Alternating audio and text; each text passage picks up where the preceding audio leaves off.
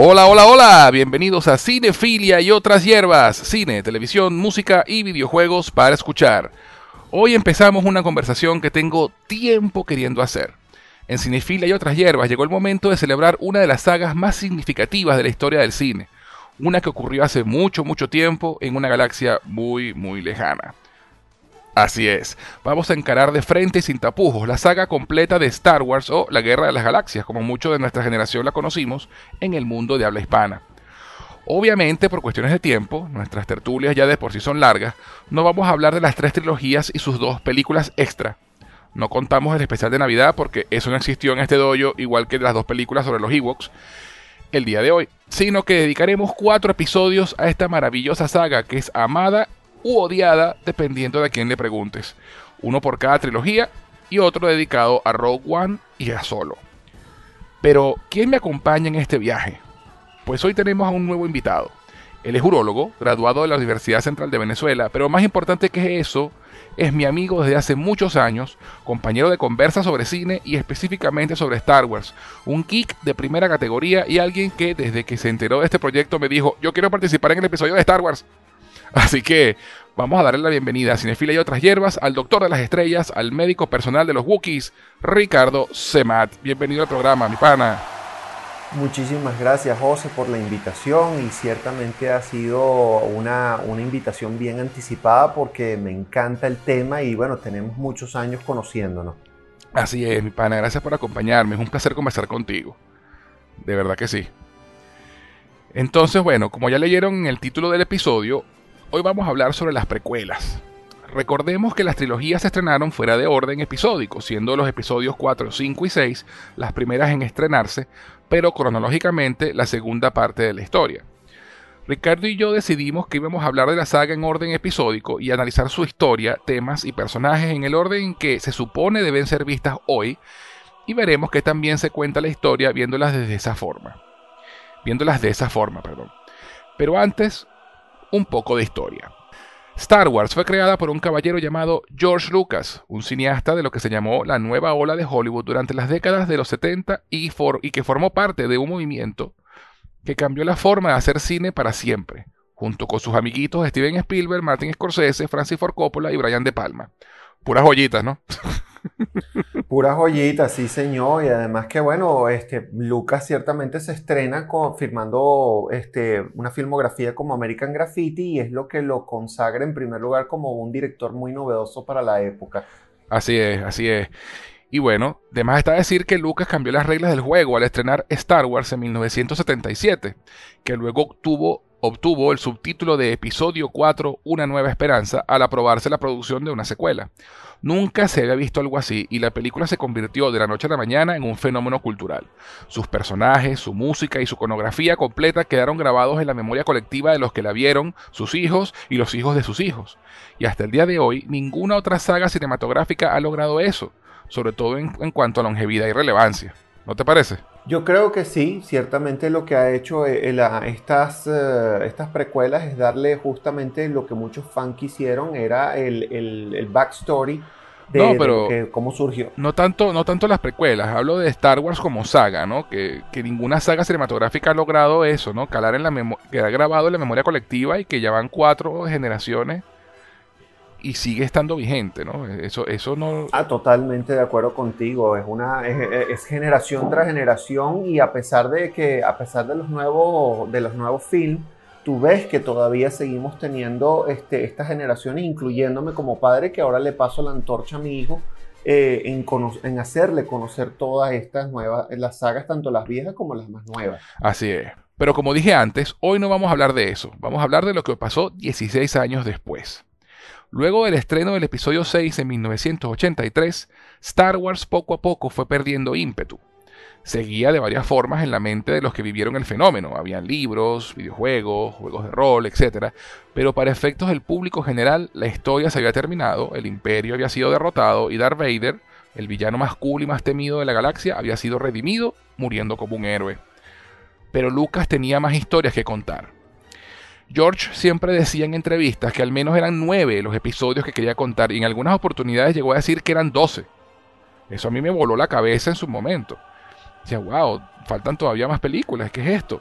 Ciertamente había una historia en su cabeza, sobre todo la de la caída de la República, el ascenso al poder del emperador Palpatine y la caída en desgracia de Vader, que solía ser un Jedi llamado Anakin Skywalker.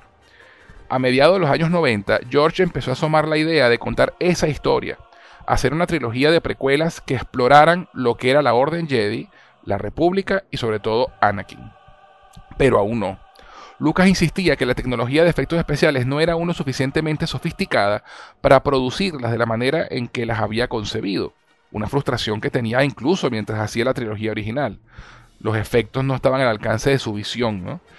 Y que prefería esperar unos años para darle chance de que mejorara la tecnología. Su predicción era que la primera de ellas saldría cerca del final del siglo. Pues vaya manera de emocionarnos, ¿no? Pero unos cuantos años más pasaron y sucedió, tal como Lucas lo predijo, que la tecnología de imágenes generadas por computadora, o CGI, por sus siglas en inglés, dio un salto extraordinario. En 1993, luego de ver los realistas dinosaurios que su amigo Steven Spielberg había creado para Jurassic Park, George emitió una declaración que sacudió la Tierra. Era el momento. La tecnología ya había alcanzado a la magnitud de su visión para las nuevas películas de Star Wars y ya podría volver a trabajar.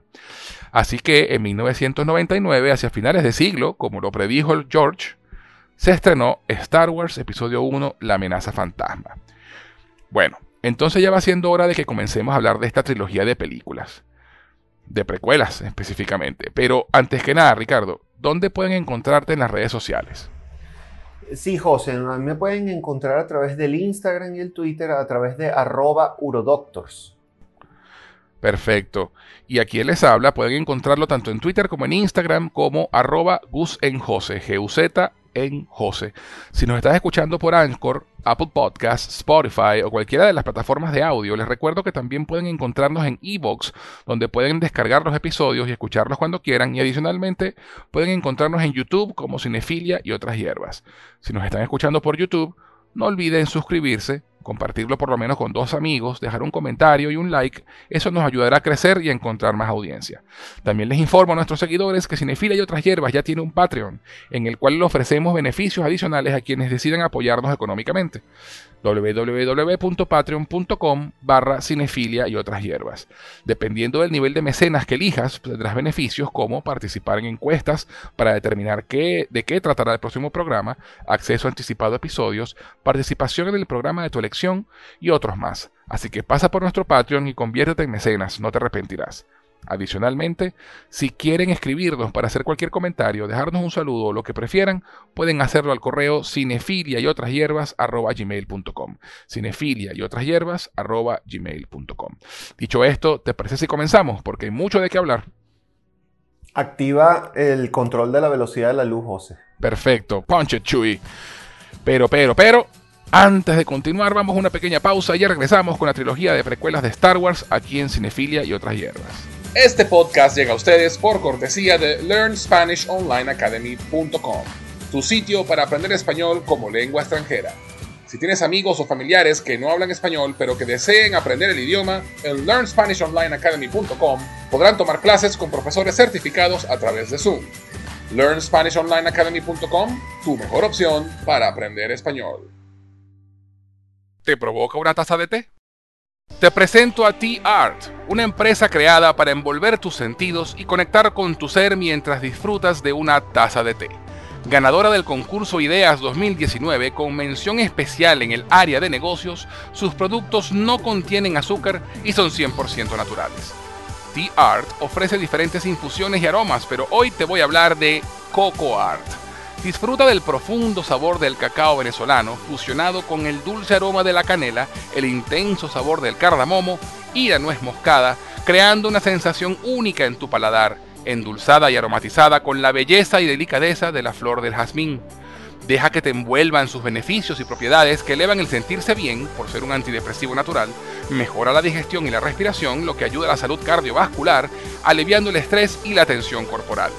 Puedes obtenerlo en presentación a granel para aquellos que hagan infusionar en tetera o en su sobre individual para aquellos que les gusta la practicidad de colocar su bolsita en agua caliente y listo.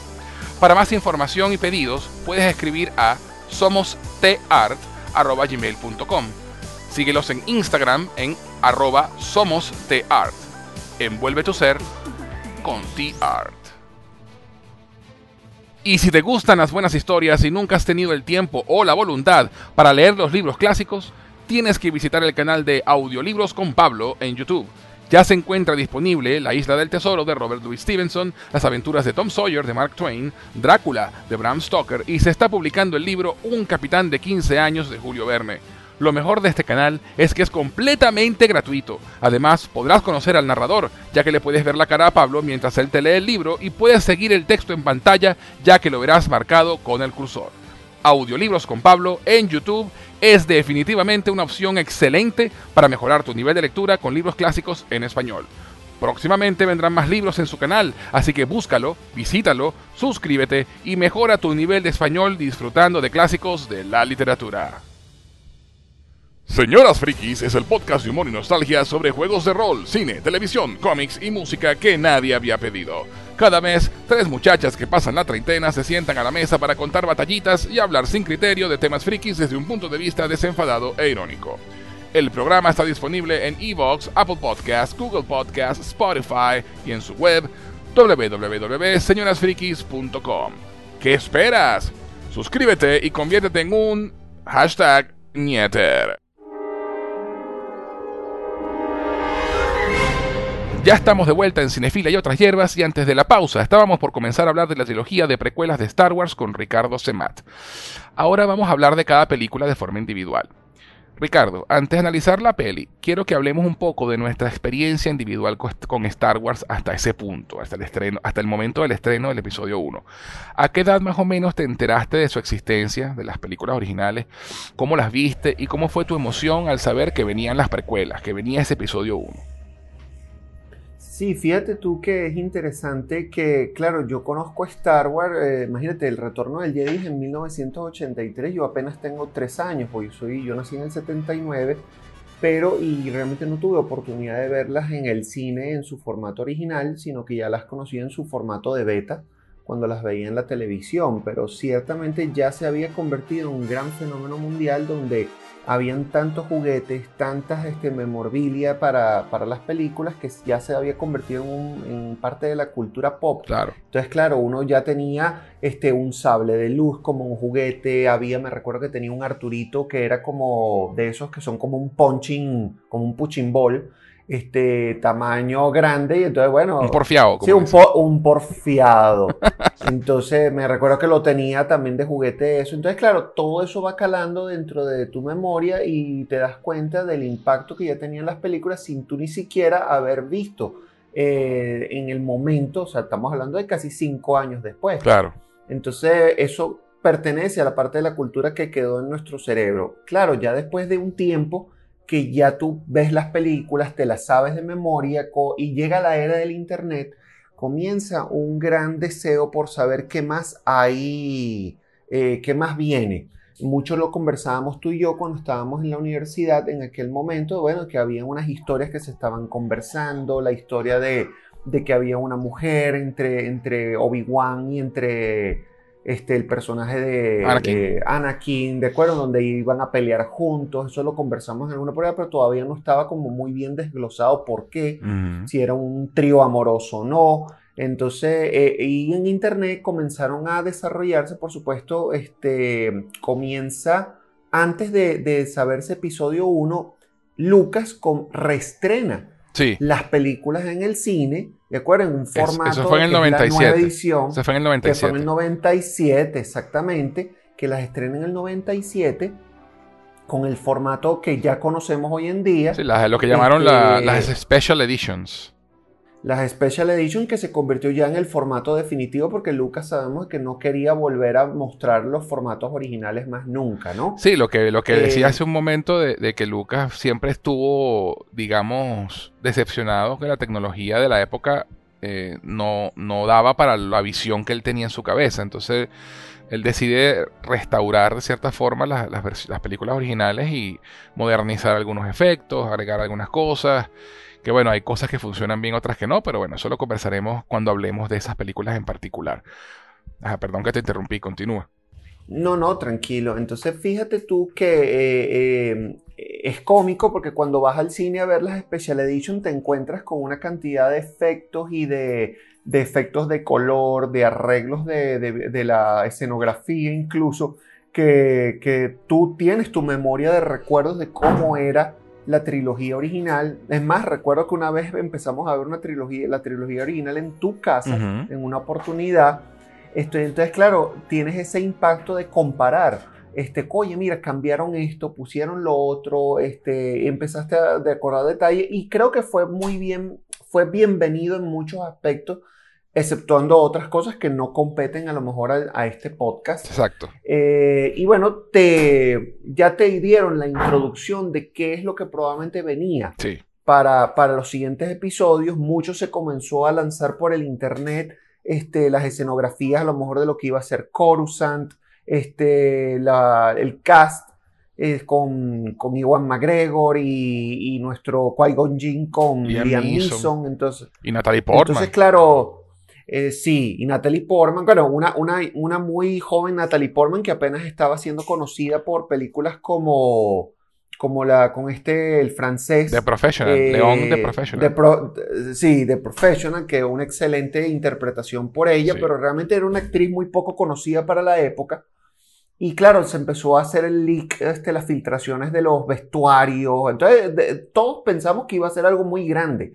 Y cuando lanzan las películas, nos dirigimos al cine a verla. Me acuerdo que en aquel momento fui a verla a lo que era el antiguo cine Humboldt. No sé cuál fue tu primera experiencia. En el Humboldt también. En el cine a verla. En el Humboldt también. Fue en el Humboldt. Bueno, es que eso era un cine que, que realmente representaba las, las necesidades y, lo, y la lo que queríamos para ver en una película en el cine. No, y además me acuerdo, me acuerdo que en esa época, pues obviamente tú no podías comprar entradas por internet, sino que tenías que llamar por teléfono para hacer reservas, ¿te acuerdas? Correcto. Y, y yo me acuerdo que yo fastidié a la muchacha, a la pobre muchacha que trabajaba ahí para comprar las entradas de, de episodio 1, porque llamaba casi todos los días.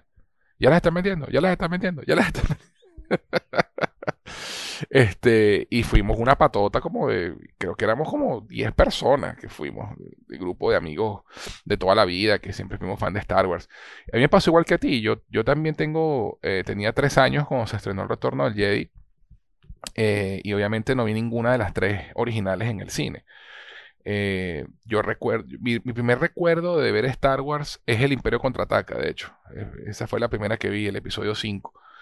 Eh, y tenía un VHS de esa película en mi casa que no, que no sé cómo, que no recuerdo ni, ni cómo llegó a mi casa, pero era mío, no era alquilada ni nada.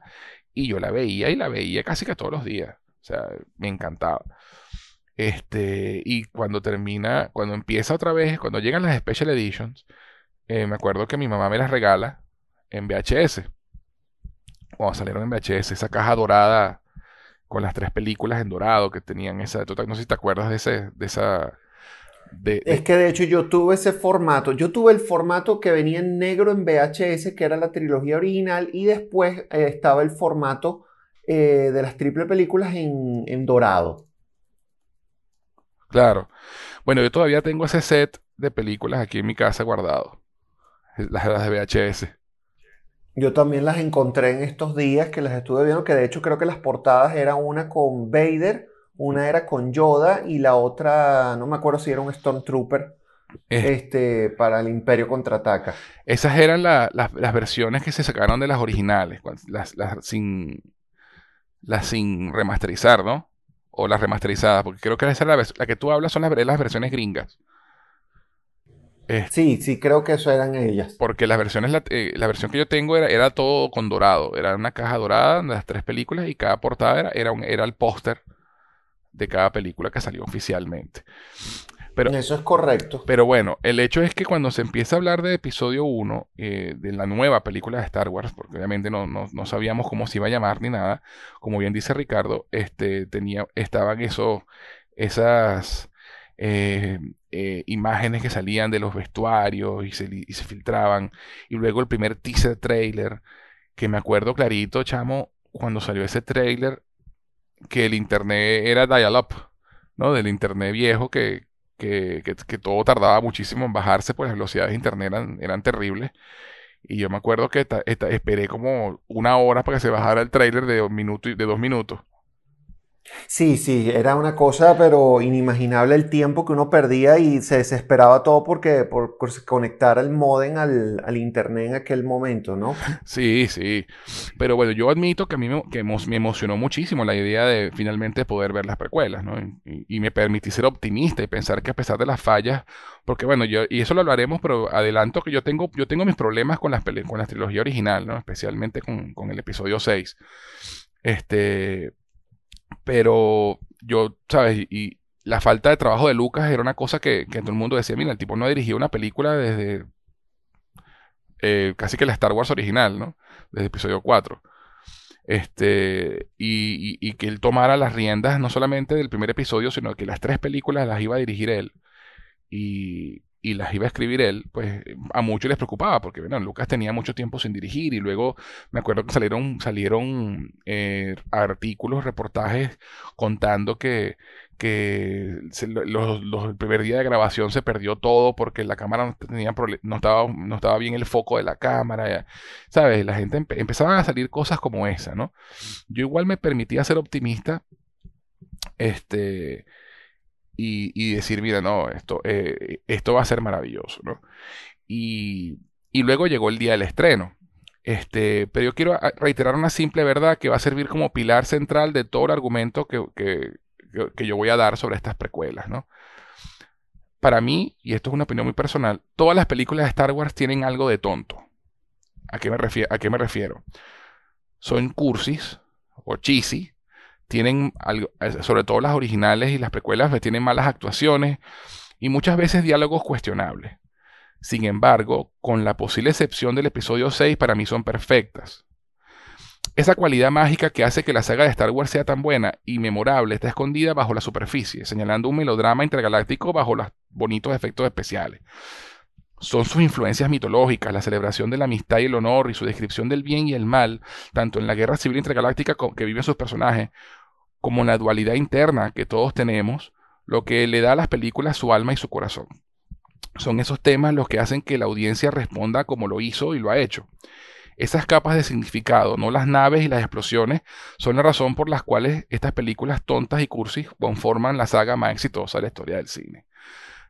¿Y por qué digo esto? Porque las precuelas son eh, acusadas por muchos de sus detractores de tener muchas fallas y las tiene, no es que no son películas perfectas, eh, pero la historia que cuentan, las precuelas en particular, a mí me gusta más que la historia que cuenta la trilogía original. Ahora, cuando me refiero a la historia, me refiero a la historia en general lo que decía antes, ¿no? La, ascensión de Palpatine al poder, la caída de la República, la caída de la Orden Jedi, la caída de Anakin Skywalker. Esa historia a mí me encanta. Y eso hace que las precuelas, con todas las fallas que tienen, para mí sigan siendo buenas películas y películas que me gusta ver y que me gusta revisitar de vez en cuando. No sé qué opinas tú en general para empezar, para, para hablar de eso en general por un momento. Yo creo que la, eh, hay, mucho, hay, mucho, hay mucho que decantar eh, con las películas. A mí, por lo menos, yo te pudiera decir, a mí me tú dices, es que yo tengo mis, mis, issues, mis problemas con, la, con, la, con el sexto episodio, con el retorno del Jedi, y para mí es uno, por lo menos uno de los episodios para mí más queridos, pero creo que tiene que ver mucho con, eh, yo creo que la edad, José, es un, es un elemento muy importante a considerar. Totalmente. Eh, eh, definitivamente ver Star Wars en distintos momentos de tu vida eh, y así lo veo con mi hijo ahorita y por eso vamos a, o sea, hay mucho que decantar, digo de esto, porque por ejemplo, cuando yo vi el retorno del Jedi, en su momento, como era la culminación de la saga, de esa trilogía en aquel momento, tenía muchos elementos tanto graciosos como, como también espectaculares eh, y, y, dramáticos. Este, oye, me pareció una película que era eh, sensacional simplemente para el momento y la sigo recordando desde el punto de vista como, como algo de mi infancia, como una de esas películas que marcaron tu vida. Ahora, ciertamente ya después en la edad adulta comienzas a apreciar ciertos elementos como que el Imperio contraataca sigue siendo quizás de todas las películas de, de la saga la mejor de todas. eh, tanto por su dirección, por su guion, por su elemento dramático, este, realmente tiene mucho poder desde el punto de vista de, drama. Eh, la relación de descubrir esa padre-hijo, el entrenamiento de Luke, es esa enseñanza de Yoda de, tú sabes, no trates, o sea, es hacer. Tú sabes, tiene mucho, mucho fondo. Y ese fondo es lo que, claro, uno como adulto comienza a apreciar y dices, oye, de qué buena, qué bien hecha está esta película. Ahora, por el otro lado, yo nunca tuve dudas sobre que Lucas pudiera hacer un buen trabajo porque a la final de cuentas creo que el mejor crítico para, para lo que él quería para su momento era él. Quizás con, con, y bueno, eh, McCallum, que era el productor en, aquella, en aquel momento, creo que a veces siento que, no, que pudo haber hecho más la contraparte o el contrapeso a las ideas de George, porque sí creo que cuando tú diriges, o sea, así como tú haces tu podcast o haces, siempre tener la visión de otras personas ayuda mucho a enriquecer el, el elemento final de la película. Sí. Entonces, claro, George tuvo una visión muy definida de qué era lo que quería, demostró en, su, en los restrenos del 97 cómo más o menos quería agregar elementos dentro de la película y sin mencionar que la tecnología, que si no fue la primera, o sea, creo que fue la primera y si no lo fue, fue una de las que más representativamente tuvo, o sea, tuvo una representación muy importante sobre la tecnología de, la CGI, de, de las mm, imágenes cogeneradas por computadora, porque prácticamente los actores tenían que por primera vez este, literalmente actuar y reaccionar ante elementos de la, de la pantalla azul que no está y la pantalla verde que no estaban ahí. Sí. Este, y esto revolucionó mucho. Es importante destacar que esta película, ya después de la primera trilogía que, tuvo unos, que ganó unos Oscars, este, La amenaza fantasma es nominada a tanto mejor este, efectos especiales y audio, pero que lamentablemente perdió en contra de la gran novedosa Matrix, este, de aquel momento, que realmente sí era insuperable los efectos de cámara y eran muy revolucionarios a pesar de que, de que George... Recordemos que cuando tú estrenas una película, esa película no es que la tecnología era en ese momento, esa película viene en una preproducción antes del estreno del 99. Claro para aquel momento la tecnología que viene ya desde 1997 y quizás más atrás, 96 probablemente, cuando hacen eh, la filmación, las locaciones, comienza el efecto postproducción, agregación de efectos. Este, imagínate, es un gap, o sea, es un, es un de casi cuatro años antes del estreno de la película. ¿Ok? Entonces, competir a lo mejor contra otra visión de otros directores como eran los Wachowski, mira, fue algo muy difícil de vencer, pero hay que darle el mérito de que este, estuvo nominada a los premios de la Academia porque eran unos efectos especiales, un vestuario también por el cual estuvo nominado que era eh, precioso. Sí. Además, entonces, este, tiene mucho mérito por ese lado. Sí.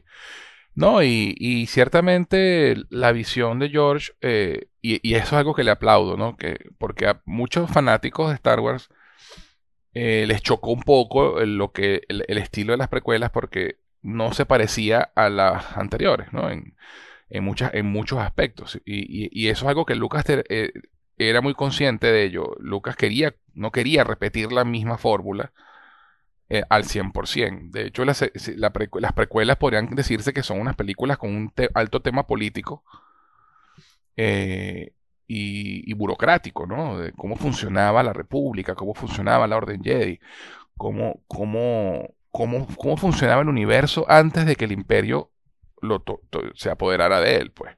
Las películas originales tienen, son, muy son muy simples en su trama, ¿no? Eh, los rebeldes, el imperio, los buenos, los malos, Tukiti. Hay que vencer a los malos. Eh, bien directo, ¿no?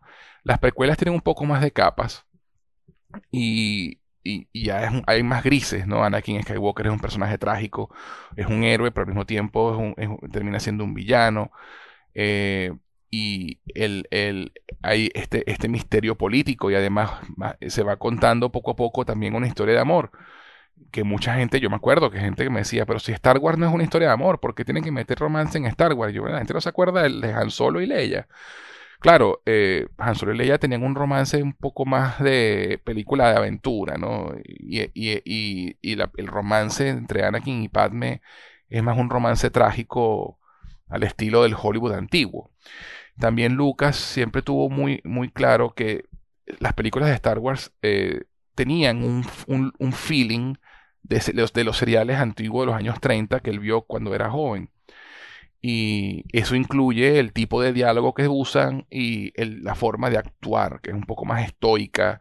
Eh, Lucas tuvo mucha suerte con la trilogía original porque el casting fue muy bueno, ¿no? El Harrison Ford, eh, Carrie Fisher y Mark Hamill resultaron ser actores muy carismáticos que lograron tomar ese diálogo un poco anticuado que, Lucas escribía para, escribió para las películas y, hacerlo más, más eh, fácil de, decir, ¿no? Además de que también la, trilogía original, sobre todo la primera, episodio 4, tuvo la ventaja de que no se había visto algo así antes, entonces fue, fue más bien un blast from the past, fue un recuerdo de lo que, de lo que se había hecho antes en los, en los seriales de Flash Gordon, entonces, y, llegó un momento en el que Estados Unidos también estaba en un punto muy, muy, muy oscuro de su historia, eh, y, y, fue como un cuento de hadas, como volver a ese cine de aventura y ese cine refrescante que no era lo que se veía, se veía en los 70 en ese momento. Entonces, las. Bueno, incluso, perdón que te interrumpa, incluso hay elementos, que creo que debes estar de acuerdo conmigo, elementos de, por ejemplo, de la parte del romance eh, de Han Solo que recuerdan mucho y se repiten, y creo que son fórmulas que se repiten incluso como en Indiana Jones. Sí, totalmente. Cuando ves este, el arca perdida, el romance entre eh, la protagonista y él es, eso, es ese romance que tú dices de aventura, eh, es tortuoso, hay un backstory que nadie conoce, pero eventualmente entonces, tú sabes, discutimos y entonces tú me besas, yo te beso, a juro, o sea, existe mucho de eso, ¿no? Pero estoy de acuerdo contigo en que hay muchas capas en episodio 1 eh, que le dieron un poco más de, como una, como una cebolla que tienes que pelar poco a poco, ¿no? Sí, sí. Entonces, este, para empezar entonces ya hablar propiamente de episodio 1, ¿no? la amenaza fantasma.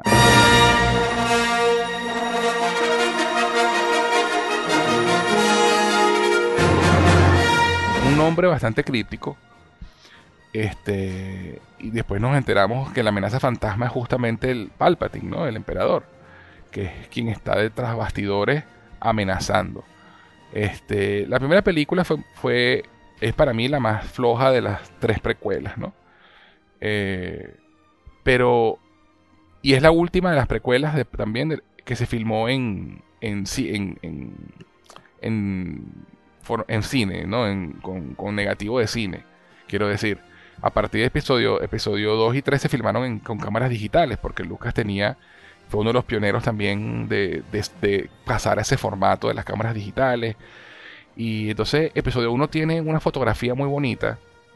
Porque, bueno, la fotografía, eh, el, grano de cine, tiene, tiene ese toque que le da. Eh, que, las cámaras digitales son como muy glossy, ¿no? Como todo se ve muy bien, muy crisp y muy definido. Y, y, eso le quita un poquito ese look de cine, ¿no? Que no estaba acostumbrado. Sobre todo en esos primeros momentos. Las cámaras digitales ahora, pues hacen imágenes, crean imágenes espectaculares.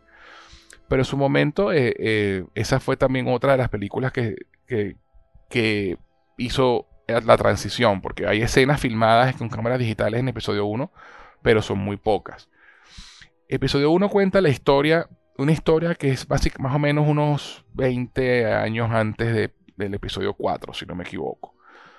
30 eh, años, perdón antes del episodio, del episodio 4, cuando todavía la República estaba formada por una democracia y los caballeros Jedi eran bastantes y tenían la Orden Jedi y el Consejo Jedi, ¿no? y, eran los guardianes y protectores de la galaxia.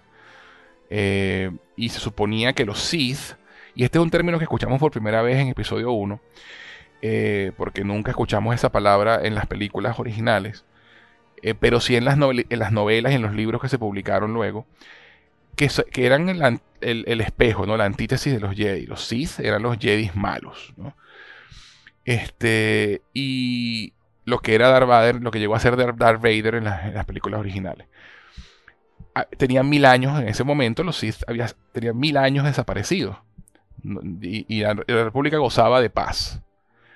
Pero, eh, y esta es una de las cosas que se le critica mucho a episodio, 4, episodio 1, es que la película tiende a ser muy complicada y al mismo tiempo muy infantil. Y eso es algo, algo en lo que estoy de acuerdo, ¿no? se habla de, rutas de impuestos y, bloqueos comerciales a planetas, a la Federación de Comercio, o sea, una cantidad de temas de política y que no, que no, que, no se había visto antes, pero bueno, era, la historia que George quería contar y que para muchos niños pequeños pues eso les pasa por encima, ¿no? Ellos no, no, no entienden realmente de qué va.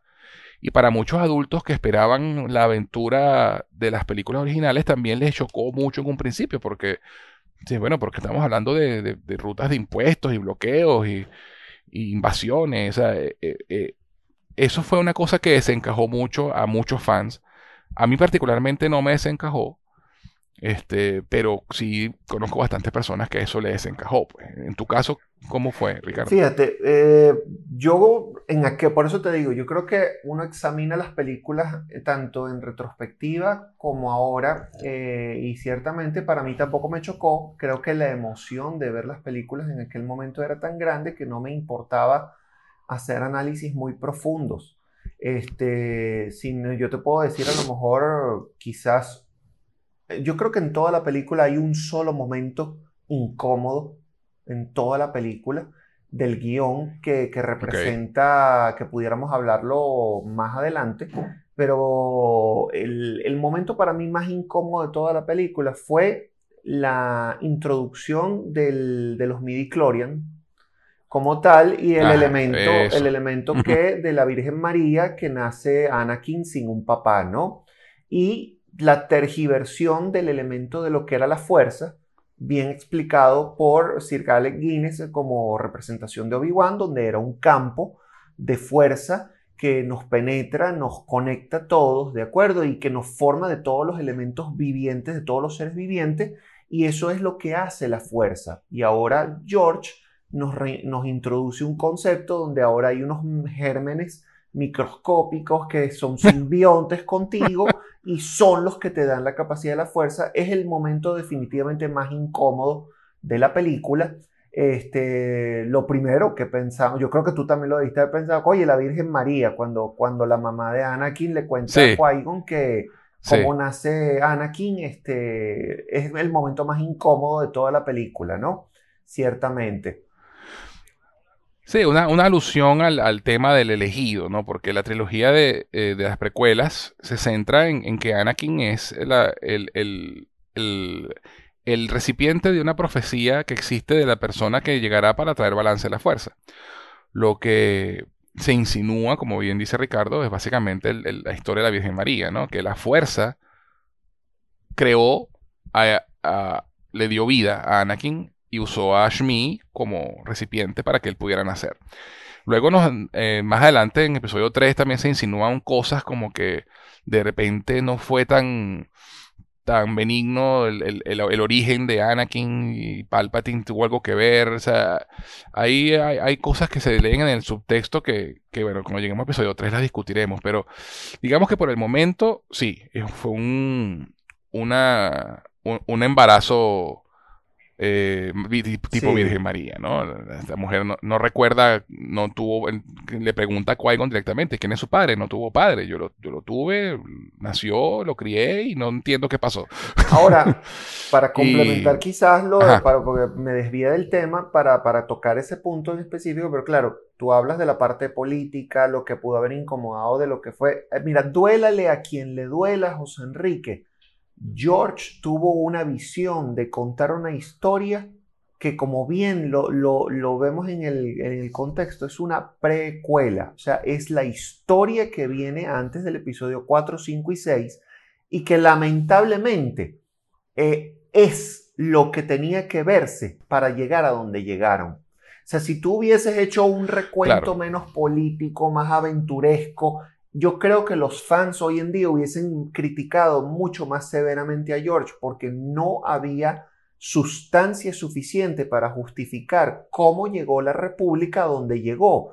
Y George se dio a la tarea gracias a Dios, de darnos eso. Es más, lo tengo que decir eh, en el contexto de nuestra Venezuela, porque la historia de Venezuela también eh, pertenece a esto. Este concepto político nos introdujo a muchos de nuestra generación a pensar a cosas diferentes por las cuales nuestro país pasa en la actualidad. Así es. Entonces, el que quiera ver un poquito de historia tiene que ver con ojo crítico esta precuela porque introduce elementos este, políticos de, lo que es la formación de una dictadura, cómo se forma una dictadura, ¿de acuerdo? Y se, y se rompe una democracia. Y de hecho hay muchos paralelismos con la historia de Hitler con en cuanto a Palpatine, ¿no? Eh, eh, lo nombran canciller, toma poderes especiales, hay, hay elementos allí de, muchas cosas de historia, igual que Julio César, que porque lo que, lo que, digamos que básicamente lo que logra, en este episodio 1, Palpatine, el emperador, porque obviamente uno, fan, sabe que son la misma persona, ¿no? Palpa, porque uno, y además que esta es una cosa bien interesante de las que, incluso es una falla de las películas originales, ¿no? Eh, en episodio 6 siempre se nombró al emperador, al emperador, al emperador, al emperador, pero nunca supimos su nombre, nunca le lo nombran en la película, ¿no? Nunca sabemos, nunca nos dicen el emperador Palpatine, siempre hablan del emperador. Luego las novelizaciones y en todas esas cosas, pues uno, si leíste los libros, tú te enteras, pero no todo el mundo que, ve las películas lee los libros. Y esa es una falla que tiene Lucas y las tiene también en las precuelas, ¿no? Que hay muchos personajes eh, que presenta y no nombra. entonces tú no sabes cómo se llaman, entonces, y, es un tema ahí interesante. Pero el hecho es que Palpatine, el que uno, el fan, sabe que en la película, el que es el, el embajador de Naboo, que es el planeta de donde viene eh, eh, Padme Amidala, que es el personaje de Natalie Portman, uno sabe que él es el, em, va a ser el futuro emperador. Entonces es interesante y una de las razones por las que queríamos hablar de las películas en orden eh, de episódico y no cronológico es que si una persona ve, y no sé cómo se las mostraste tú a tu hijo, ¿no? Pero si, las, si le mostraste las originales primero o las precuelas primero. Pero em, alguien que ve por primera vez episodio 1 no sabe que Palpatine es el emperador. Entonces, en episodio 1 juegan con eso, ¿no? Que tú ves la figura encapuchada detrás, detrás bastidores, planificando todo con la, con la Federación de Comercio y cuadrando todo. Y por otro lado, ves a Palpatine, que es un el embajador de Naboo, en la República. Y, son, y son dos personas diferentes, pero no, son la misma persona. Entonces, es interesante ver esa parte. Entonces, básicamente te muestran es que eh, el, el Naboo, que es el planeta natal de Palpatine y de Padme, está actualmente con un bloqueo comercial. Empezando con la historia, ¿qué país conocemos nosotros que tiene un bloqueo comercial? Cuba. Exactamente. Entonces, el término bloqueo comercial ya por ahí te, lleva a eso, ¿no? A la idea del bloqueo a un, planeta en este caso o a un país en el caso de Cuba. Entonces, esta Federación de Comercio, por un tema de rutas de impuestos y unas vainas de esas políticas, tiene bloqueado el planeta y no puede entrar ni salir nadie. Y quieren obligar a la reina del planeta, que es Padme, a firmar un tratado para que el comercio, el comercio se reanude a través de ellos, a través de la Federación de Comercio. Un ataque a la soberanía del planeta. La película empieza diciéndonos que eh, el, canciller Valorum, que es digamos el presidente de la República, lo llaman canciller, como pasaba en Alemania, en la Alemania de, los 40, eh, envía a dos caballeros Jedi a negociar con la Federación de Comercio para levantar el bloqueo, o sea, hacer una, una solución diplomática. Y estos dos caballeros Jedi son Qui-Gon Jinn, interpretado maravillosamente por Liam Neeson, y un muy joven Obi-Wan Kenobi, interpretado por Iwan McGregor. Es un maestro y aprendiz. Obi-Wan Kenobi, para los que, sabe, los que vimos la trilogía original, pues era, ah, mira, vamos a ver la versión joven de Obi-Wan Kenobi. Y Obi-Wan Kenobi, a pesar de que no sabíamos mucho, mucho de él en las películas originales, sabíamos que él era un caballero Jedi, que había peleado en algo que se llamaba las guerras clones, y que fue el maestro del papá de Luke. ¿No? De, de, bueno, en el momento sabemos que fue el maestro de, Darth Vader. ¿No? Que, después nos enteramos que el papá de Luke, pero fue el maestro de Darth Vader, que era un Jedi, que cayó al lado oscuro de la fuerza. Lo que comentabas, ahora que, me, que recuerdo, te quería hacer el comentario, que hablabas de los midiclorianos y, y, cómo eso eh, enturbió las aguas de, lo que, de la parte espiritual de la fuerza. Estoy de acuerdo con eso. a pesar de que, bueno, no te dicen que, los, que gracias a los midiclorianos eh, es que tienes la fuerza, ¿no? O sea, lo que te tratan de decir es que dependiendo del conteo de midiclorianos tienes más o menos eh, recepción a la fuerza, ¿no? Este, y, simplemente le quisieron dar una, explicación científica a algo que no lo necesitaba. Pero mucha gente lo interpretó como que, ah, o sea, si no tienes midichlorian no puedes ser Jedi. ya cualquiera no puede ser Jedi. No, no. Cualquiera puede ser Jedi. Todos tenemos midichlorians. Pero hay unos que tienen un conteo más alto que otros. Eso es todo el tema. Este, pero sí, estoy de acuerdo en que los eh, agregar el tema de los midichlorianos no fue la mejor decisión. realmente.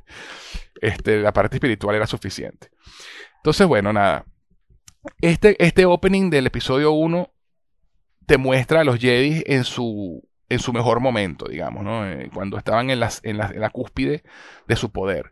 Entonces vemos que además de los poderes normales de atraer cosas con las manos y todas esas cosas, tienen más poderes, ¿no?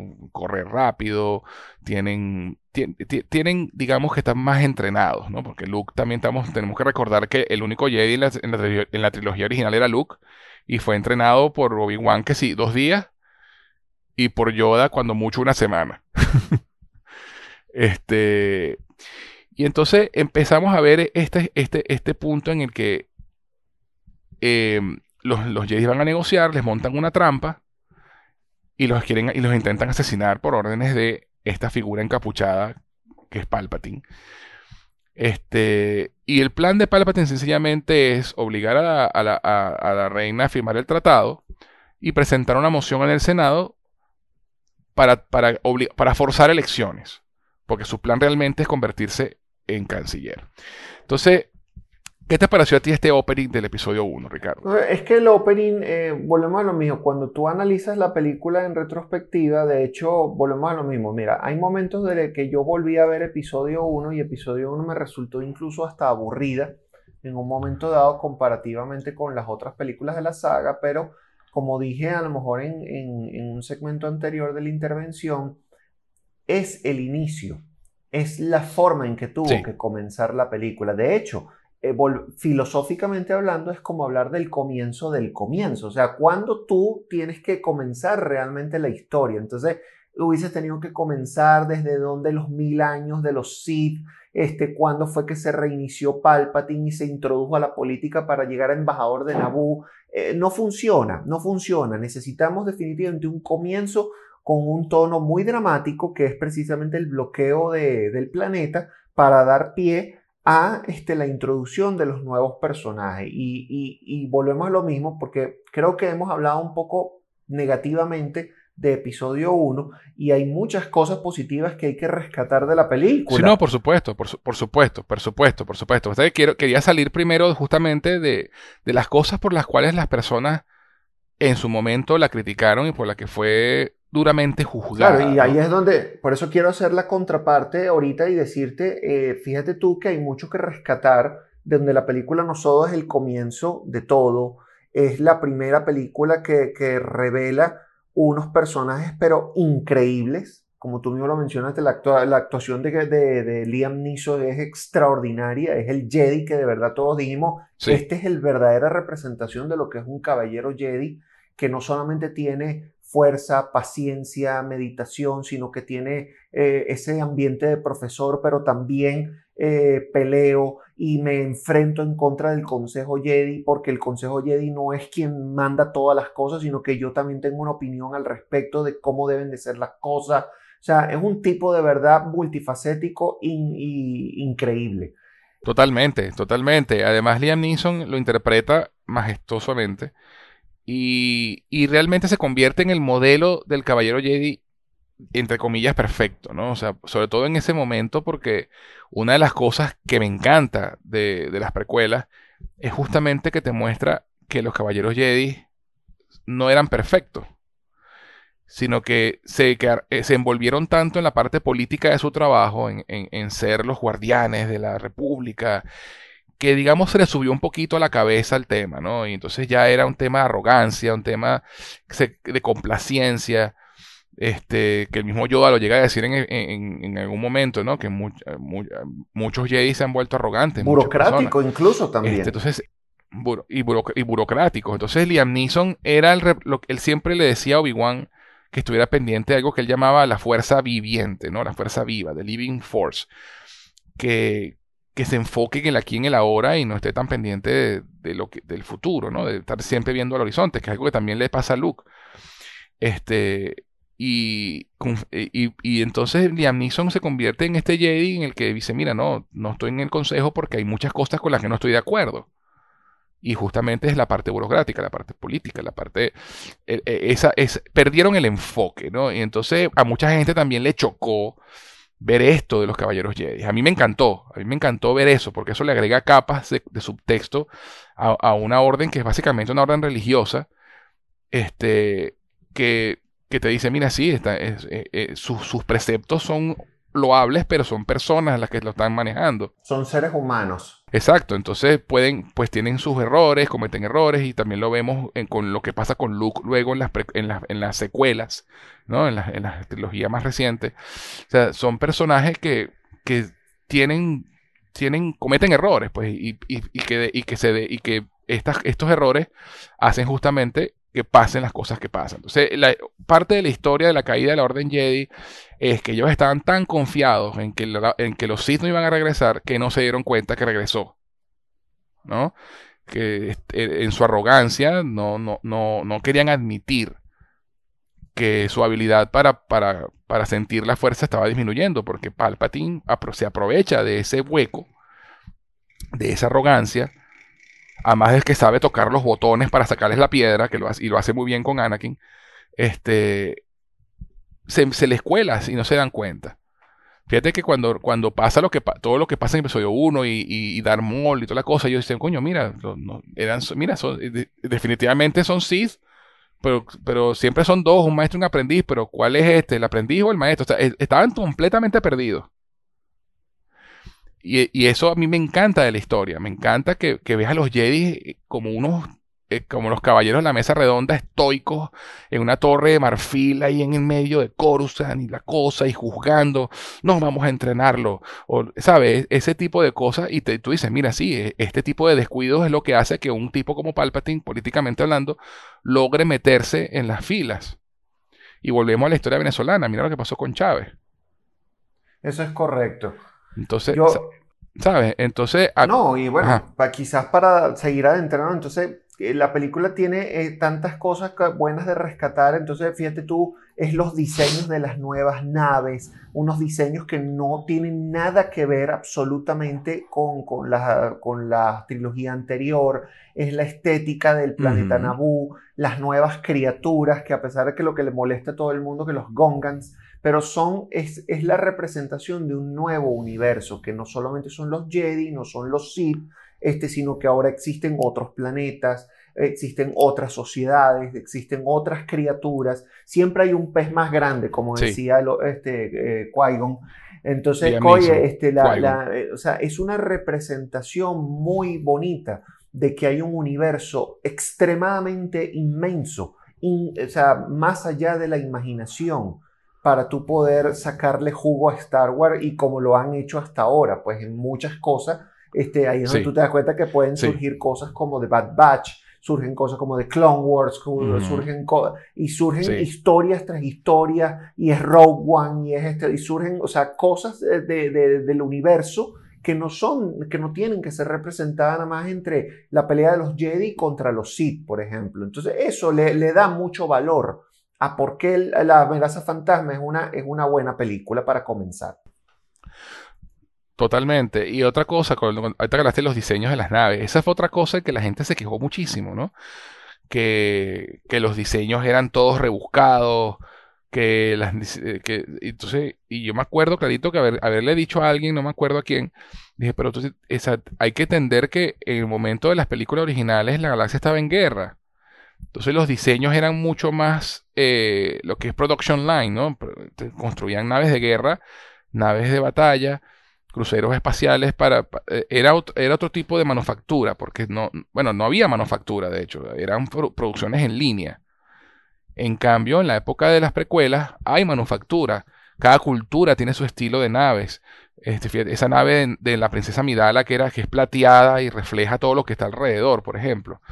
Diseños, diseños más individuales, porque la galaxia no estaba en guerra, entonces tiene sentido que cada planeta tenga su, refleje su cultura en sus transportes, en su vestuario, en, su, en sus casas, ¿no?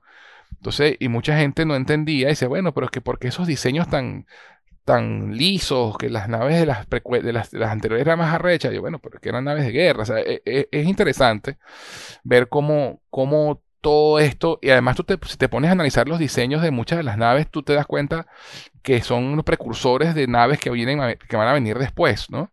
Los, ves los precursores de los TIE Fighters, los precursores de los X-Wing, los precursores de, los cruceros imperiales.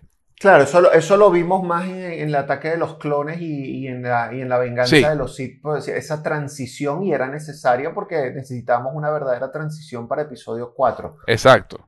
Pero como tú bien dices, episodio 1 es el comienzo de, todo. Entonces, eh, es una galaxia completamente diferente. Son 30 años atrás.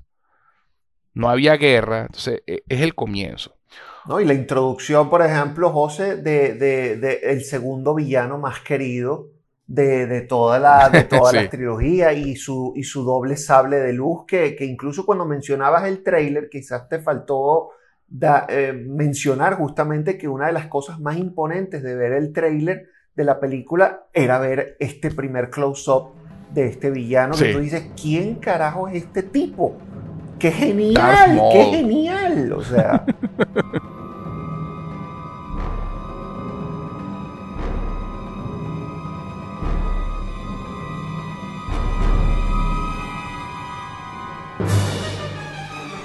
Sí, sí, totalmente. Y además eso, ¿no? Se, ve, se vieron cosas como un sable doble, sable láser doble. Eh, y, otra cosa más importante todavía, las peleas. Los Jedi estaban, en su, como dije, en su mejor momento, en, su momento de, mayor, de mayor entrenamiento. Y las peleas eran totalmente diferentes a las precuelas, a las, a las peleas de las, de las películas originales. Las películas originales eran peleas más de katanas, más, más de samurái, ¿no? Eh, golpe, golpe, y las peleas de, las precuelas son coreografías, una danza, son, es más eh, velocidad ¿no? y, agilidad. Porque la idea de Lucas era que bueno, los Jedi estaban mucho mejor entrenados en ese momento y, está, y podían pelear de esa forma. Sí, hay, Eso otra hay cosa gente que, criticó mucho las coreografías y yo creo que por el contrario, la coreografía le dio un elemento justamente de poder al, caballero Jedi, al Sith justamente, donde eran unos seres estoicos que tú decías, wow, estos tipos pelean con una cosa increíble, de verdad. O sea, a mí me gustó muchísimo. A mí también.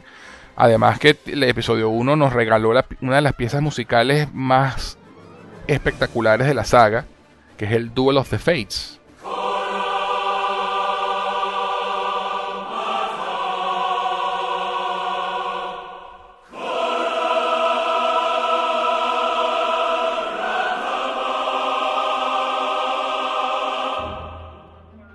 Sí. esa pieza coral, que además nunca habíamos escuchado una pieza coral en Star Wars tampoco. Y, representa eso, el duelo de los destinos, ¿no? Y, de verdad que, yo te digo, la primera vez que la vi, ese momento hacia el final de la película en el que se abren las compuertas y aparece Darth Maul encapuchado y se escucha por primera vez el pam pam. Yo me acuerdo clarito que una persona que estaba atrás de mí lo que dijo fue ¡Oh! Esa, fue la reacción. Este, y de verdad, esa, esa, pelea entre Darth Maul, Obi-Wan y Qui-Gon sigue siendo, sigue estando en el top de las peleas de Star Wars.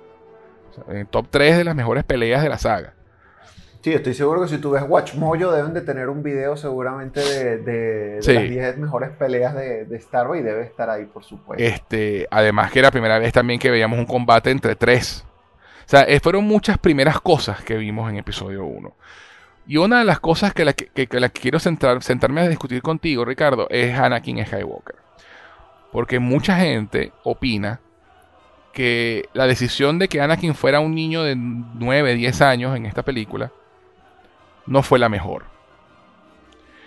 ¿Qué opinas tú? Yo no lo creo, yo creo que es una representación muy, muy bonita de que, de que volvemos, volvemos a todo, es el inicio, es el comienzo. Y tú tienes que tener un buen comienzo para un personaje tan emblemático como, como es eh, Anakin y Vader. Y tener a un niño, justamente, tan inocente, un niño que es esclavo, un niño que, que, solamente es criado por su mamá, que tiene que trabajar, que tiene que ganarse la vida de alguna manera, este, son, volvemos a lo que tú dijiste, son capas que, que George tuvo que desglosar, porque representar a un, a un hombre, a lo mejor ya más, más grande, quizás la edad, cuando tú tratas de ver a lo mejor la primera relación entre Anakin y Padme, pareciera Padme una mujer muy madura. Eh, contra el muchachito, ¿de acuerdo? Sí. Cuando lo analizas quizás más, eh, mucho más a, fondo, ¿no? Con, o sea, con lupa. Eh, pero el niño me encantó, me, me, a mí me fascinó la de George Lloyd en este papel, porque es un papel que, que justamente te hace ver Jack, que era un Jake, niño muy humano. Jake Lloyd. Jake Lloyd, Jake Lloyd, que justamente te hace ver que era un personaje, oye, que, que, que, tenía una dulzura inmensa y una gran necesidad por, por descubrirse a sí mismo y de, y de salir de ese planeta que es lo mismo que le pasaba a Luke. Sí. Justamente, era Sí. la representación de un Luke más chiquito, donde, oye, yo necesito salir de este, de este, de, de estas dunas, de esta, de este planeta de tierra. ¿entiendes? De, de desértico, que, oye, necesito ver el universo, definitivamente. Sí. No, y, yo, estoy de acuerdo también. A mí, me gustó que este Anakin niño, porque es, un, es la oportunidad de verlo, como tú dices, como un niño inocente, porque ciertamente todos los monstruos en la historia de- del mundo han sido niños, fueron niños también. Y fueron niños probablemente también inocentes y, niños con, de repente incluso buenas intenciones, porque Anakin era un niño no solamente inocente, sino con un buen corazón y con ganas de ayudar y con intención de ayudar a unos desconocidos que llegan a su planeta, porque eh, el tema es que cuando, cu- para, para- para dar contexto a la historia, eh, eh, los Jedi tratan de negociar con la Federación de Comercio, las negociaciones fallan, terminan en Naboo y terminan escapándose de Naboo con la reina Midala. Entonces, y la reina Midala le lleva, le lleva más o menos unos 9, 10 años a, a Jake Lloyd, ¿no? El personaje. Ah, digamos que Padme y Anakin se llevan unos 10 años de diferencia. Claro, cuando Anakin tiene 9 y ella 19, pues se ve medio raro si lo piensas, si piensas que en un futuro van a, van a, van a casarse a tener un hijo, pero a tener hijos. Pero en el momento de episodio 1, eh, simple- te- simplemente te muestran que Anakin tiene una, un, un, un- crush, ¿no? Como pasa, que, qué linda, qué niña, qué niña tan bonita y ya. Y ella se encariña con Anakin porque es un niño muy, muy solo, porque obviamente su mamá también es esclava y él logra salir de su, de su condición, pero su mamá no. Que es uno de los, de los, de los, de los pilares fundamentales de por qué Anakin es como es, que es la pérdida de su madre tan joven. Eh, pérdida en el sentido de que se fue del planeta y no la vuelve a ver hasta 10 años después. Entonces, este, Anakin es un personaje que en episodio 1 es la- el epítome de la inocencia y, y las ganas de ayudar. Su madre, consciente de, de que él es una persona especial por cómo nació, eh, no le queda otro remedio que admitir que sí, que él estaba destinado a ayudarlos, porque bueno, ellos quedan atrapados en, en ese planeta, en Tatooine, al que van justamente porque está fuera de la, de la República, ¿no? Está en los linderos exteriores. Es un planeta que es donde después se cría Luke, que no está en, el ojo de la República realmente, sino que está dirigido por los Hots, que son gangsters. Este, y entonces ellos están allá atrapados porque el, el, eh, durante su escape del bloqueo se les daña el, el hiperpropulsor de la nave y no pueden viajar a la velocidad de la luz, lo cual les hace imposible llegar a Coruscant. Entonces, eh, ellos están atrapados allí y la única forma de, de, de poder salir es que Anakin tiene que competir en lo que llaman las carreras de vainas. Y quiero hablar de esto específicamente porque esto es otro de los elementos que nunca habíamos visto en Star Wars, una competencia deportiva. Y segundo, porque es un elemento que a George siempre le llamó la atención. George es fanático de, los carros, de la velocidad de la Fórmula 1. Este, American Graffiti nace también de su, de su amor por los carros, ¿no? Entonces era básicamente ver una carrera de Fórmula 1 en el espacio. a mí me encantó la, la- la escena de las carreras de vaina. ¿A ti, a ti, a ti también? Fue una escena de verdad Memorable. muy emocionante, memorable y emocionante. Fue yo creo que uno de los momentos más picos de la película donde realmente sentí una gran emoción ver esta carrera en el cine. Se, se- se podía palpar la velocidad, El sonido. podía ser- el sonido, podías sentir realmente eh, cómo corrían esas, esas vainas. Eh, era, era increíble. Además que no, uno no puede evitar recordar los que, los que vimos alguna vez Ben Hur. Este, es muy, tiene ese toque de Ben Hur de, de, de, tú sabes, de las Del Hollywood viejo. Sí, del Hollywood viejo, que, que, que yo creo que es un honor eh, o una... Un homenaje. ¿Cuál es? Un homenaje, exacto, es la palabra que quería decir. Es un homenaje a esta película eh, que ya no es un Charlton Heston, pero vemos a un muchachito pelear por su vida literalmente en estas carreras. No, y que nos dicen también que Anakin es el único humano que ha podido competir en, En, esas en carreras. entrar en estas carreras. Y eso, entonces, esa es una de las cosas que a Qui-Gon le llama la atención. Y esa, esa, esa escena maravillosa que están todos en, en cenando en casa de Anakin y Shmi, y él le dice, tú debes tener reflejos de Jedi para poder competir, porque estas carreras son muy rápidas y muy peligrosas. Y, pu- y puedes ver las cosas antes que sucedan. Y eso es una característica Jedi, y por eso es que tienes, pareces tener tan buenos reflejos. O Qui-Gon desde, un primer momento se fija que este niño es especial. Eh, claro, en este momento Obi-Wan está, está en la nave porque solamente Qui-Gon y Padme junto con y Arturito y hablaremos ya de Jar Jar Binks que, que de él quiero hablar en un momento. Este eh, Qui-Gon está siguiendo su instinto, ¿no? La- lo que la fuerza viva le dice y él y la fuerza viva le dice, mira, este niño es importante, este niño es especial. Bueno, y, y es el consejo que incluso él le da al niño el momento de la carrera. No pienses, Siente. no pienses, siente. Además que ese es el primer momento en la, en la película donde escuchamos la frase May the Force be with you, que la fuerza te acompañe, ¿no? Que se la dice el Anakin antes de competir. Qui-Gon, muy, muy seguro de, de- de y por confiar en la fuerza viva y en su instinto, apuesta con el dueño de Anakin y de su madre, que es Watto, un personaje fantástico, que es el, el, vendedor de, de- de piezas de, de nave que necesitan, que terminan compitiendo en esa, en esa carrera porque le, le dice, bueno, mira, yo pongo mi nave como, como fee de entrada para la carrera, como garantía, y si el niño gana, te quedas con las ganancias menos lo que cuesten las partes de la nave que necesito para arreglar, porque no tenían dinero, pues. Tenían créditos de la República, pero en las afueras ese no funcionaba.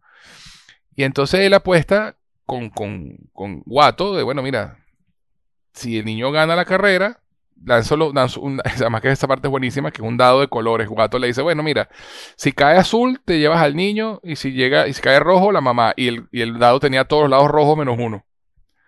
Él se quería quedar con Sí, de- una, una trampa que, que, claro, eh, él que a final de cuentas como Jedi sabía que se estaba enfrentando, pero en cualquier situación nadie se hubiese querido enfrentar a una a un cubo de chance de, De ese- de esa magnitud. esa O sea, porque la- las probabilidades eran, ¿cuántas son? 5 a 1, ¿no? O Sí. 6 a 1. Exacto.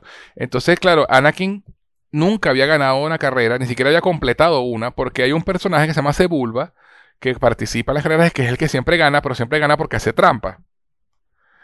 Entonces, este, esta, esta, esta, esta escena de la carrera de vainas es impresionante porque, bueno, vemos, primero vemos lo, buen lo, lo bueno que es Anakin como mecánico, ¿no? Porque vemos que él construyó una, un- una vaina de carreras a espaldas de Watto y la construyó de tal forma que logra solucionar varios problemas que se le presentan durante la carrera, ¿no? Este, y segundo, pues lo conectado que está con la fuerza, ¿no? Y la, forma en que su instinto hace que logre ganar la carrera.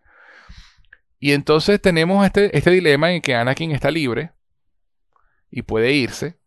Y de hecho él, le dice a Qui-Gon que él tuvo una vez un sueño de que era un Jedi y que había liberado a todos los esclavos. Eh, Esto es la- la- que, lo que era la mentalidad de Anakin a esa edad, en ese momento de su vida. Y luego se entera que, lamentablemente, su madre no puede irse con ellos. Watto no, ni- no, pudo- no hubo manera de que Watto dejara ir a la mamá también. Y entonces es un, es un momento decisivo en su vida porque su mamá le dice, ya es hora de que te independices. Es un niño de nueve años. Pero la mamá sabe que él está destinado a cosas más grandes. Y le dice, bueno, mira, tienes que dejarme ir porque tú tienes este camino que se te puso ante ti, pero tienes que caminarlo tú. Yo no puedo acompañarte. Y ese es el primer momento clave en la psique de Anakin y por qué Anakin es como es, ¿no? Anakin desarrolla... y, el y el contexto, José, también de que eh, yo estoy de acuerdo en que ninguna madre hubiese querido dejar a su hijo a la suerte de unos extraños, no cualquier extraño, estamos claros de eso, pero también el contexto en que ya ellos eran esclavos. Así es. En un planeta, en un planeta que, que está conducido por gángsters. Este, oye, tú dices, necesito un futuro mejor para mi hijo y, si este es el momento de que él salga, yo creo que hay que, hay que dársela. Sí. Otra cosa interesante de esto es que entre las habilidades de, Anakin nos, muestran que él construyó a Citripio, ¿no? Lo, eh, que él fue el que, el que construyó a Tripio y como un androide de protocolo para, para, ayudar en la casa. Y Arturito, o R2D2, era parte de los robots mecánicos de la nave de Padme. Entonces, fíjate tú, Citripio fue construido un encuentro épico. Sí, Citripio fue construido por un esclavo y Artu es proviene de la realeza. Proviene de la realeza. Eh, no, eh, uno de los encuentros más épicos de la película, ese, ese primer momento en que se enciende a Tripio este, desnudo, sin, sin carcasa, este, y se encuentran ellos dos, eh, un momento muy, muy celebrado dentro de la película, obviamente por el significado de amistad que tienen estos dos, ¿no? Claro. Entonces, hablemos un poco de la relación de Darth Maul y Palpatine, ¿no? El, tú, bien, tú bien comentaste que Darth Maul es, uno, es el segundo villano más querido de la saga. Este, a pesar de que en episodio 1, al momento de episodio 1 de las precuelas, hablando de las precuelas solamente, mucha gente pensó que habían desperdiciado el personaje por, por haberlo matado tan rápido, ¿no? Eh, porque el personaje era muy cool. ¿no? El look del personaje era muy cool. Los, los, los tatuajes rojo y negro, los cuernos en la cabeza, los ojos y, y, y, queda de pocas palabras, ¿no?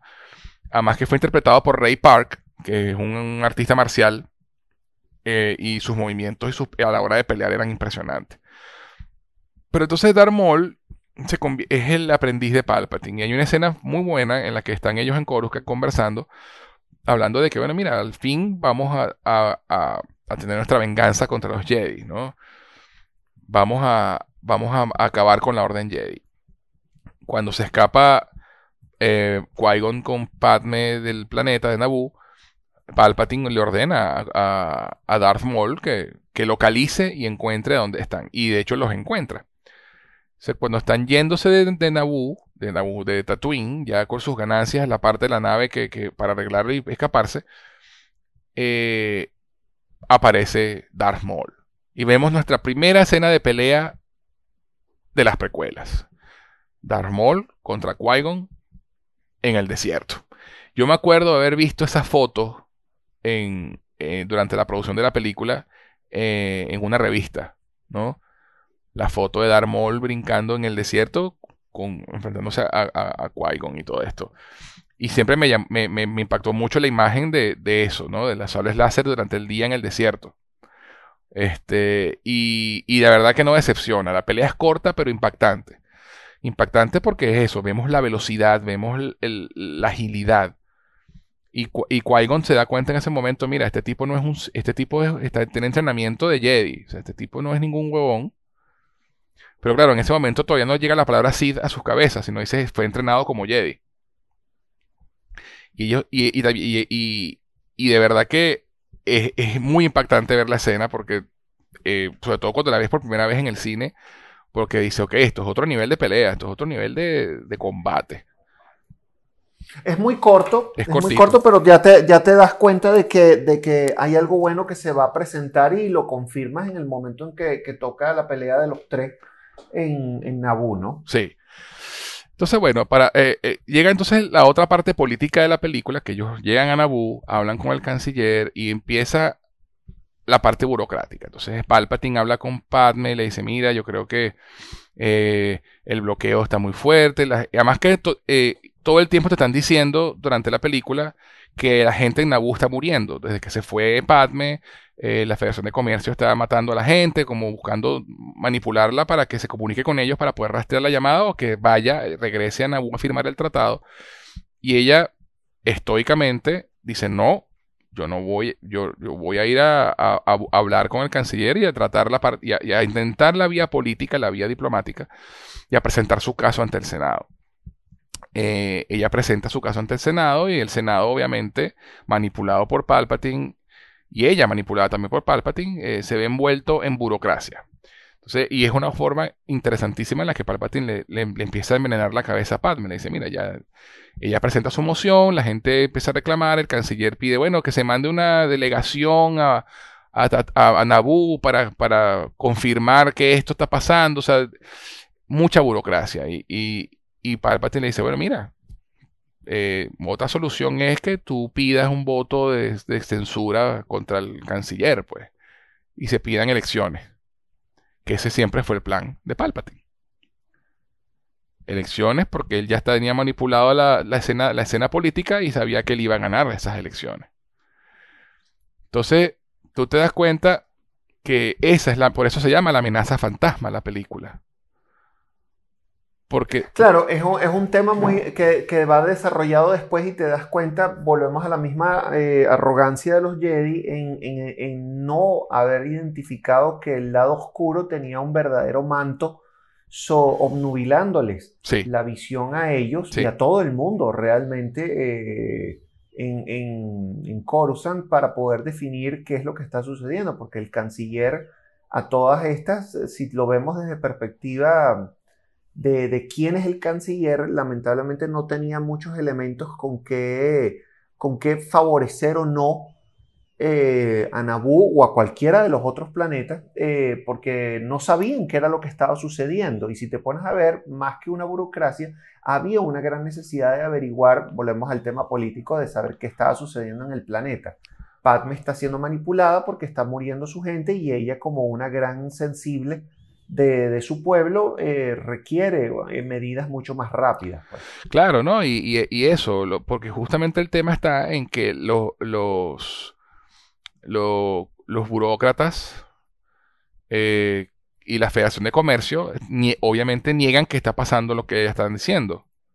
¿Entiendes? Entonces, claro, en vez de creerle la palabra a la soberana de este planeta que está diciendo, mira, me están invadiendo, me quieren joder, eh, porque las personas que rodean al canciller están en la nómina de la Federación de Comercio, que realmente es la nómina de Palpatine. Este, y, ponen todas las trabas políticas para que, para que se haga el proceso más lento, que es lo que pasa todo el tiempo en, política. Y entonces él le dice, él le dice bueno, podemos pedir que las cortes den la, tomen la decisión, pues las cortes se toman más tiempo en deliberar que el Senado, o sea, yo necesito que actúen ya. Entonces, y, y, Padme toma una decisión que Palpatine no se le espera en un principio de, bueno, yo me voy a regresar a mi planeta, voy a enfrentar mi vaina yo. Y aquí quiero hablar de, de, Jar Jar Binks, porque Jar Jar Binks es un personaje que no, hace, no tiene nada que hacer en esta película, excepto en, esa escena, en una escena. Jar Jar Binks es un personaje que realmente no tiene nada que hacer en esta película. Nada.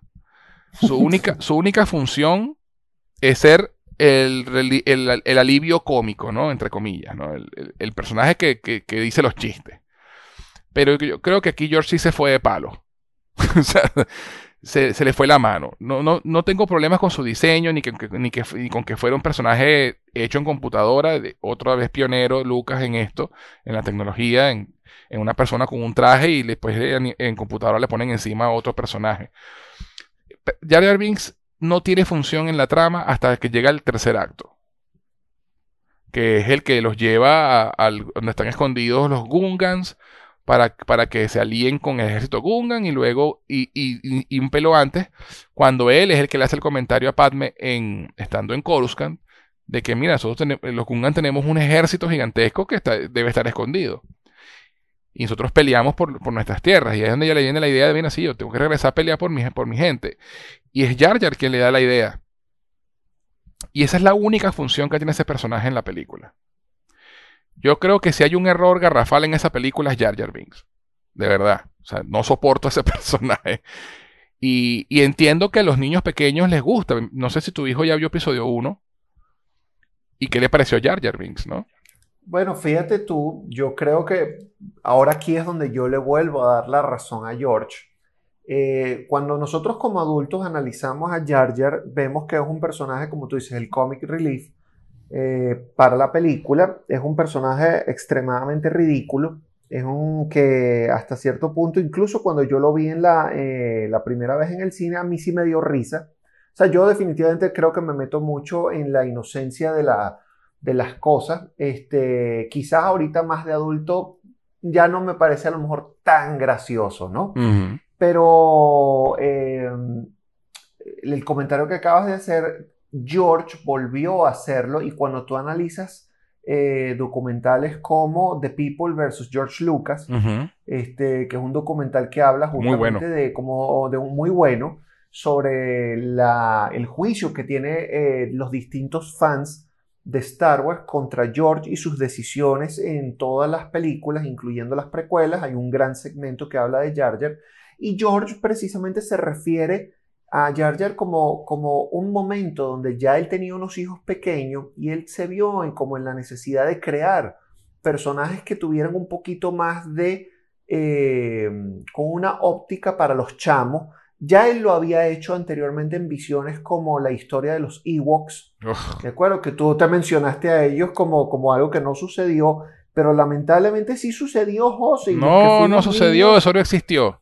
No existió. Los que fuimos niños, yo vi esa película, toda, de hecho la volví a ver en Disney Plus con mi hijo y lamento decir que, que me volvió a transportar al momento en que la vi cuando fui niño y inocentemente es una película con muy malos efectos especiales, se ven los títeres, o sea, claro, ya tú lo ves ahorita, pero en aquel momento me trajo cosas muy, recuerdos muy bonitos. Yo ni de niño me gustaba, a mí ni, siquiera de niño me gustaron esas películas. No, a mí sí, a mí sí, pero bueno, eso es otro tema. Sin embargo, Jar Jar, por ejemplo, vi a mi hijo ahorita que la pude ver con él cuando, antes de prepararme para este podcast, y él tuvo de se reía muchísimo de las ridiculeces y de lo, y de lo tonto y que era que era el personaje. Y George eso fue lo que quería. Sí no totalmente lo que quiso fue introducir un personaje para los niños con quien de hecho e, e, es el personaje que creo que menos personas podrían comprar eh, como, como juguetes incluso, porque eh, de por sí es horrible.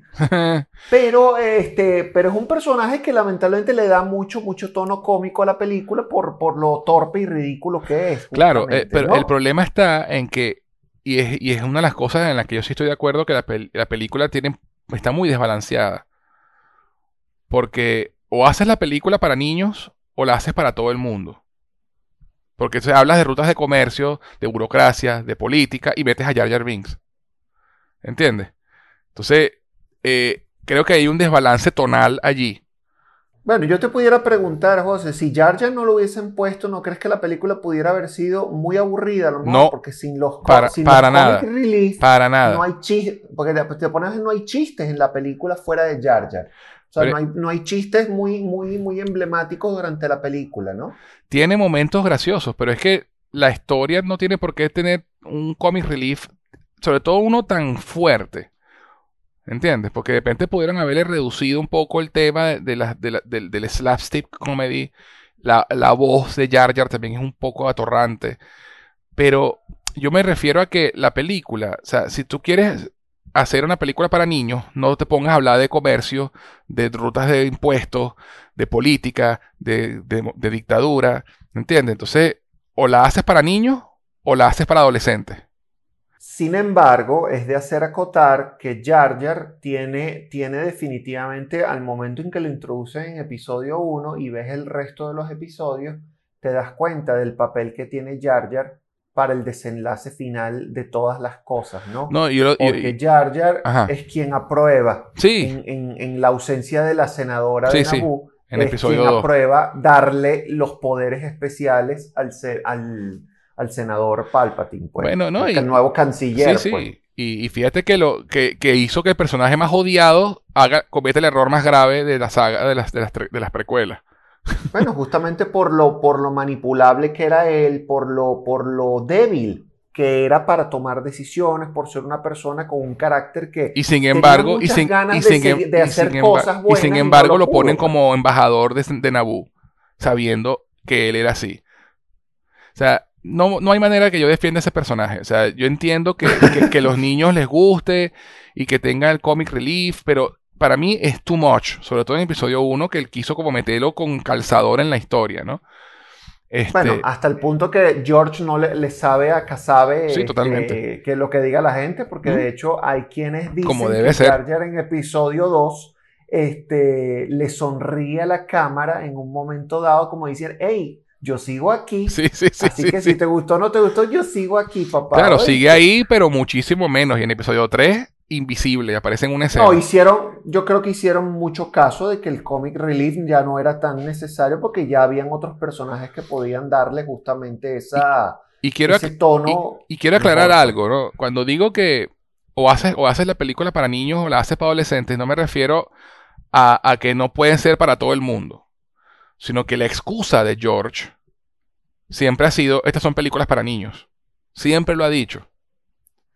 Cada vez que le reclaman algo, bueno, pues estas son películas para niños, él siempre usa esa frase como excusa. Y Star Wars no es para niños, Star Wars es para todos. El problema está en el balance. Yo soy fan de los lo que llaman los fan edits de las películas, ¿no? De, versiones que los fans este, agarran, mueven escenas, quitan cosas, ponen cosas. Y hay fan edits de episodio 1 en el que Jar Jar lo reducen a lo mínimo, lo suficiente como para que funcione y haga su función en la trama, sin quitar alguno que otro de sus chistes, y la película fluye muchísimo mejor, en mi opinión. Este, o sea, a mí lo que yo lo que lo que critico de Jar Jar es que es too much. Eh, y George quiso hacer un tipo de humor porque Citripio es un personaje entre comillas atorrante en las, en las, en las originales, pero está frenadito, no, no hay un extremo así como pasa con Jar Jar. ¿Entiendes? Jar Jar es un payaso en episodio 1. Entonces, y, yo, y, para, y para mí eh, no cuadraba con todo lo serio que estaba pasando a su, a su alrededor.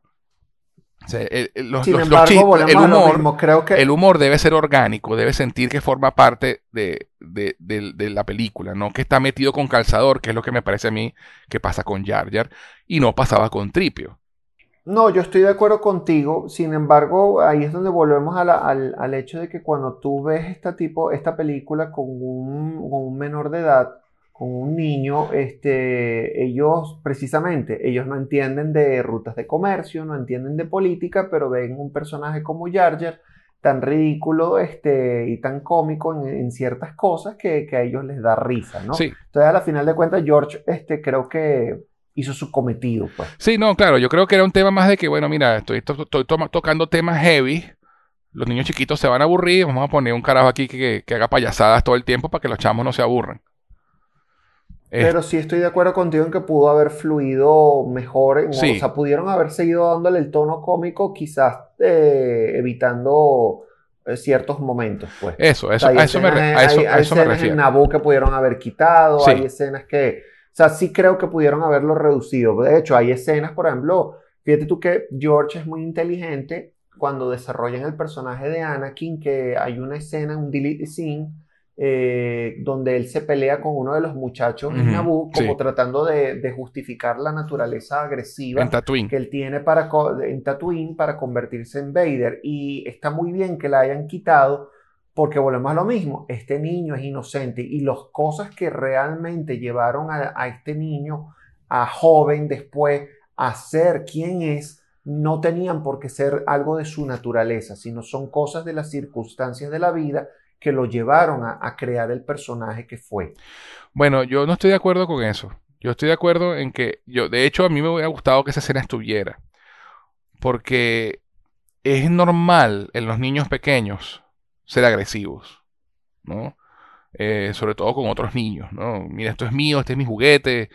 Eh, eh, el, el tema de, de la, de la- de la cooperación y la amistad con otras personas viene de la crianza, ¿no? Por la, la naturaleza humana es egoísta. Sea. Claro, pero no, pero no, pero, pero no conformara parte de la naturaleza de quién, de que de ahí se va a formar Vader. No, pero es que O sea, no- como no, decir, es que él, no- él ya era, no, él ya pero- tenía esa naturaleza para ser quien, quien iba a ser. No, lo pero esa escena lo que, lo que, lo que es más, la, es más sobre la, la lección que le da a Qui-Gon, que él le dice, mira, él dice que hice trampa, ajá, pero tú hiciste trampa, no, entonces tú sabes la verdad. Pelear con él no le va a cambiar, no, no va a hacer que cambie de idea. O sea, ahí está, ahí lo que importante es la lección, ¿no? Porque tú ves más adelante en la misma episodio 1 que, que Anakin tiene, tiene, tiene miedo y rabia por dentro, sobre todo cuando habla con el, con con el Consejo Jedi. ¿no? Que, le empiezan a preguntar por su mamá y, y él responde con agresividad. Ese que tiene que ver ella con esto. No, incluso cuando, cuando lo introducen a Padme, donde, donde Padme se refiere a él como eres un esclavo. ¿no? soy un esclavo, yo soy una persona y mi nombre es tal. Claro, e, exacto. O sea, no es que, no, porque no es que era un niño perfecto, perfectísimo, ¿no? Él era un niño normal, común y corriente con sus, con sus cosas de niño. Entonces, a mí, de hecho, me gusta mucho esa escena de esa pelea con el otro niñito que termina siendo Grido, que es muy cómico. Este, justamente porque eso es una lección y ahí tú empiezas a ver que el entrenamiento Jedi que pudo haber tenido Anakin si Qui-Gon no hubiera muerto. ¿No? Este, porque es, interesante pensar qué hubiera pasado si no es Obi-Wan quien lo entrena, que lo entrena regañadientes desde un principio, ¿no? Lo entrena como una promesa a su maestro y no porque realmente quisiera entrenarlo y de paso lo ponen como maestro casi que recién graduado de Jedi. O sea, hay muchas cosas. Bueno, volvemos a, volvemos a que justamente la, la, forma en como los Jedi se fueron, se fueron, tuvieron que formarse las nuevas generaciones, fueron producto de, de esa debacle con, entre, entre la guerra, entre que hemos perdido muchas, muchas filas de, de los Jedi, nuevas, nuevos reclutas eh, tuvimos que graduarlos mucho antes de tiempo, o sea, justamente porque había una gran necesidad de tener caballeros. Claro, pero en ese momento eh, todavía no había guerra. O sea, estamos hablando, estamos hablando del, final de episodio 1, ¿no? Cuando, que, después que, que, en, la, pelea entre Qui-Gon, Obi-Wan y, y Darth Maul, Darth Maul mata a Qui-Gon, Obi-Wan mata a Darth Maul, o por lo menos eso creímos, y, y Qui-Gon con sus últimas palabras le dice a Obi-Wan, entrena al muchacho, porque el Consejo Jedi decide no entrenarlo. Ellos, el Qui-Gon lo, presenta ante el Consejo Jedi y dice, mira, yo creo que este carajito es el de la profecía. Y el Consejo Jedi lo examina y determina, no, mira, no lo, no lo vamos a entrenar, el tipo, el chamo tiene mucho miedo por dentro, eh, veo, Yoda dice, siento peligro en el entrenamiento del niño, o sea, este chamo está muy, está muy viejo ya, o sea, porque una de las cosas que, que a mí siempre me, me, pareció creepy y mal de la, de la Orden Jedi era que los identificaban de bebés y se los llevaban a entrenarlos para adoctrinarlos desde carajitos. Porque ¿qué pasa? La orden Jedi, como la, como la conocemos en las precuelas, es una orden que, te pide reprimir tus emociones. Te pide que siempre estés en equilibrio, que estés en balance, bla, bla, bla. Pero también, pero no deja que lo que son tus emociones naturales, como el amor, no, te, no les permiten enamorarse, no les permiten casarse. Este, y, siempre les exigen eh, el, el freno a sus emociones, ¿no? Eh, ser siempre estoicos y siempre equilibrados. Y, el ser humano no es así por naturaleza. Por eso es que les gustaba agarrarlos de carajitos, de bebés, para adoctrinarlos de esa forma. Anakin es una anomalía, de hecho lo dicen. Anakin tiene nueve años y están diciendo que ya es muy viejo para entrenarlo. ¿Por qué? Porque ya tiene emociones calcadas. Tiene un, apego por su madre, obviamente, que si se los llevan de bebés a entrenarlos como Jedi lo pierden. O sea, eh, eh, eh hacían muchas cosas cuestionables los Jedi en ese punto. Y ahí volvemos al tema de la arrogancia y toda la cosa. Entonces cuando, cuando eh, Obi-Wan se compromete con Qui-Gon, le dice, mira, pana, el Consejo Jedi no lo quiere entrenar. Qui-Gon le dice a Anakin, bueno, mira, no te puedo entrenar legalmente, oficialmente, pero tú hazme caso, obsérvame y haz lo que yo te diga. Pero lo matan y le dice a Obi-Wan, mira, pana, entrénalo porque él es el elegido. Y Obi-Wan no le queda más remedio. Su maestro muriendo le hizo esa promesa y bueno, mira, él le dice a Yoda, yo voy a entrenar así sea en contra del consejo. Y Yoda, coño, no. No necesitamos otro, otro como Qui-Gon, está bien. El consejo está de acuerdo contigo, yo no. Pero el consejo está de acuerdo contigo en que Skywalker va a ser tu alumno. Entonces, las circunstancias en las que Anakin entra al, al, mundo de los Jedi ya son distintas a como venían viniendo los Jedi en particular pero todavía no sí, había... estoy de acuerdo contigo. Sin embargo, a pesar de que ya estaba Obi-Wan casi recién graduado, ya él le refería a Qui-Gon de que él estaba listo para afrontar las pruebas de hecho, para convertirse en caballero Jedi. Pues. De hecho, y, no, y de hecho la, el, el, el, enfrentarse y vencer a Darth Maul fue básicamente... Su prueba máxima. Fue, fue, su prueba, pues fue, después de eso él se convirtió en un caballero Jedi, esa fue su prueba. Este, y por eso. Y por interesante hubiese sido, eh, perdón que te interrumpa, interesante hubiese sido. Eh, volvemos, estos son cosas eh, definitivamente de, geeks de, de, la película. Totalmente. Quizás en el momento donde, donde Obi-Wan ya a final de episodio 3, y quizás lo veremos con la nueva serie de Obi-Wan, eh, cuando él haga, cuando él hace comunión con, Con con. Qui-Gon, ujú. Este, sería interesante a lo mejor si ellos van a explorar algún diálogo donde, oye, te equivocaste con respecto al muchacho, ¿no? Sí, Te equivocaste con él o no te equivocaste, sino que viste las cosas desde un cierto punto de vista, ¿no? sí, sí, sí. Entonces, bueno, aquí te- episodio, episodio 1 termina y el evento más trágico de episodio 1 ocurre fuera de cámara, que es el nombramiento de Palpatine como nuevo canciller de la República. Ese realmente es el drama de episodio 1. Del episodio, episodio 1 termina con Anakin siendo con la promesa de Anakin en- de tener su entrenamiento como Padawan y la República en manos del futuro emperador de la galaxia. Entonces, aquí pasamos a episodio 2, el ataque de los clones. Diez años después, cronológicamente, dentro de la historia de las películas, tres años después se estrena, en el 2002, la película en cines. El ataque de los clones, como comenté hace un rato, fue la primera película completamente filmada en digital de la saga de Star Wars. George Lucas siempre fue un ávido, eh, digamos que... eh, ¿Cuál es la palabra que estoy buscando? Bueno, él, siempre estuvo... eh, tenía ganas de impulsar la tecnología. Siempre buscó eh, to push the envelope, ¿no? De, de forzar la liga con la tecnología para ver hasta dónde podía llegar. Él ya había experimentado con las cámaras digitales en el episodio 1 y decidió completamente digital episodio 2. Y fue una de las primeras películas donde todos los sets eran digitales. Hubo muy pocos exteriores, a diferencia de episodio 1, donde sí filmaron en Italia en y en algunos sitios en exteriores muy bonitos. En eh, Tunisia, en Tatooine, para, para Tatooine.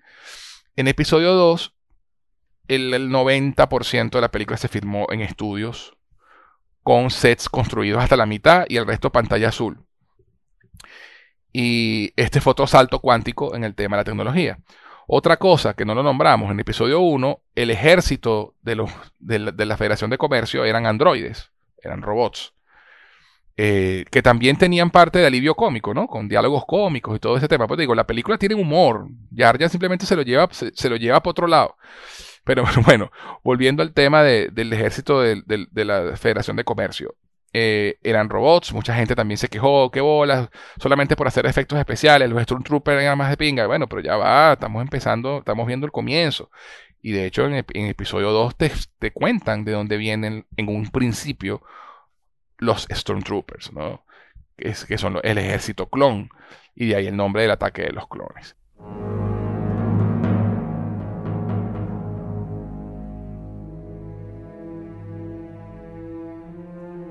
¿Qué te pareció el ataque de los clones en líneas generales, Ricardo?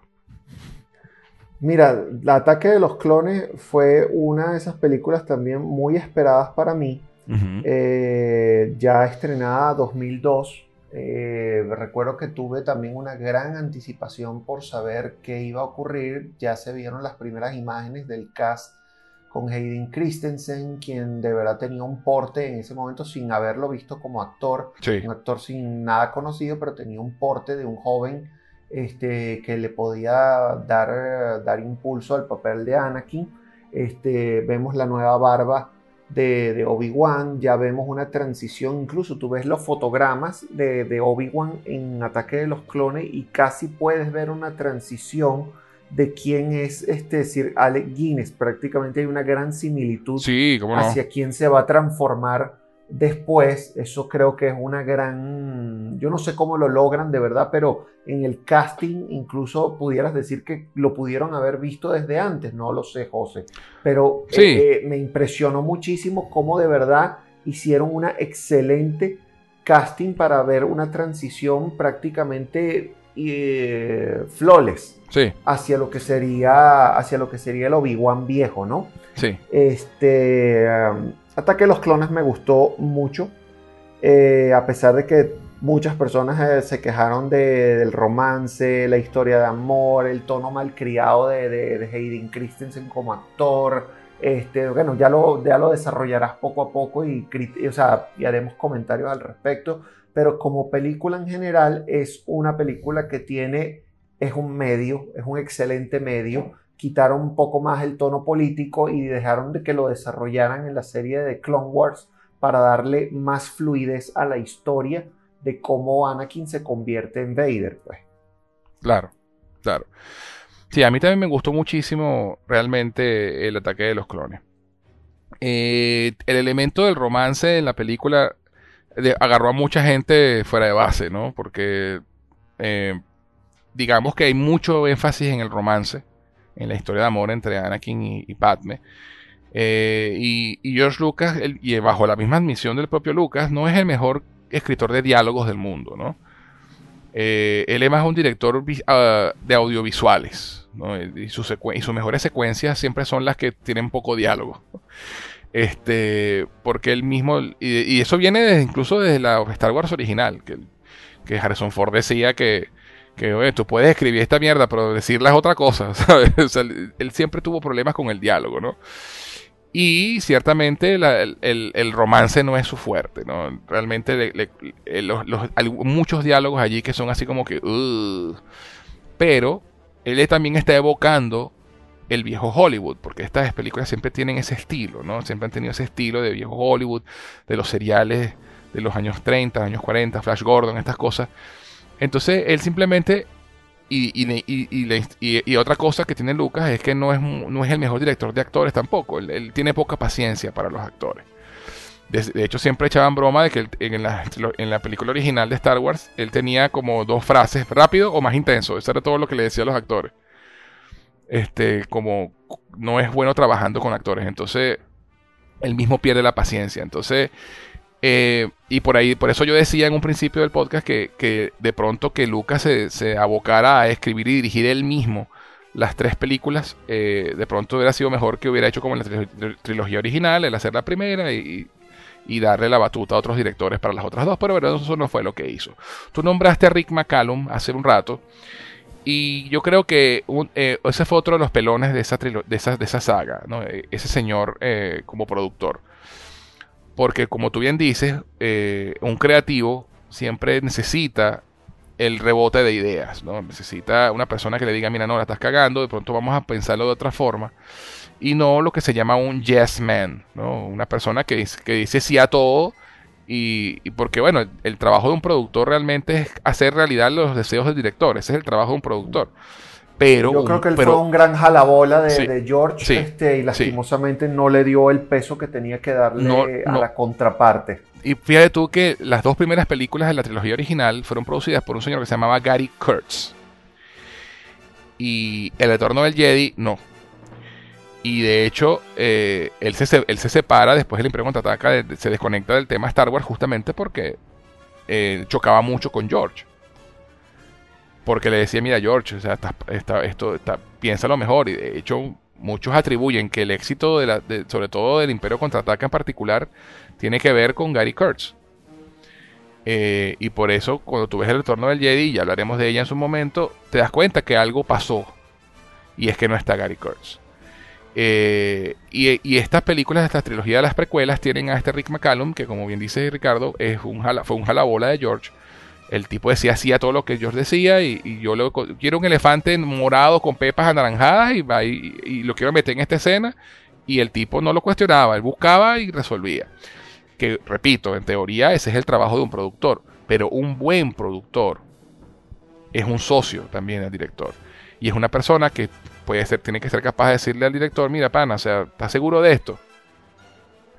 Porque cuando, cuando tú estás en una posición de, liderazgo, estás dirigiendo un proyecto o algo, si tú no tienes una persona con la que debatir ideas y una persona que, sabes, que, te, que te ofrezca una perspectiva diferente a la tuya, porque a veces hace falta en un equipo y las películas son un equipo, no es un trabajo del director ni el guionista nada más. Eh, las mejores películas son las que fluyen en ese departamento. Las precuelas, pues lamentablemente, no son el, no son el caso y es 100% sin destilar George Lucas para bien y para mal. Afortunadamente George Lucas es un muy buen contador de historias y es un, un muy buen creador. Lo que pasa es que no es tan buen guionista, no es tan buen escritor de diálogos. Entonces ahí es donde está el, la, el yin y el yang de George, ¿no? Y se ve mucho en, en, la historia de amor en particular. La historia de amor en particular de, en, en Ataque de los Clones es, es bastante cheesy, ¿no? Eh, es, es, muy melodramática, diría yo, que es la palabra. Pero es un, pero es un cheesy donde, por ejemplo, contrariamente a la, al desarrollo de la historia de amor de aventura entre Han Solo y Leia, uh -huh. oye, yo creo que es un amor muy bien captado en cámara de, de juvenil. Totalmente, totalmente. Eh, yo creo Hayden, Hayden es, un, es un niñito, es un niñito malcriado, es un muchachito que, que se deja llevar netamente por sus emociones y la gente lo quería ver más adulto. Y no, él no es un adulto, él es un muchachito, no, no, él es un, apenas un bebé. Y, y no solamente eso, no solamente eso, es, es, es, un adolescente, ponte tú que tenga 19 años en esa película, eh, o 20, es un joven adulto, no un adolescente, un joven adulto que nunca ha tenido la oportunidad de relacionarse con una mujer. El novia Padme desde episodio 1, tiene 10 años que no la ve. Ha estado solamente entrenándose como Jedi. Pero él, ese crush que él tuvo de niño siempre estuvo allí. Exacto, es la única conexión pero, que ha pero, tenido real. Si tú te pones a pensar cómo era uno a los 12 años tratando de hablar, o a los 13 años, 14 años tratando de hablar con una mujer que te gustaba, mira, yo creo que a Anakin le iba mejor. Le iba mejor. O sea, es, es el reflejo de cómo una persona que es inocente en ese sentido, que, que tiene un, un, un, una sensación de amor por dentro, pero no tiene la habilidad social de, de hablarle a una mujer. Entonces, él, él lo que hace es hablar con, con los, los, los, sentimientos a flor de piel, ¿sabes? Él simplemente es, mira, me estoy muriendo por ti. me, estás metida en mi alma y no te quieres salir. O sea, él, es porque es lo que siente. Entonces realmente no... No, no, no sí, no, es, es, es, no es, el es casi la reproducción de una canción de, de, amor para agarrar el cuchillo y córtame las venas. Exacto, porque me siento, exacto. me estoy de verdad muriendo en este momento por, por, por decirte que te amo y tú no me dices nada, chica. Exacto, exacto. Esa frase que me da mucha risa, estoy, me estoy acechado por ese beso que jamás debiste darme. es una frase ridícula realmente, pero eh, viene del, del, del, del corazón de una persona de, de un niño, pues de un joven que, que no sabe cómo manejar sus, sus emociones. Y justamente ese es el punto por el cual los, no lo querían entrenar, porque no, ya, estaba, ya después de los siete años, los niños tienen programado quiénes van a ser. Eso está, eso, eso está confirmado. O sea, la, no, digamos, además... digamos que en la programación me refiero a, a, a cómo, a cómo manejar su, ciertas cosas de, las emociones y tal. Entonces, ya Anakin tenía 9, 10 años cuando, cuando empezó a entrenarse como Jedi. Era más complicado obligarlo a, a, controlar sus emociones. No, yo sí te voy a decir una cosa, los que nos hemos enamorado, y digo no porque me ha pasado, los que nos hemos enamorado alguna vez y no fuimos correspondidos, yo creo que podríamos perfectamente identificarnos con esas emociones en ese momento, sí. ¿no? Porque son muy viscerales. Sí. Es precisamente, son esas, es esa emoción que lograron captar. Sobre todo a esas edades. diálogo a esas edades, exacto, porque lograron ser captadas en palabras. O sea, a pesar de que tú digas que no es un buen guion, es un guion que, la, que, que, logró no, no, no digo, no, de no, forma no, visceral. no, buen guion, no, no, no eran buenos diálogos. Es lo, a, lo que, a lo que voy. El, la, historia, la historia que cuenta es buena. No, pero me refiero, exacto, ese guion o ese diálogo logró captar una, una sensación visceral. Sí. Porque esa sensación visceral del beso, que, o sea, estoy acechado por el beso que nunca me diste, eso es una emoción visceral que tú sientes, esas sensaciones que te desgarran por dentro. Sí. Poder, o sea, poder traducirla en diálogo, creo que es un, es un gran reto. Sí, sí lo es. Y este, pues, como, como dije hace rato, Lucas no es el mejor director de actores, entonces no sabía, no guiaba, no supo guiar muy bien a Hayden, que no es un mal actor, es un muy buen actor, de hecho si lo ves en otras películas que ha hecho, tú ves, te das cuenta que él, es muy buen actor. Cuando un director que, que, tiene más paciencia con los actores trabaja con él. Pero Lucas no. Para Lucas los actores eran, eran props que hablaban, ¿sabes? Este, y, ese, y esa es una de sus fallas como director, y hay que admitirlo. Pues sencillamente, tanto, tanto hay que admitirlo que él mismo te lo dice. Este, pero la historia de amor en la película es muy importante. Este, porque justamente eh, la excusa de Anakin es su juventud y su inexperiencia, pero ¿cuál es la excusa de Padme? Porque Padme en un comienzo lo sigue viendo como el niño que conoció en Tatooine, ¿no? En un principio. Claro, eh, Anakin es un tipo guapo y está interesado en ella y, poco a poco la va conquistando, ¿no? Pero hay muchas banderas rojas que, que Padme ignora en, e, en esta historia. Muchas. Y una de ellas es cuando están conversando en el campo y empiezan a hablar de la democracia y, de la política. Y él dice, bueno, pero es que el sistema no funciona. Y ella le dice, bueno, pero ¿cómo, lo, ¿cómo harías tú para que funcione? Bueno, me sentaría a hablar con la gente eh, eh, y ponernos de acuerdo en lo que es mejor para el pueblo y hacerlo. Y bueno, eso es lo que hacemos, pero a veces es difícil ponernos de acuerdo. Y dice, bueno, entonces alguien debería obligarlos. Y ella le dice, pero alguien como quién, como alguien sabio, ¿quién? Tú, no yo, pero alguien. Eso me suena mucho eso me suena mucho a dictadura. Y él dice, bueno, si funciona. y después lo quiere hacer pasar por un chiste, como un chiste, pero eso es una bandera roja. Es una gran bandera roja. Que, que Padme ignora por completo. Por completo. Y, y, luego cuando, cuando descubrimos que la mamá de él tiene sueños con su madre y entonces va, decide eh, desobedecer las órdenes de, cuidar a Padme y, llevarse la Tatooine a buscarla y resulta que se la, se la llevaron los moradores de las arenas y la secuestraron y tenía un mes secuestrada y la encuentra medio moribunda y se le mueren los brazos. Segundo momento importante en la historia de Anakin, la muerte de su madre, sin haber tenido un ciclo, un cierre. Ella tuvo un cierre con él, pero él no, él no tuvo un cierre con ella.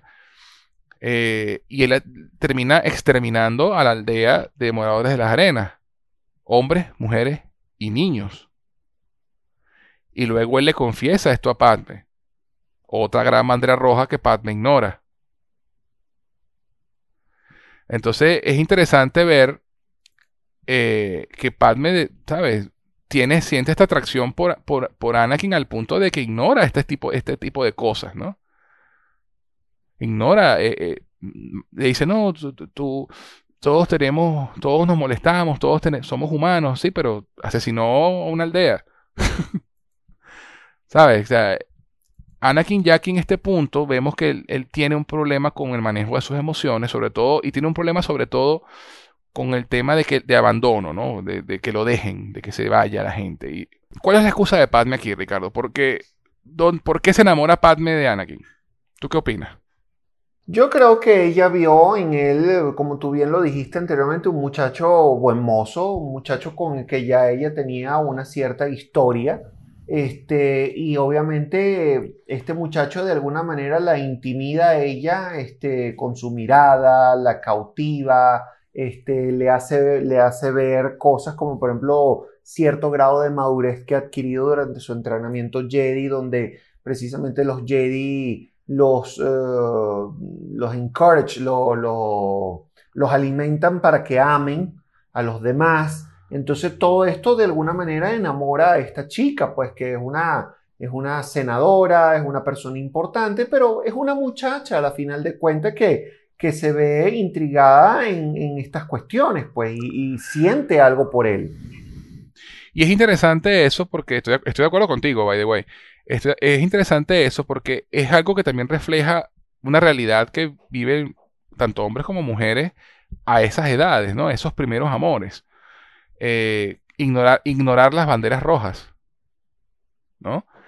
Claro, aquí lo ponen en, un extremo. Obviamente, yo creo que una, una, chama de 17 años que es madura y fue, fue reina y senadora, si ve que el chamo que le gusta asesinó una aldea completa, incluyendo mujeres y niños, realmente no creo que siga allí.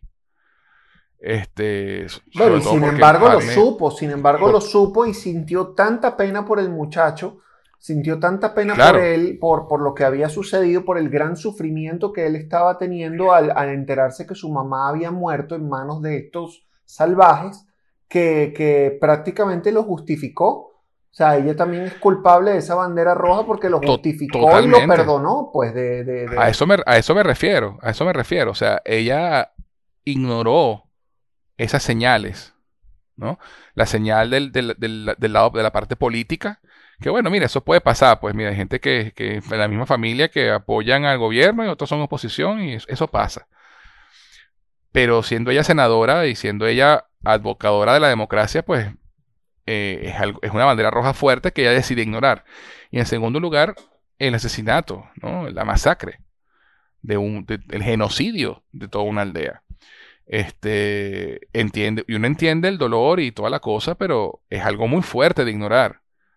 Y de hecho, este, eh, y ahí es uno de los, de los pocos, digamos, errores de guion que tiene eh, las precuelas en cuanto a la, construcción de la historia, ¿no? Que hay un momento en el episodio 3 cuando One va a hablar con ella y le dice, mira, yo vi un holograma de Anakin matando niños y, y, y, y Padme responde, no, él no lo haría. ¿Cómo que no lo haría? Si lo hizo hace cinco años cuando mató al poco de carajito, mujer irillo de los Tosken, ¿no? Es correcto, es correcto. o sea, ella decidió ignorar de su mente que ese episodio había sucedido y lo justificó como que, bueno, la venganza es normal si te hubiesen matado a tu mamá o me hubiesen matado a la mía, quizás yo hubiese pensado o hecho lo mismo, ¿no? Exacto. Entonces es interesante porque eh, realmente te demuestra eso, ¿no? Que los dos eran unos, eh, eran muy jóvenes y, y, y se crea este, esta pasión, este romance entre ellos muy rápido. Y, y, de paso, Anakin, siendo parte de la Orden Jedi, pues no puede tener ataduras de esa forma, ¿no? Y no solamente eso, sino que al final terminan casándose en secreto. Entonces, este, y, es importante recalcar que Anakin tiene un problema con que las personas en su vida se, vayan o, mueran.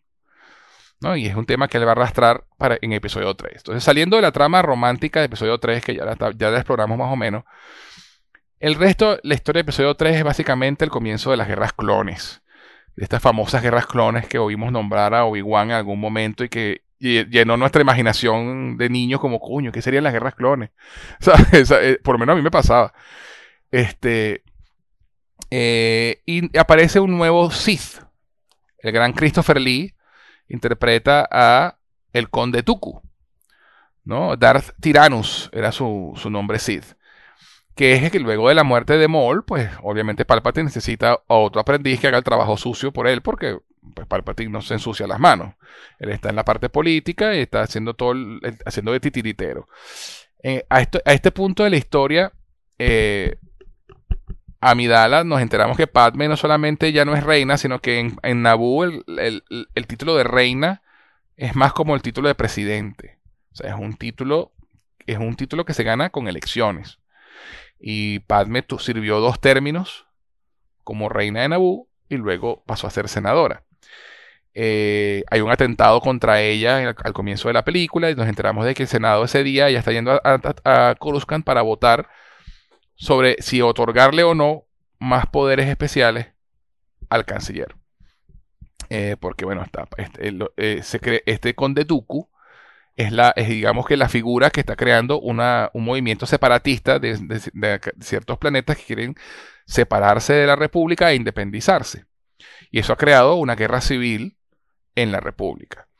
Entonces Palpatine, como canciller supremo, eh, está buscando la manera de controlar esta guerra, que obviamente, como sabemos que él es el villano, que él es el emperador, que es el futuro emperador, que él es Darth él simplemente está jugando por los dos lados del tablero.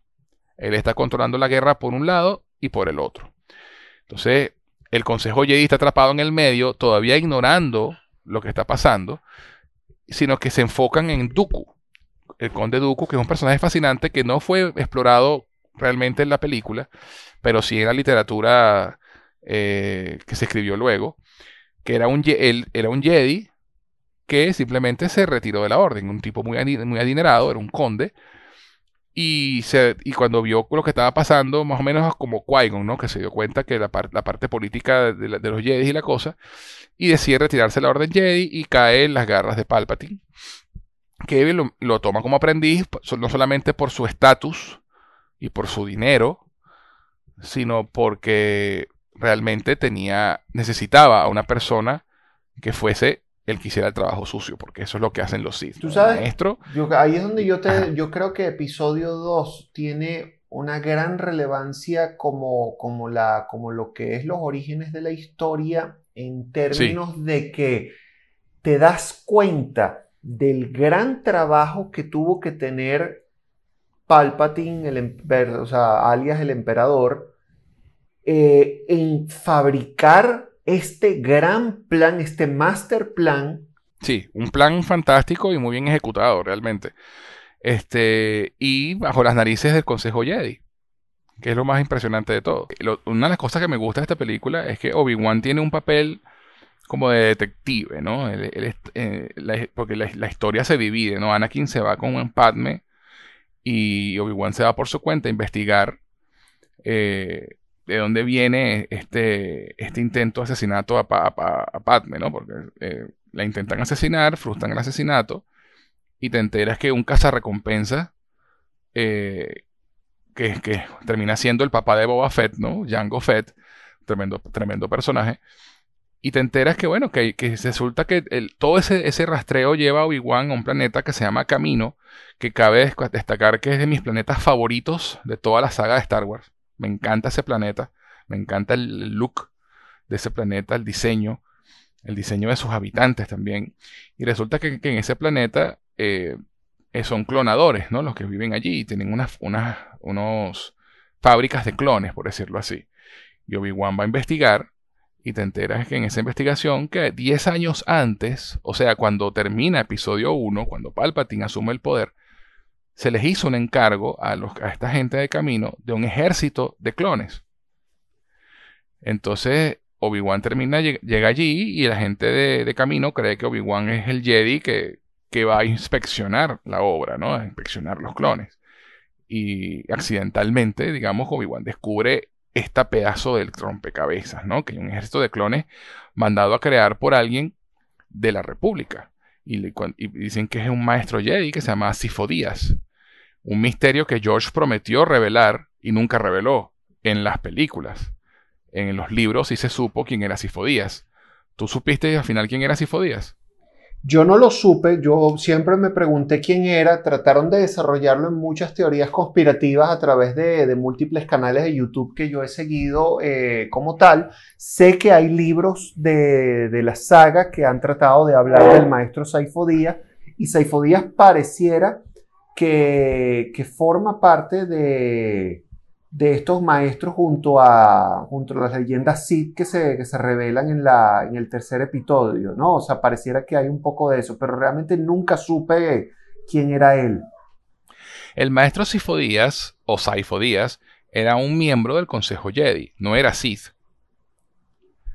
¿Qué pasa? Eh, resulta que, acuérdate que en la película, cuando, cuando Obi-Wan eh, reporta esta, esta, este descubrimiento al Consejo Jedi, ellos le comentan que el maestro Sifodías fue asesinado hace 10 años.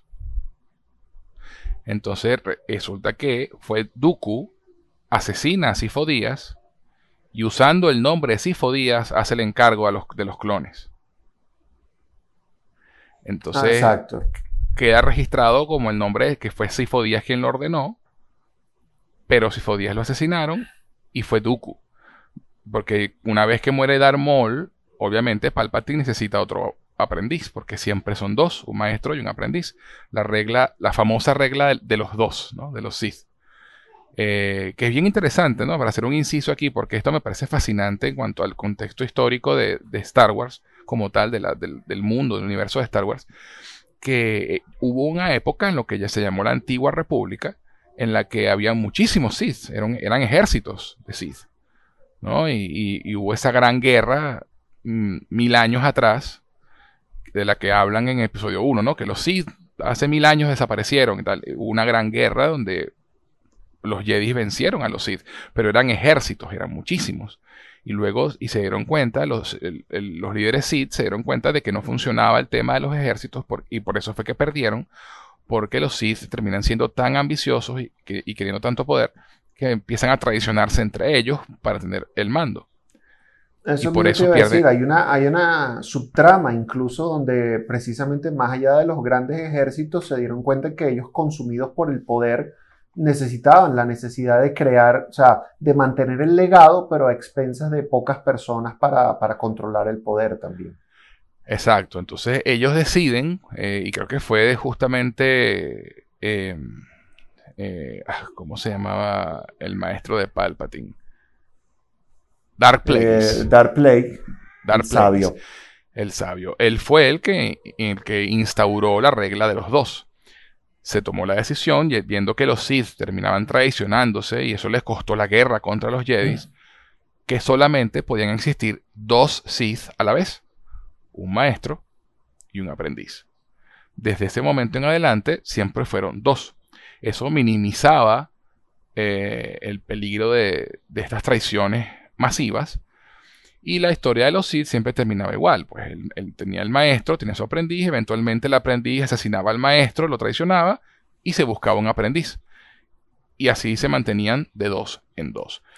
Este, y entonces, bueno, cuando muere Darth Maul, Palpatine necesita un nuevo aprendiz y recluta a Sidious, ¿no?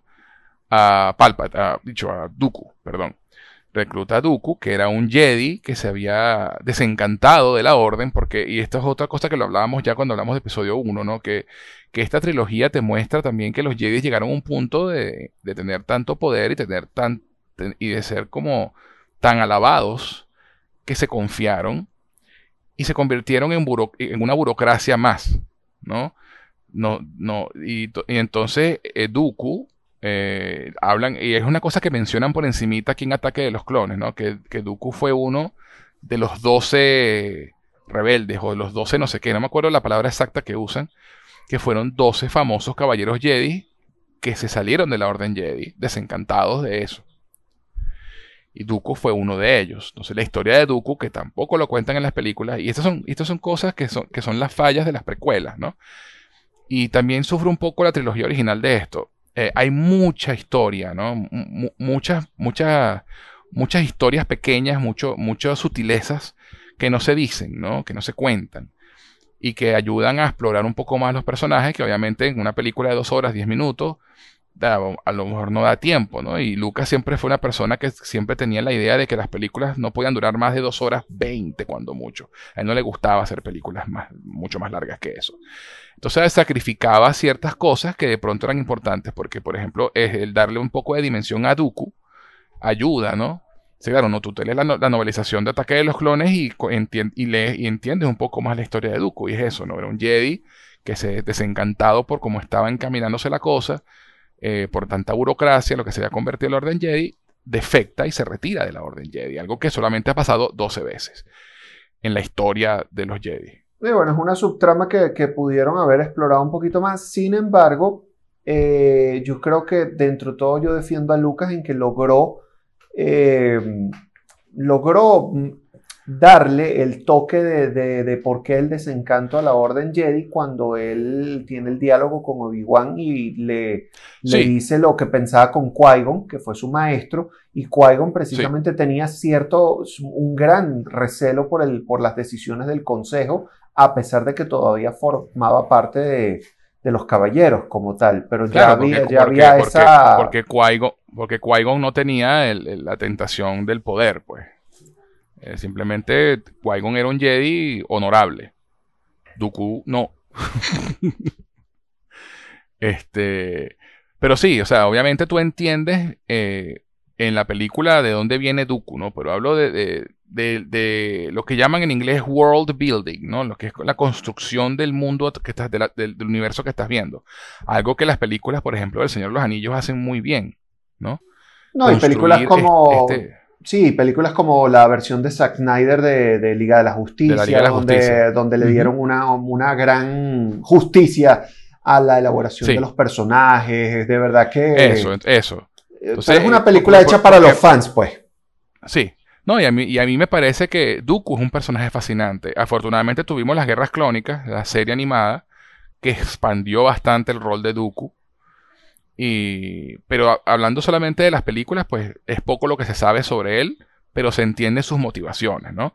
Se, él, se convierte en el líder de este, de este grupo de planetas separatistas que quieren separarse de la República e independizarse.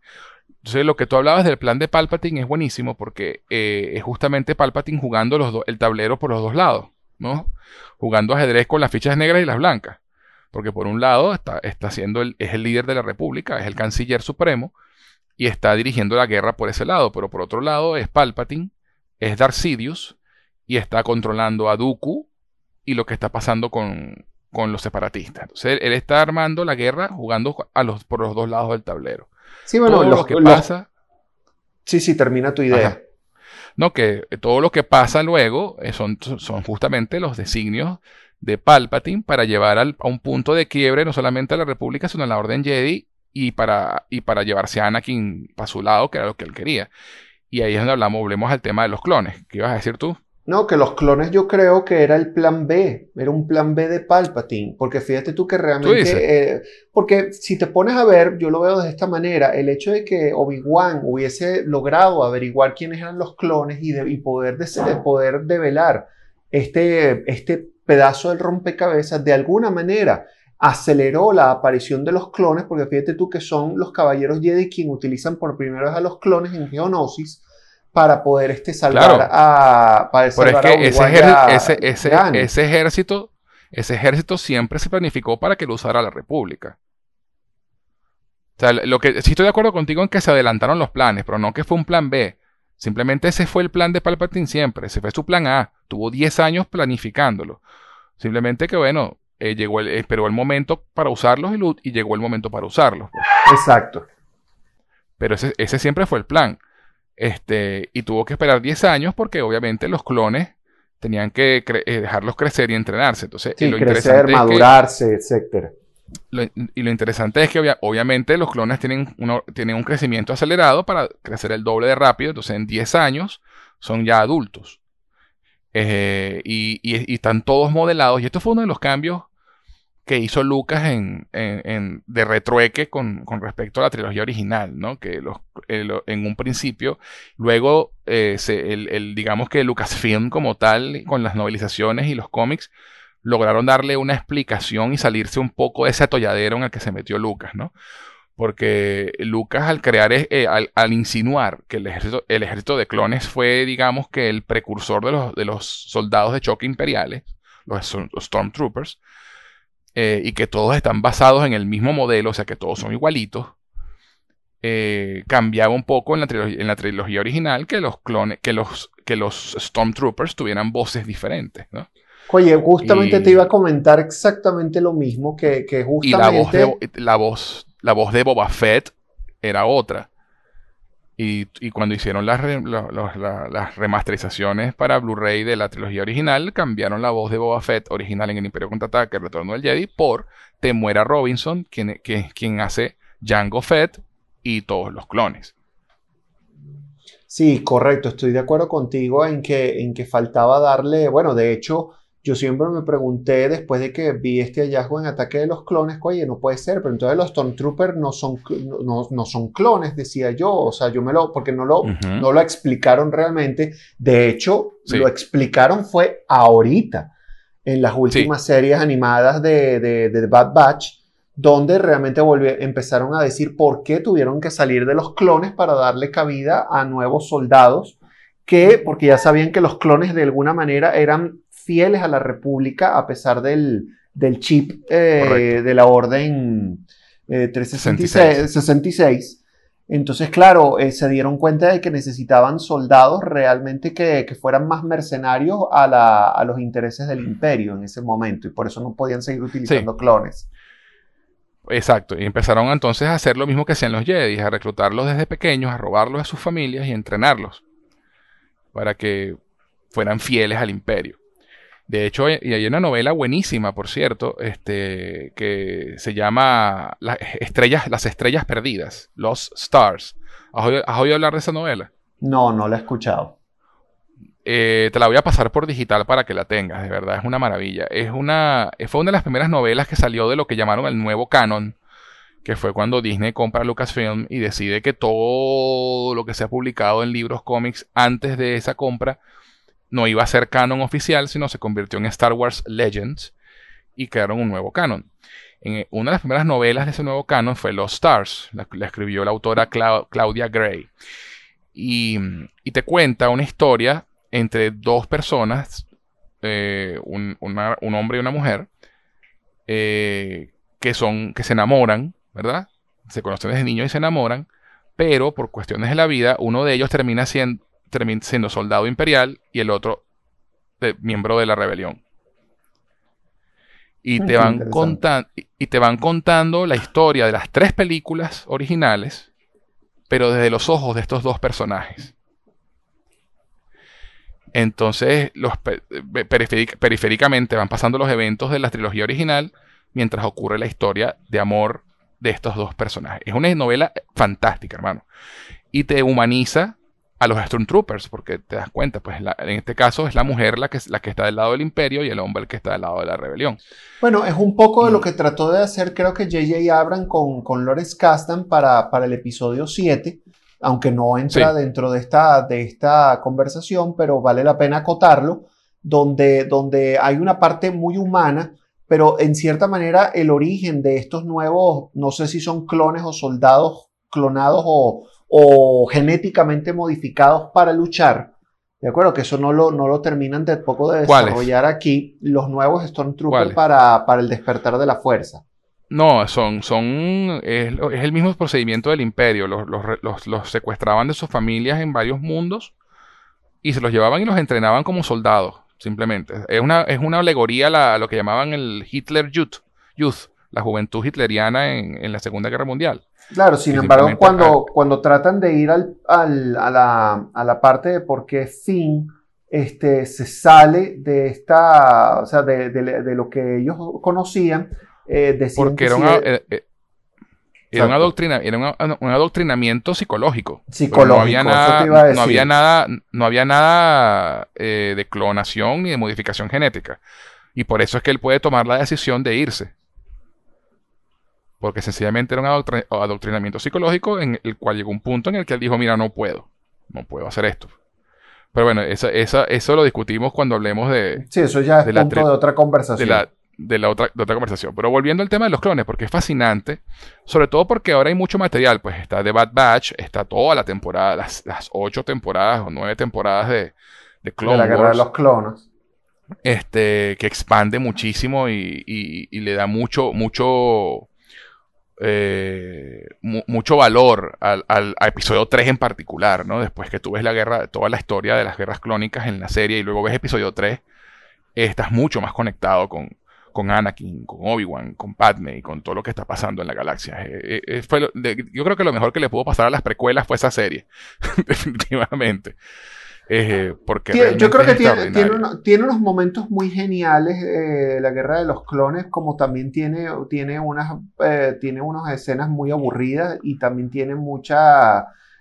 volvieron otra vez a seguir tratando de, de, escenificar el problema o el conflicto político este, que ya se había desarrollado para, la, para las dos primeras películas, ¿no? Entonces, no es que soy, yo me la vi completa, y creo que puedo estar de acuerdo contigo en que es alabado porque dieron muchos elementos nuevos, sobre todo humanizaron a los clones, eh, le dieron una, la historia de Darth Maul la, lograron expandir, que mucha gente lo quería de nuevo, lo oh, quería de nuevo dentro oh, de la película.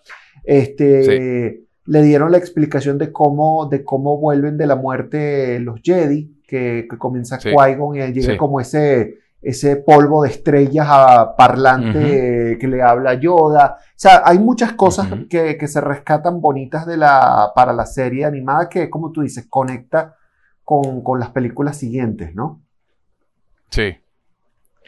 Eh, y de hecho, el final de temporada, o sea, el final, el final, final de la serie que salió, que salió el año pasado, a mí se me paraban los pelos. O sea, eh, fue brutal, brutal. Y una de las cosas que a mí me gustó mucho de la serie de la Guerra de los Clones eh, fue el personaje de Ahsoka. Personaje de Ahsoka. Que en un principio, eh, que en un principio fue odiado por la comunidad y, y a punta de buenos guiones y, buenas historias se convirtió en un favorito al punto de que van a hacer una serie live action de, Ahsoka, que continúa la historia de Ahsoka en Rebels, en la serie Rebels. Entonces, el, el, crecimiento y, la aceptación que tuvo ese personaje es algo sin precedentes en Star Wars. Porque los fanáticos de Star Wars tienden a enamorarse rápido de personajes como Darth Maul o como Boba Fett, que aparte de verse cool, no hacen más nada. este, sobre todo en sus primeras apariciones. Y luego las expanden, ¿no? Pero en el caso de Ahsoka fue al revés. La gente en su primera aparición odió a Ahsoka. O sea, fue una vaina que el, rechazo con, el personaje fue inmenso. Y poco a poco el personaje se fue ganando el cariño de los fans. Y bueno, mira. Bueno, porque Ahsoka, se... Claro, Ahsoka se convirtió en la, primera disidente de, la Orden Jedi que no persiguió ninguna ningún fin ni político, ni tampoco se convirtió en la mala, simplemente decidió que ya no soporto esta, más, esta burocracia y yo no... no, tenía la ambición de poder. No, quiero más nada, no quiero más nada, definitivamente. Eh, quiero ser, un, ser un ser humano más y claro, parte de enaltecer a los personajes femeninos que ha tenido, que ha tenido esta línea nueva de Disney con Star Wars este, se ha visto pero recuerda, pero, recuerda, pero recuerda que Ahsoka no viene de la línea Disney de Star Wars. No, no, es correcto, pero lo desarrollaron mucho más y creo que la última, la última solamente la última temporada vino con, la con Disney. Vino con Disney, correcto. Pero bueno, parte le dieron ese protagonismo a ella de, de, darle un poquito más de historia de fondo como tal. Pues estoy de acuerdo contigo, o sea, pero, pero esa línea la, la comenzaron a, a trabajar y a seguirla, pues. Sí. Y bueno, este, volviendo a la película de Ataque de los Clones. Entonces, eh, descubrimos entonces que están estos clones. Y además que la primera vez que yo la vi, y, no sé, me contarás tu experiencia, pero esa escena, porque te están hablando de los clones que están, están construidos para luchar, no sé qué, que pinten, los muestran comiendo, pero están en ropa como de, normal, en unas pijamas y raras. Y luego se paran en ese balcón y tú ves por primera vez, y, te das, y, es donde unen los puntos y dices, mierda, los Stormtroopers.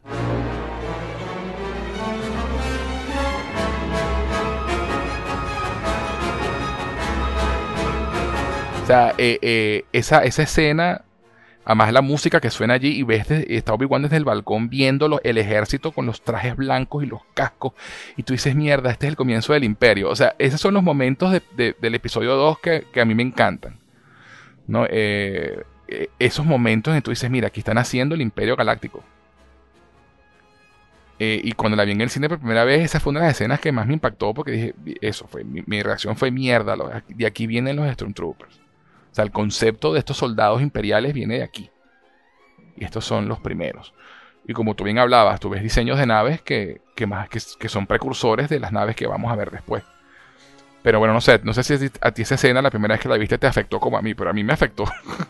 No, es que yo estoy de acuerdo contigo. A mí también me encantó y es mucho de lo que. Es, es mucho de lo de por qué el episodio 2 y el 3 tuvieron buena, una buena resonancia con la audiencia que la fue a ver porque ya era las conexiones con la trilogía original, era conectar puntos, era, en cambio, era lo que hablábamos, la primera es el comienzo de todo, es el inicio de, algo que, no, que no se conecta prácticamente en casi nada, excepto en el personaje de Anakin.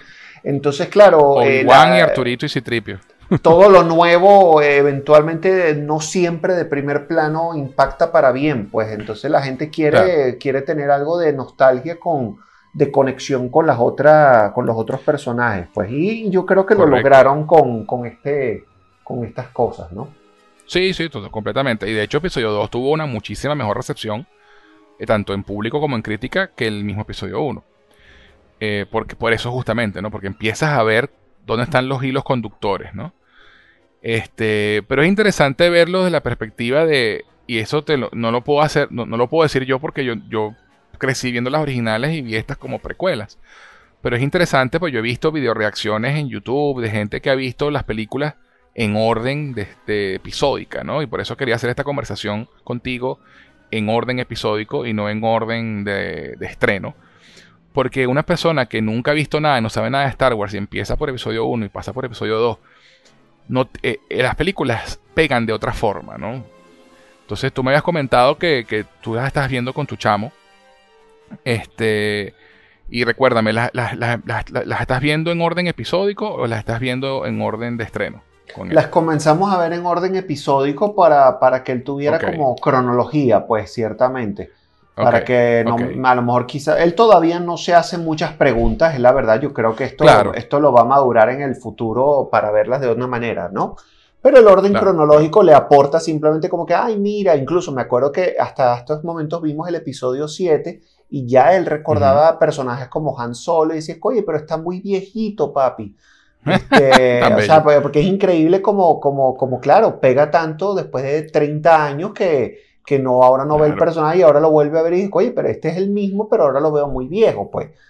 Y claro, él, claro, no lo, no lo ve nunca de la misma manera que tú y yo, porque nosotros tardamos literalmente 30 años para volver a esperar, esperamos, exactamente. Exacto, exacto. Era un orden lógico. Sí, entonces bueno, es interesante ver eso, pues, porque ves episodio 2, digamos que justo después de ver el 1, sin saber qué viene más adelante, y lo que estás viendo es esto, ¿no? Estás viendo un juego, un entramado político, estás viendo también un, líder que es Palpatine que está manipulando a Anakin y, y, metiéndole en la cabeza que él es el más poderoso de todos, que él va a ser el mejor de todos, porque es lo que él quiere oír. Porque es una cosa que no hemos hablado bien de Anakin en esta película, es que Anakin aquí tiene 10 años más que en episodio 1. Entonces, ponte tú que tenía 11 años en episodio 1, aquí tiene 21 años. Entonces, ha pasado 10 años entrenando con Obi-Wan, un maestro que no quería ser maestro, pero que lo aceptó ser su maestro porque, por, cumplir una promesa. Y, para, y, y aunque llegó a querer a Anakin como un hermano, tenemos que entender que aceptó por compromiso entrenarlo. ¿No? Y eso para mí influye muchísimo.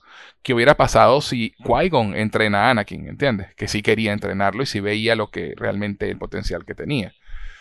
Entonces, este, eh, vemos a un Anakin y un Obi-Wan que constantemente están discutiendo, están chocan ¿no? en, sus formas de, pensar, porque Anakin es, eh, es, cabeza caliente, es alterado, es impulsivo, y Obi-Wan siempre ha sido muy metódico, siempre ha sido muy, vamos a hacer las cosas by the book, ¿no? Vamos a hacer las cosas como dice la orden Jedi que deben hacerse.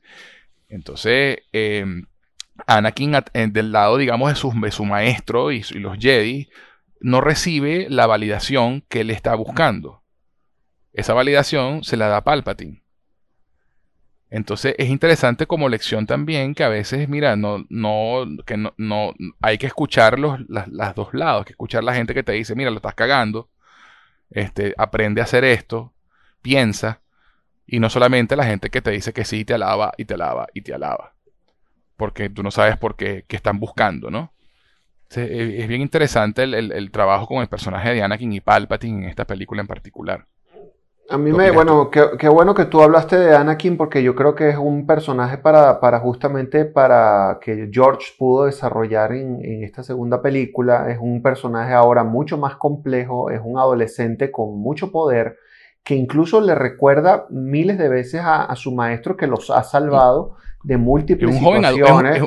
mira, esto, es importante, no es un adolescente, tiene 21 años, cuando 20, ya es un adulto, sí, exacto. Es un joven adulto, es un young adult, es un joven adulto. Es un joven adulto. Sin embargo, el portrait, o sea, el retrato de este, de este muchacho pareciera más un adolescente por la forma en cómo se comporta. Es un niño, o sea, me parece que es un retrato de un muchacho malcriado. Eh, tiene sus momentos de madurez en algunos momentos para cuando habla con, con Padme, pero me parece que la esencia de, esta, de este personaje es un niño todavía, es un muchachito. Es claro, pues no ha, vivido, no ha vivido mundo.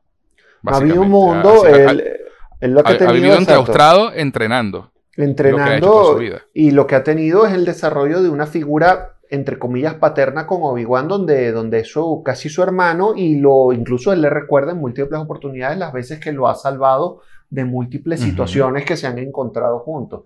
Pero la realidad es que esto es un muchacho que tiene, que tiene muchas carencias afectivas, de soledad, sigue estando solo, tiene mucho miedo, este, no sabe cuál es su, destino. Él cree que está destinado a cosas más grandes porque se lo han dicho. Porque eso, eso es importantísimo. Qué, qué bueno que lo dijiste, porque es eso. También ha crecido escuchando la profecía. el, el, elegido, que él es el que va a traer balance a la fuerza. Y, coño, o sea, es una responsabilidad sobre sus hombros muy arrecha.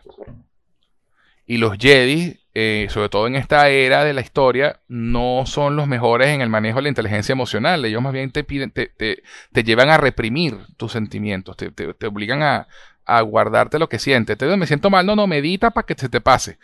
Pero no lidias con, no lidiar con lo que estás sintiendo. Y, y también tenemos en cuenta que ha pasado 10 años entrenando y 10 años en los que no ha visto a su madre, a la que abandonó esclava en un planeta.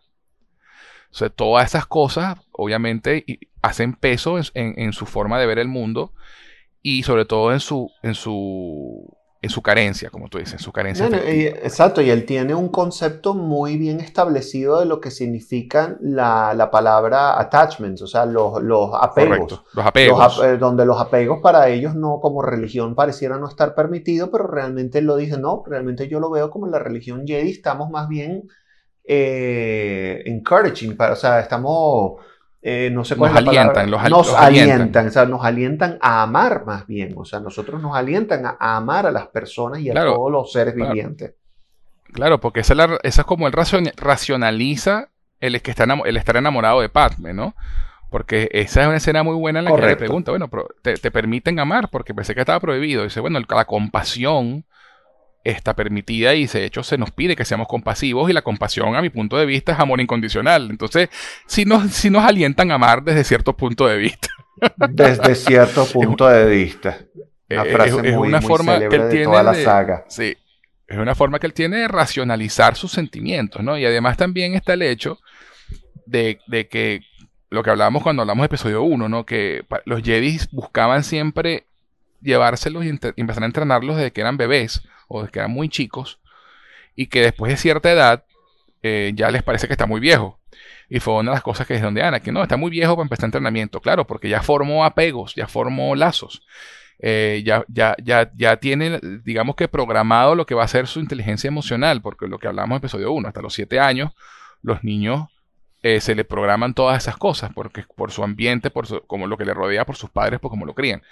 Entonces Anakin está lleno de emociones, pero está atado a una orden que le prohíbe sentirlas, ¿no? Que le prohíbe, que le, que le, exige controlarlas y reprimirlas. pero ya empezó, ya las tenía allí. Entonces no podía, no, no, fue criado con ese estoicismo, sino que ya tenía esos, esos apegos por dentro. Entonces eso también lo hace diferente y lo hace más susceptible a la manipulación porque digamos que los estatutos o el currículum de la Orden Jedi no incluye el manejo de las emociones, es la represión de las emociones.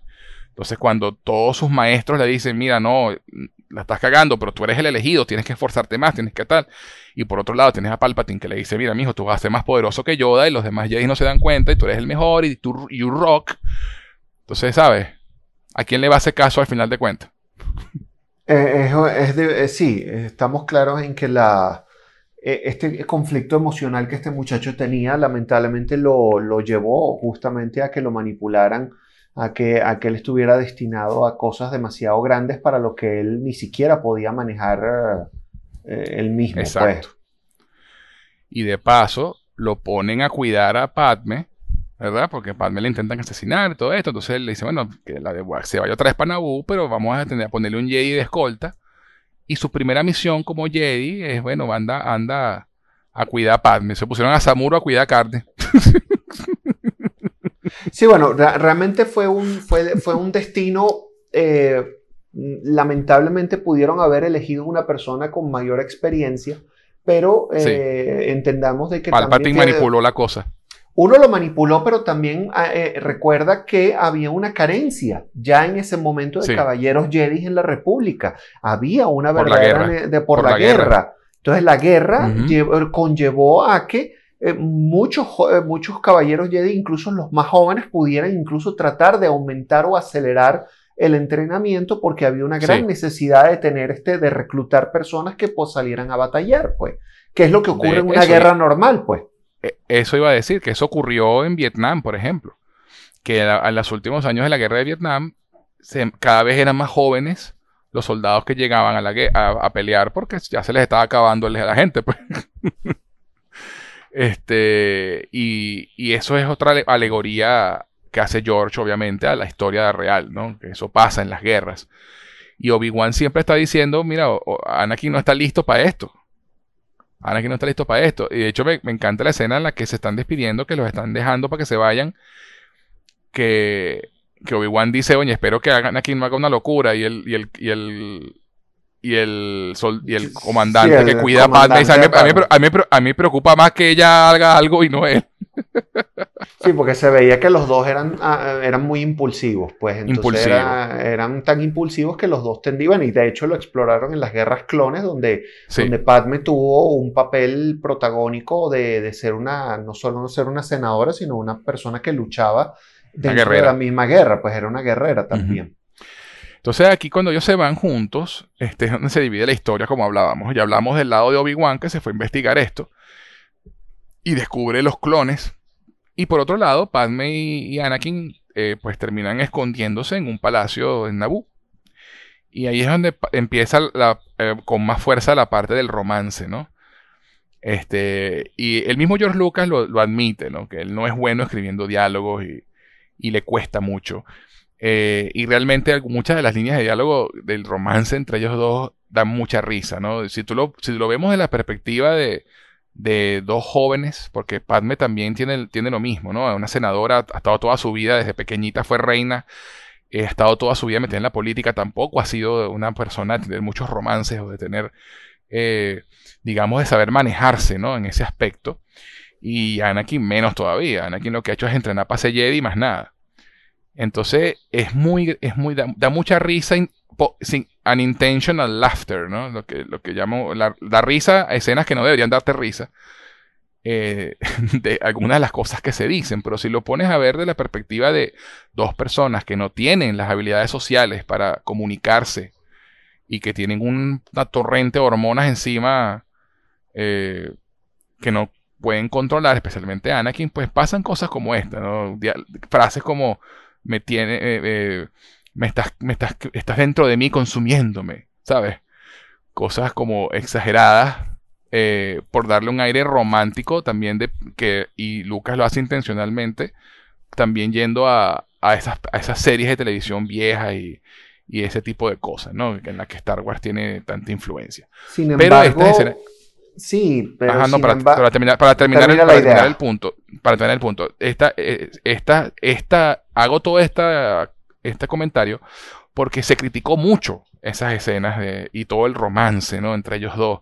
Y fue uno de los puntos, digo, creo, que fue el único punto realmente de, fuerte de crítica que tuvo la película fue eso, ¿no? La gente no se comió el romance, ¿no? Les pareció ridículo. Estas frases como de no me gusta la arena, se mete por todos lados y se burlan de eso. A mí, a mí siempre me pareció como, mira, es la frase de un chamo de 20 años que nunca ha salido con nadie y nunca ha tenido una cita y no sabe manejarse como una mujer, pues. Así, habla, así hablaba yo me pasó cuando también tuve mi primera cita, también decía es que Eso es lo que te iba a decir yo. Yo creo que, yo creo que ahora que lo vemos con ojo, un ojo crítico siendo adultos, eh, es verdad, el retrato de ellos dos no son el retrato de dos personas que tienen a lo mejor 21 años y con todo y eso te puedo decir, yo a los 21 años no sabía ni cómo hablarle a una muchacha. Este, eso. Y lo que, lo que se palpaba en ese ambiente de ellos dos, por ejemplo, una, yo creo que una de las mejores escenas de, del romance de ellos es cuando están en, la, en el campo, que comienzan como a jugar, a coquetear. Ese, esa escena e, es muy bonita. De verdad hace ver el amor adolescente en su más punto más puro. Es esa risa de amistad, de, de, tú sabes, de complicidad. De complicidad. Y yo, te, y tú sabes, yo te pico para que tú te rías, para que me responda. Este, yo creo que lo, lo, lograron hacer muy bien ahí. Sí. A lo mejor suena más ridículo cuando ellos ya están solos, que, que comienzan el dilema de, bueno, si debemos de mantenerlo como un secreto o no. Hay diálogos que es verdad pudieron haberse hecho mejor, pero aún así yo creo que se puede pasar por lo que tú dices. O sea, mira, los adolescentes no sabemos hablarnos. Eh, no, no. no podemos pedirle a ese diálogo una escena como a lo mejor cuando, cuando Leia le dice que ama a Han y Han de hecho es la, una de las mejores decisiones que tomaron que él debió haberle dicho yo lo sé porque él es Han solo pues si le hubiese dicho yo también de verdad hubiese sido un contexto completamente distinto pero es que ellos dos ellos dos son eso son dos muchachitos son dos cagaleches. Entonces oye a la final de cuentas esa es la manera en cómo ellos se, como se hablan dos personas que, que sienten algo muy intenso, que no lo saben expresar, pero que de alguna manera dice, esto está aquí. Yo sí me siento completamente arrebatado por el deseo de, de tenerte, por, porque no puedo tenerte completamente. no lo puedo controlar. ¿No? Y, lo otro es que eh, ese, ese, mismo, esa misma inocencia eh, que de la que hablamos que tienen es lo que hace. Nosotros hablábamos antes, en un principio hablábamos de las banderas rojas que, que Padme ignora por completo, ¿no? Este, y una de las primeras banderas rojas ocurre en esa escena en el campo, cuando están ellos conversando, ¿no? Sí. Que es cuando hablan de, cuando hablan de política, ¿no? Un momento donde, eh, como comenté yo, pues ella comenta, bueno, eh, que eh, ¿cómo cambiaría esto el sistema? dice, bueno, mira, el sistema no funciona, deberían una, una persona reunirse, las personas, decidir qué es lo mejor para el pueblo y hacerlo. Y bueno, eso es lo que hacemos, pero pero a veces no es fácil ponerse de acuerdo, hay que obligarlos. ¿Y quién lo va a hacer tú? No, alguien sabio. Eso es una dictadura, bueno, si funciona. Y, y, que hay un silencio incómodo, pero él se ríe, entonces ella lo toma como aguasa y, y, tienen un momento ahí, ¿no? Entonces, pero eso fue una bandera roja. Lo que pasa es, claro, una, una niña de 20 años o 21 años, bueno, no, ella tiene un pelo más de años que él, ella, ella, ella está un poquito más mayor. Eh, ponte tú que no, no, no, fue, no, fue, una, no fue una saltacuna, no fue una saltacuna. No, no, ella, ella no, no, por lo menos 25 o 24. Pero sí, sí, ella, ella, por lo menos tenía unos 5 años más que él. Sí, sí, porque eh, si él tenía 11 en episodio 1, ya tenía 14 o 15, por ahí. Este, pero igual, pues, o sea, no lo, no, digamos que esa bandera roja yo, yo puedo entender que la ignorara porque lo está tomando a joda, ¿no? Que porque dice, ¿te estás burlando de mí? No, no, yo no me, no voy a burlar a una senadora. y se cagan de la risa y ruedan por el campo y la vaina. y, pasa, ¿no? Esa, esa, esa bandera roja, pues, yo puedo entender que la, poca experiencia de Padme haga que la ignore. La, la, de que viene después, la que yo digo, coño, mira, esto sí era como, a esto sí que pararle bola y no le paró, ¿no? Pero también la, la segunda bandera roja lamentablemente estaba justificado en el, en la, en la necesidad de venganza, en el, en el miedo, en la rabia que él tuvo de que le mataran a la mamá. Lamentablemente también era una gran bandera roja, pero es una mujer que estaba enamorada de ese muchacho, de un muchacho que estaba profundamente herido, pues. Sí. No, y además ella le dice, eh, eh, estar, estar molesto, sentir ira es parte de ser humano. Exacto, y es más, José, no es ella no fue la única que no vio la bandera roja, porque hasta Yoda que sintió esa, eh, lo sintió, sintió esa, esa, disturbance en la fuerza, este, No, eh, lo justificaron, lo justificaron y se, lo, y se la perdonaron. Se la dejaron pasar pensando en la profecía. Exactamente. Porque es un comentario que hace Yoda luego en episodio 3 que, que, que él dice, coño, a lo mejor interpretamos mal la vaina, ¿no? este, pero es justamente ese velo que Palpatine había colocado sobre, la, sobre el Consejo Jedi. ¿no? El, porque es, al final de cuentas fue un tema de que el lado oscuro tenía nublado el Consejo Jedi y no se daban cuenta en que, lo que estaba pasando en sus narices. Porque ni Yoda. Sea, se dan, cuando se dan cuenta ya la vaina estaba más que avanzada en, ya en episodio 3. Este, entonces es interesante todas las cosas, que, la confluencia de cosas que pasan para que Anakin digamos que se mantenga en el camino que está a pesar de las cosas horribles que hace, porque a pesar de que sí, encuentra a su mamá muerta, que la secuestraron los morados de las arenas, eh, él masacra a mujeres y a niños, no solamente a los soldados que la secuestraron. Este, y ese es su primer paso, pues digamos, realmente fuerte hacia el lado oscuro. Hacia el lado Pero, oscuro. Eh, pero Padme está allí para, digamos, calmarlo, porque además él tiene esta frustración de que él siente que lo están frenando, ¿no? Que los Jedi no lo están dejando eh, ser más cool, ¿no? Hacer, alcanzar más poder. ¿no? Y él siente que Obi-Wan lo está frenando y él tiene esa, esa, y es donde tu, le viene tu comentario de que es un niño malcriado, ¿no? Porque él dice, no, me está frenando, es culpa de Obi-Wan, me está frenando, pana. No me está dejando crecer. Porque Palpatine le está envenenando el oído de que tú eres arrechísimo, tú eres poderoso, tú vas a ser el mejor y él quiere ser el mejor ya. este, y, el, y la muerte de su madre termina siendo el catalizador a, a, decir, mira, yo no voy a permitir que las personas en mi vida, las personas que yo quiero, mueran. Voy a, voy a encontrar la manera de, de salvarlos a todos. Este, que es básicamente también el concepto del doctor Frankenstein, ¿no? Que porque, porque él empieza a hacer estos experimentos para traer de vuelta a los muertos por la pérdida de su padre y, y, todas esas cosas, ¿no? De la muerte.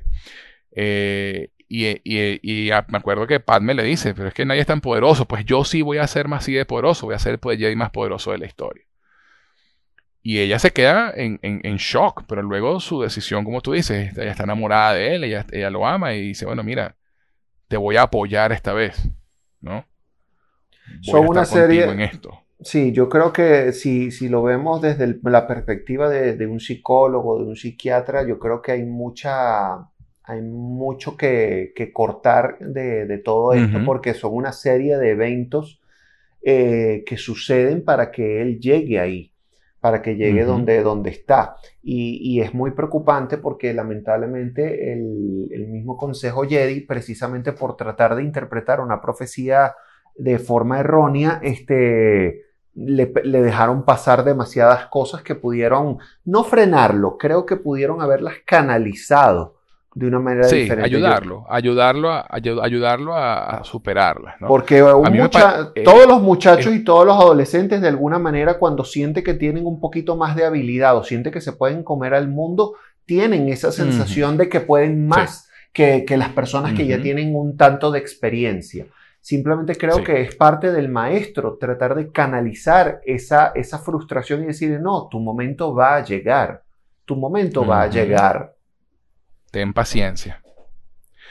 Y claro, y uno a esas edades y, con esa, y, esa, y, cuando eso, cuando sientes, cuando sientes que tienes un poco de habilidad y te pasan cosas malas, para ti es el fin del mundo, ¿no? O sea, o las cosas no salen como tú quieres, tú te frustras y para ti es el fin del mundo y nadie me entiende y el mundo no me entiende y nadie... Y entonces tú, gravitas hacia las personas que te, que te, que te dan refuerzo positivo. Y, y, ahí es donde entran las manipulaciones de Palpatine. Ahora, otra cosa interesante que pasa eh, en, en, la historia de Obi-Wan, ¿no? Es que él obviamente descubre que es Dooku el que está detrás de todo, porque sigue a Jango Fett después de una pelea espectacular que tienen en, en camino logra ponerle un rastreador a la nave de Jango Fett. Ah, no, hablamos de Boba. Otra conexión que hace Lucas, ¿no? Eh, Boba Fett resulta que es un clon de Jango. Correcto. Y un, pero y fue, aparte de la, de, la, compensación económica que le dieron a Jango Fett por ser el modelo de los clones, lo otro que él pide para sí es que le entreguen un clon, pero normal, sin crecimiento acelerado, para él criarlo como su propio hijo. Y ese hijo termina siendo Boba Fett. Este, esa fue una de, las, una de, las, cosas que más me gustó de episodio 2 también fue eso, ¿no? El, el, el personaje de Jango Fett y la historia con Boba, ¿no? Eh, y bueno, le monta el transmisor en la nave Obi-Wan a Jango y lo sigue hasta este planeta Geonosis, que es un planeta medio desértico, pero más montañoso, más rocoso y donde viven una, raza de insectos que resulta que son ingenieros y constructores. Eso es otra cosa que la película no te explica, pero te explica la novelización. Y por eso es que están allí haciendo los planos para la estrella de la muerte, porque ellos son básicamente los obreros que la van a construir. ¿no? Este, y, y entonces, eh, estando eh, Anakin con Padme en este sitio idílico, ellos se dan su primer beso, tienen esta conversación que tú comentabas, ¿no? Que esa conversación que tienen se declaran que no puede, que tienen que mantenerlo en secreto y después dicen que mejor no, que no pueden vivir con el secreto, así que mejor dejamos la vaina así y nos tragamos lo que sentimos. este, él logra que ella confiese que siente algo, porque ella estaba, ella estaba, tú sabes, renuente hasta que carajo le logra que la caraja lo admita. Pero dice, mira, oye, estaban a punto de morir, sabía que a lo mejor iban a, poder, iban a morir en ese momento. No, no, no, hablo de, no, hablo de esa parte, hablo de la escena cuando todavía están en el, en el, en el castillo. En este ah, ya, ya.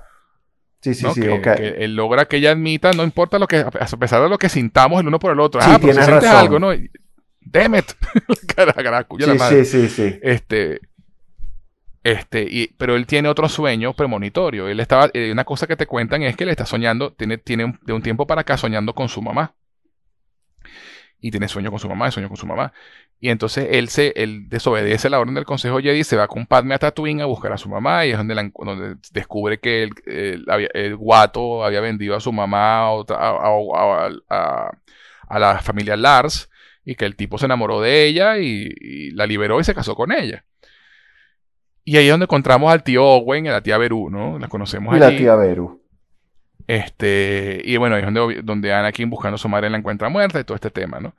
Pero es importante notar que en toda esta investigación, este, Obi-Wan descubre lo de Dooku y deja un mensaje, mira, encontré este planeta y, lo y capturan a Obi-Wan.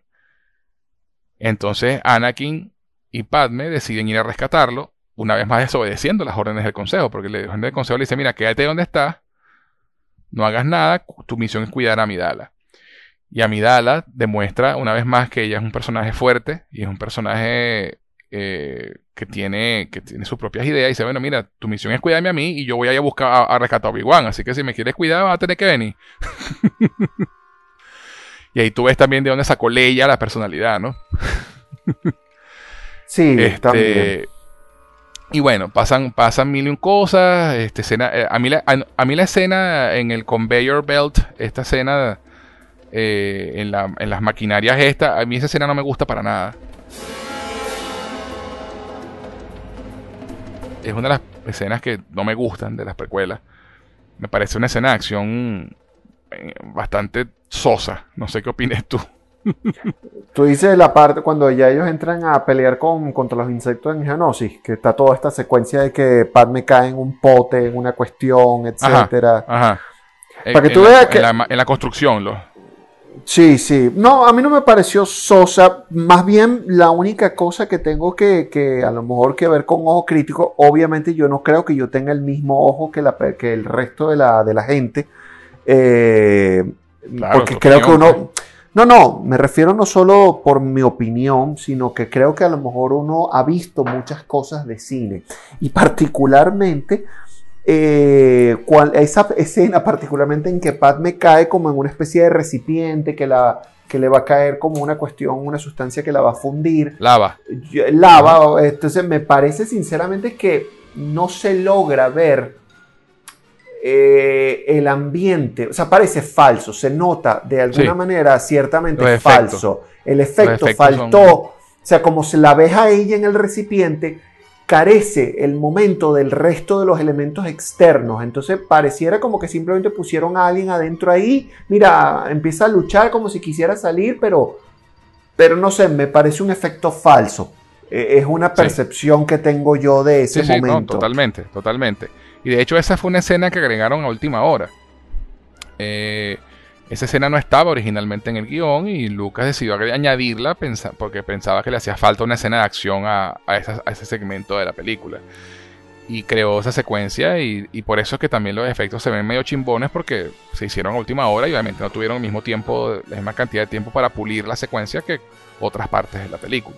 Sin embargo, es de hacer eh, contar que es verdad que son de, es una película que contaba ya con, con la tecnología para, pero, pero eh, creo que el, CGI como tal todavía estaba, estaba en pañales y no tiene el nivel que tiene hoy en día y además que prácticamente todas las escenas eran en blue screen. O sea, todas eran en pantalla azul. Los actores tenían que literalmente reaccionar ante algo que no estaba ahí. Exacto, ¿no? Y no solamente eso, eh, porque, eh, sino que hay escenas de, la misma, de esa misma película que se ven mucho mejor.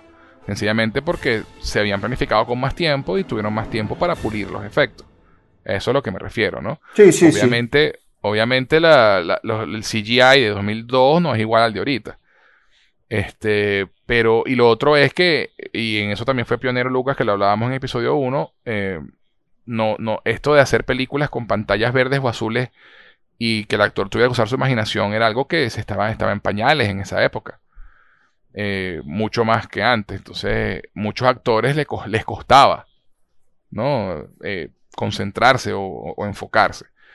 De, y de, hecho, la escena, la escena en, esa, eh, con, ese conveyor belt se filmó con todo azul, pero había un conveyor belt de verdad. Entonces, ah, por lo menos Padme, ah, ah, por lo menos Natalie Portman tenía la parte física de poder de, estar sobre el conveyor belt y, y tal. Este, pero a mí esa es la única secuencia de la película que realmente yo, yo hubiera eliminado o reducido a lo más mínimo porque me parece que es muy larga y, llega a, volverse sosa, ¿no? Este, la única cosa que realmente se saca de ahí es que a Anakin se le parte la espada láser y no tiene arma.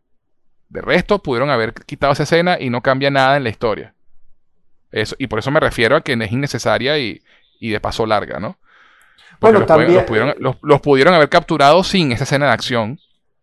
Yo te iba a decir nada, que, que, eh, a pesar de que lograron poner en la trama la, el hecho que de Anakin se queda sin arma, pero te hace pensar un poco también, no sé si te pasó a ti, el hecho de que, de que cuál era el verdadero sable de luz de, que le entregan a Luke. Eh, el que tenía en episodio 3. El que tenía en episodio 3. Que tenía en episodio 3, correcto. pero, si te pones a ver, ese fue la última arma que él recibió de, cuando pelearon en Geonosis como tal. Pues, pero, pero, pero no cambia, no cambia el hecho de que era el sable láser de su padre. Correcto, no, no, estamos de acuerdo. Simplemente a lo mejor es la transición de decir, bueno, este sable es tuyo y, y estuvo contigo durante todas tus batallas hasta el final de los tiempos, hasta que te moriste, pues. Eh, realmente fue más bien como un cambio que, surgió de la improvisación por, de un momento, pues. Exacto. Me parece, es un comentario gracioso, sin, sin hacer mayores alborotos al respecto.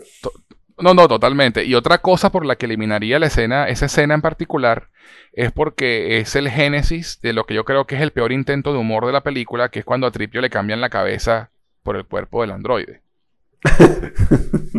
a mí no me da risa nada de eso. Bueno, es un momento, es un momento Jar Jar Bink, es un momento que tenían que darle cierto grado de, comicidad y creo que también a Anthony Daniel de alguna manera quisieron darle un poquito más de papel protagónico. Algo más que hacer, algo más que hacer. Algo más que hacer en las este, películas. Pero realmente, o sea, yo... Que a lo mejor, quién sabe, tú no lo sabes si como él como actor a lo mejor lo negociaron de alguna manera o no para que para que tuviera un papel un poco más protagónico ahí, ¿no? Porque ciertamente una, bueno. Una buena regla para, para saber si una escena de acción realmente es buena o funciona en la historia es eso, ¿no? Realmente si la quitas, cambia algo en la película. En el caso de esta escena, no. No cambia nada. ¿Entiendes? No, no lo cambia, este, simplemente es agregarle un poquitico de, es agregarle un poquito de humor, es un poquito, es un poquito claro, pero no hacía, pero no hacía falta, no hacía falta, eh, humor no hacía falta agregarle humor ahí a esa, a esa, a la película en esa parte. Es un poquito de humor, sí, es un poquito quizás también de historia de, de, de, cómo a Citripio le han pasado las mil y un cosas, este, pensando en el Imperio contraataca cuando lo desarman, Chubaca lo vuelve a armar al revés, este, es como pensar un poquitico de que él ha tenido que pasar por unas cuantas, por unos cuantos momentos desagradables, pues. Sí, sí, no, totalmente, totalmente. Pero, es, pero es irrelevante a la historia. Es completamente irrelevante. Entonces, más importante es la escena en que Obi-Wan lo tienen capturado y conversa con Dooku, que tú hiciste alusión a ella hace un momento, ¿no? Eh, y, y Dooku le, le, dice, básicamente, lo, diciéndole la verdad para sabiendo que Obi-Wan no le va a creer, ¿no? Este, porque Dooku, básicamente cuenta todo. Mira, un Darth Sidious está controlando, un Lord Sidious está controlando todo esto. Este, y le dice todo. Y Obi-Wan no le cree. No le cree. ¿No? Este, entonces, esa, esa estrategia de decirte la verdad sabiendo que no me vas a creer, le funcionó ahí a Dooku. Bueno, yo no sé si fue, yo no, yo no sé si él se lo dijo a propósito para que no le creyera o de alguna manera él sintió ese aire, ese aire de que yo todavía, o sea, yo todavía creo, o sea, no quiero, no quiero que la República caiga en manos de este tipo. Prefiero o yo dominarme el poder o de alguna manera decir, oye, de pana, yo creo que pudiéramos de forma egoísta controlar el universo nosotros si le echamos pichón. Yo creo pues". que yo, yo creo que él estaba buscando reclutar, sí, estaba buscando reclutar a Obi-Wan. Este, ¿no? A ver si le, a ver si caía, ¿no? Eh, eh, mira, únete a mí y venceremos a los Sith juntos. Exacto. Él, este ya es un Sith, entonces él está pensando es en cómo, en cómo derrotar a su maestro para él quedar como el principal, pues. Eso, eso. Tienes razón. Eso, esa, ese es el motivo realmente. Este, igual obviamente, pues le dice, mira, no, lo siento, pero no. Y, Yo nunca me voy a unir a ti. Eso, y qui le dice, bueno, está bien, pues no te una. Pero va a ser difícil que te, que te, suelten entonces. hay una escena eliminada eh, de la película donde hay una, donde Doku también conversa, Dooku también conversa con Anakin y con Padme. Eh, y cuando, cuando, los atrapan después de la escena esta de acción pointless de la que hablamos ahorita, eh, Padme intenta, los tienen allí, hablan con Padme, eh, con Dooku, y Padme intenta negociar, ¿no? Como, como embajadora, de la, como senadora. Eh, que venimos a, que liberen al Jedi Obi-Wan y, y Dooku le dice, mira, o sea, aquí en la República aquí no tiene ningún peso. o sea, no entendiste que somos separatistas. Y, y, también tratan de negociar con Dooku y Dooku les dice que no, que no hay nada que hacer, que los van a ejecutar. A menos que se unan a él. Este, y entonces viene la escena en la que tú hablabas hace rato, donde ella es la que le confiesa a Anakin que, está que sí está enamorada de él. y le dice eso, pues mira, creo que vamos a morir y antes de morir quería que lo supiera. Esa escena a mí me gusta. Sí, no, y, la, y la vuelven a una, fíjate tú que son eh, detalles pequeños, pero que hacen, que, hacen que, que valga la pena es esa, hasta, hasta ese pequeño detalle cuando ella salta encima del animal que, que, que Anakin agarra y ella perfectamente pudo haber seguido adelante y no pudo haber pasado, pero ella le da un beso en, el, cachete. ese, pequeño, ese exacto, ese pequeño detalle hace más en la película, a pesar de que tú pudieras quitarlo y decir, bueno, realmente no, yo sí creo que sí lo hace. Sí, sí lo hace. Y bueno, viene la escena de acción, este, van a ejecutarlos a ellos tres, matan a los monstricos, la cosa, y luego viene lo bueno. Excelentes monstruos, te iba a decir, por cierto. Sí, sí, sí, sí, cómo no. Un monstruo para cada uno y cada uno tiene que lidiar con su monstruo de, manera diferente y es súper chévere la escena. Uno, unos excelentes monstruos y muy bien, muy bien hechos desde el punto de vista del concepto artístico eh, como son, ¿no? El diseño, el diseño. El diseño, me parecieron espectaculares y por otro lado, vemos que en, en, en Coruscant están ya Yoda y, Mace Windu hablando, diciendo, mira, mira, tenemos este ejército, vamos allá a ver qué es lo que es, pues. Porque ya Palpatine le dieron más poderes especiales y, y, decidí, bueno, vamos a enfrentarnos a los separatistas, vamos a crear un ejército de la República, y ya el ejército estaba creado. Y entonces los tienen acorralados a los, a, los, los Jedi. Llegan Mace Windu con sus Jedi a Geonosis a tratar de salvar la patria y se arma la, que ha sido hasta ahora la única escena de acción en una película de Star Wars donde hay más de dos Jedi peleando al mismo tiempo. A mí me, encantó eh. porque de verdad vimos muchísimas, muchísimas espadas de luz, vimos realmente una, una compenetración entre todos los caballeros peleando, ver que no todos ellos son, o sea, no son inmortales, son, son muy humanos y, humanoides. Exacto, y que igual se mueren y que cometen errores y que lamentablemente los pueden matar en un momento dado, pues, o sea, porque a veces los Jedi tú crees que son, tú sabes, una cosa que no lo puede matar y sí, sí puede, o sea. Exacto. Entonces, bueno, este, en esta batalla, pues, vuelven a ganar los malos y, en el último momento llega Yoda con el ejército de clones. Y, y básicamente empiezan las guerras clónicas, ¿no? Esa es la primera batalla de las guerras clónicas. Eh, y entonces, bueno, nada, la sorpresa de la película es esa, ¿no? Que los clones o los, los futuros Stormtroopers están peleando del lado de los buenos, ¿no? Entre comillas. Eh, por supuesto que uno sabe que más adelante eso tiene una razón de ser, pero en ese momento tú no lo sabías, ¿no? Ni siquiera cuando vimos la película en el 2002 sabíamos para dónde iba la cosa. No, no lo podías saber, es más, no, no, sabías por dónde iban, de por dónde iban a cambiar. Tú decías, te preguntabas mil veces por dónde iban a cambiar las cosas, porque ni siquiera ya el elemento de, las guerras clones estaba ahí presente. Entonces tú decías, oye, pero ¿en qué momento la torta se va a voltear? Decías tú. Claro, claro, porque de hecho te lo dicen cuando la escena en que están hablando con los clonadores que los están diseñados para obedecer. Y si están diseñados para obedecer a los generales Jedi y a la República, ¿cómo se, cómo se voltea la tortilla, ¿no? Es interesante cuando te, lo, planteas así. Entonces, bueno, se arma la guerra, empieza el combate. Una de las cosas que criticaron mucho también a, Lucas en, cuanto a esa parte es que todos los, soldados clones que ves en las películas son todos hechos por computadora. No se hizo un solo traje real para la película, de, donde, donde algún actor o algún Stone Double se pusiera el traje de clones. Todos fueron 100% hechos por computadora. Y se, le criticó mucho eso también, ¿no? Que no, que entonces eh, tiene, demasiado, peso los efectos especiales. Bueno, Lucas siempre fue un tipo que le gustaba innovar. Y lo hizo con la primera, con la primera Star Wars. Y, siempre buscó eh, empujar el límite de hasta dónde podían llegar los efectos especiales bueno, hasta el pues punto de esa primera pelea que me imagino que le ibas a comentar de, Yoda con Dooku. que es Sí, una claro, pelea que él, que él mismo, que él mismo dijo, mira, esto tiene que quedar bien porque si no, más bien se nos van a reír en el cine. O sea, esto, esto tiene Eso. que quedar perfecto. Eso. Pero se le criticó mucho eso, ¿no? De que no se hizo, los soldados clones eran todos hechos en computadora. Eh, a mí realmente nunca me... me- no Tú puedes decir que no, si no lo hubiese sabido ese detalle, lo, o sea, lo que yo le pregunto a la audiencia, si tú no hubieses sabido este detalle, te hubieses enterado ¿Te que hubieras, no lo te hubieras dado cuenta? Yo no. Sí, yo creo que no. Yo creo que no.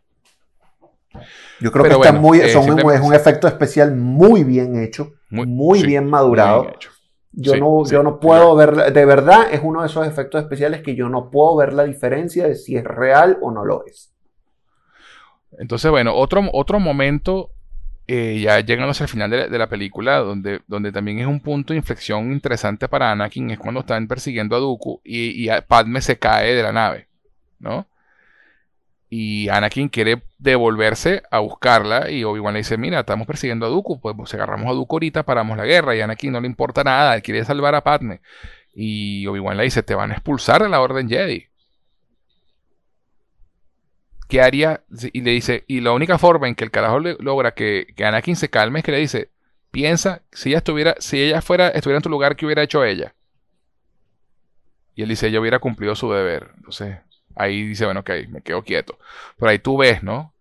Lo importante para él que es no perder a Padme, después de haber perdido a su madre, o sea, el tema de los, de los apegos emocionales, ¿no? Y el no saber soltar. O sea, perdió a su madre de esa forma y ahora su otro amor es Padme y él no va a perder a Padme.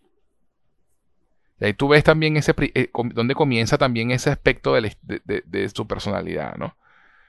Este, y luego se enfrentan a Dooku, en la que para mí, Bueno, que incluso, Eh, y tengo un comentario ajá. con esto, fíjate tú que este tema del apego lo vuelven, a- lo exploran del lado contrario en las guerras clones con, con un amorío ahí que tuvo Obi-Wan con una, Sí. con una reina con de Sabine, Mandalor, Sabine, con Sabine. Sabine. Y tú dices, oye, qué duro, qué duro fue Obi-Wan Sí. de verdad en, en aceptar su, en reprimir sus sentimientos aquí, a pesar de que había algo, un cable pelado ahí, pues. Un Jedi modelo. Sí, señor. De la antigua orden, ¿no? Del- de lo que es la vieja guardia. Este, y entonces se enfrentan a Dooku en lo que para mí es la pelea más, más decepcionante de la saga. Y no por mala, sino porque la apresuraron demasiado. O sea, sé, se sabe que se filmó mucho más de esa pelea, mucho más de la pelea de Anakin con dos, que peleando con los dos sables. Pero, de nuevo, la, la cuestión de Lucas de no alargar las películas más allá de 2 horas 15 hizo que recortaran mucho esa pelea que se acaba demasiado rápido. Y era una buena oportunidad de, mo- de mostrar un poco más lo, lo que pasa, ¿no? Entonces yo hubiera acortado la, la escena esa que te digo que me parece que es totalmente inútil en la película para darle más tiempo a esta pelea contra Dooku, ¿no? Este, porque realmente visualmente la pelea es espectacular. Espectacular cuando, el, cuando Anakin corta cor- la luz del cable luz. y empiezan en oscuras, de verdad que es una escena muy imponente Y, en el y cine. luego cuando, cuando Obi-Wan está herido y le pasa su espada y Anakin empieza a pelear con las dos espadas y la vaina dura dos segundos literalmente y ya pierde una de las dos espadas. Y, y se sabe por fotos de producción y vaina que es, había más de esa escena. Este, pero bueno, la vaina era que, querían que, que la- querían apurar la vaina para que llegara la pelea con, Yo- con Yoda, ¿no? Que era que esa era como el, el- la sorpresa de esa película. Yoda Que va fue, a una, pelear. que fue- bueno, que fue una buena sorpresa. A final de cuentas, creo ¿Cómo que, no? lo que lo que quisieron fue hacer ver que, que Anakin, a pesar de que, de que pudiera ser quien es, era un muchacho eh, todavía con poca experiencia. Y esa poca experiencia se le Exacto. nota al pelear contra un, un, un viejo eh, resabiado Viejo zorro, como lo era pues. Pues, un viejo Exacto. zorro, pues, o sea, Claro. hasta el punto de que, de que le, le corta la mano, que es un símbolo persistente de, de- de- de Star Wars, pues un clásico, pues. Sí. Entonces tú dices, coño, Sí. qué arrecho que el carajo le cortaran la misma mano este, que en las otras, pues. A nivel del codo y no a nivel de la muñeca, pero sí, la misma, el mismo lado. Pero le cortaron Y- el mismo lado, exacto. Exacto. Y nos enteramos otra cosa también así por, por encimita y es que Dooku fue alumno de Yoda. Fue el Padawan, fue Padawan de Yoda. No fue Padawan de Yoda. Este, y, y bueno, llega Yoda a, a to drop the mic.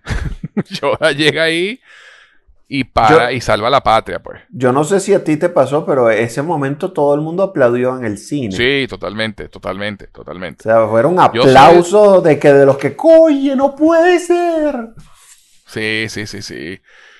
Y bueno, Dooku logra escapar porque, bueno, yo hace, lo típico que hacen los villanos, que, bueno, amenaza a los dos que están heridos para que yo se distraiga y él le da chance de escaparse. Eh, y justamente nos enteramos entonces ya en los, momentos finales de la, película. Dooku llega a reportarse con Sidious y le dice, bueno, mira, todo está pasando según mis designios. Esto, ellos, esto era lo que ellos querían, ¿no? que arrancara la guerra de verdad. Porque antes el tema con los separatistas, bueno, había el peo político, pero ahora empezó la guerra.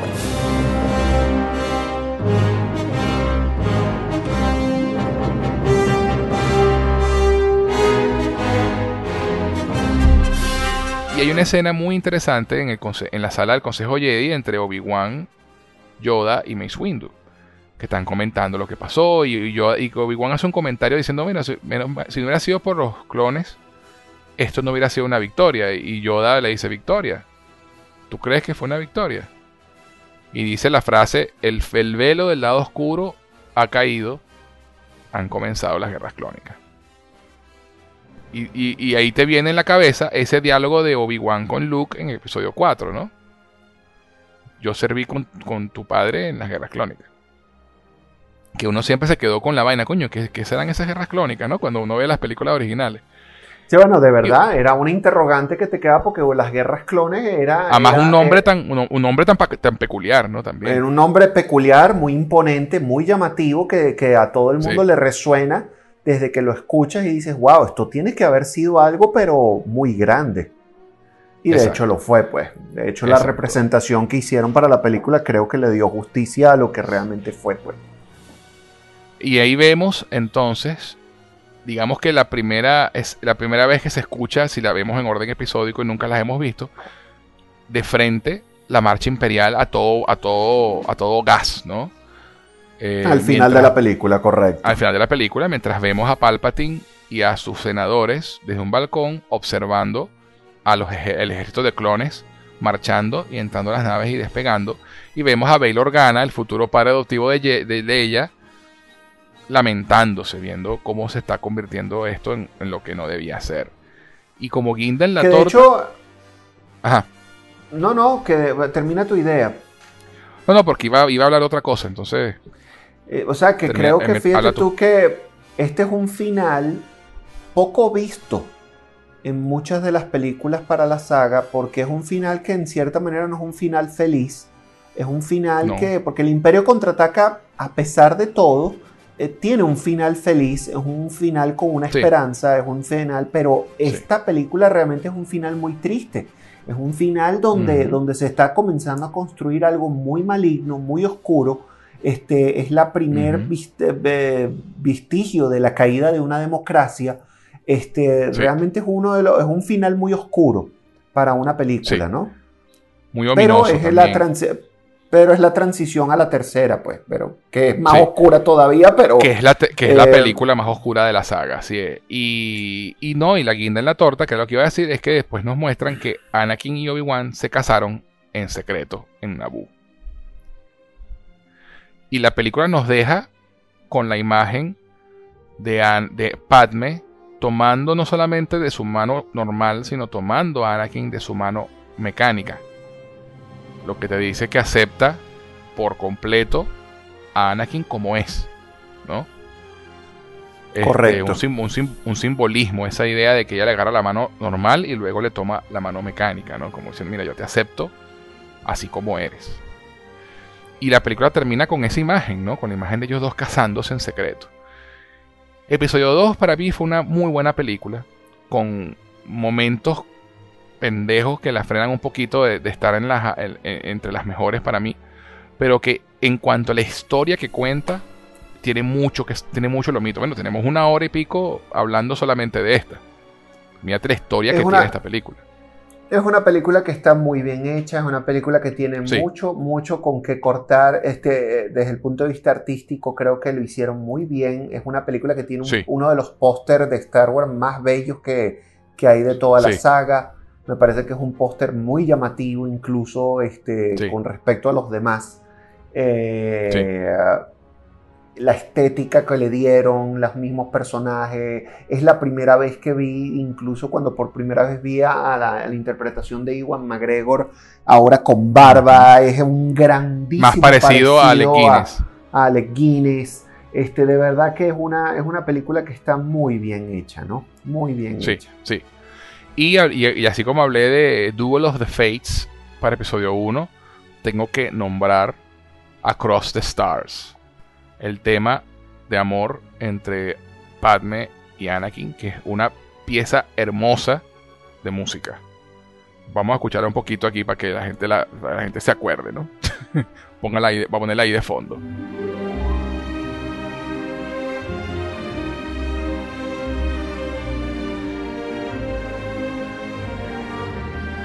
Es una, es una pieza preciosa. Eh, eh, de hecho, John Williams comentaba que él se inspiró en, las películas de Hollywood de los años 50, ¿no? esos romances épicos de la época, Doctor Chivago, lo que se llevó para usar ese, sonido.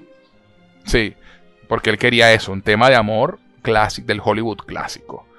Y de verdad es un tema precioso y, de hecho la, la, transición final del... Porque otra, una cosa interesante que tienen las películas de Star Wars es que siempre terminan con una escena sin diálogo, ¿no? sino con pura música. Unos dos, tres minutos, o un minuto y pico, dos minutos, de pura música e imágenes. ¿no? Y este final de episodio 2 combina la marcha imperial con Across the Stars. Y ese mensaje es completamente eh, extraordinario. Esa mezcla de esas dos canciones musicalmente al final de la película combina maravillosamente y, y te deja muy claro qué es lo que va a venir después. Este, así que bueno, aplausos, aplausos para John Williams, como siempre, porque Star Wars es para mí 70% John Williams y 30% lo demás. cuando tuve, no sé si tuviste la oportunidad de ver el tributo que le hicieron a John Williams eh, recientemente por todas las películas que hizo, que ha hecho dentro de su música. En la, American Film Institute. Sí, qué, estética tuvo ese hombre para poder imaginar en música las escenas y poderles darles vida a través de la música. Y es lo que tú estabas hablando. Tú sientes el amor está en el aire cuando escuchas esa, ese tema de ellos dos y de hecho es una de las cosas más fuertes del romance de ellos dos porque la música te hace sentir ese momento. Lo, lo vives, o sea, tú sientes el amor entre ellos dos como algo más allá de las miradas, más allá de los diálogos, lo sientes. En más allá de, las estrellas. Más allá de las estrellas. Que es el título de la pieza. Estoy de acuerdo. Lo dijiste perfecto. y bueno, llegamos a la tercer episodio, a la venganza de los Sith.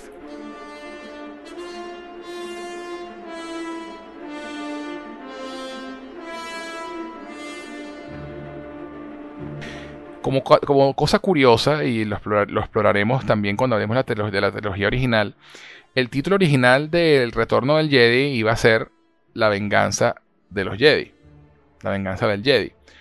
Y Lucas decidió a última hora, y cuando digo a última hora, me refiero a última hora, cambiar el título de La venganza de los Jedi a El retorno del Jedi.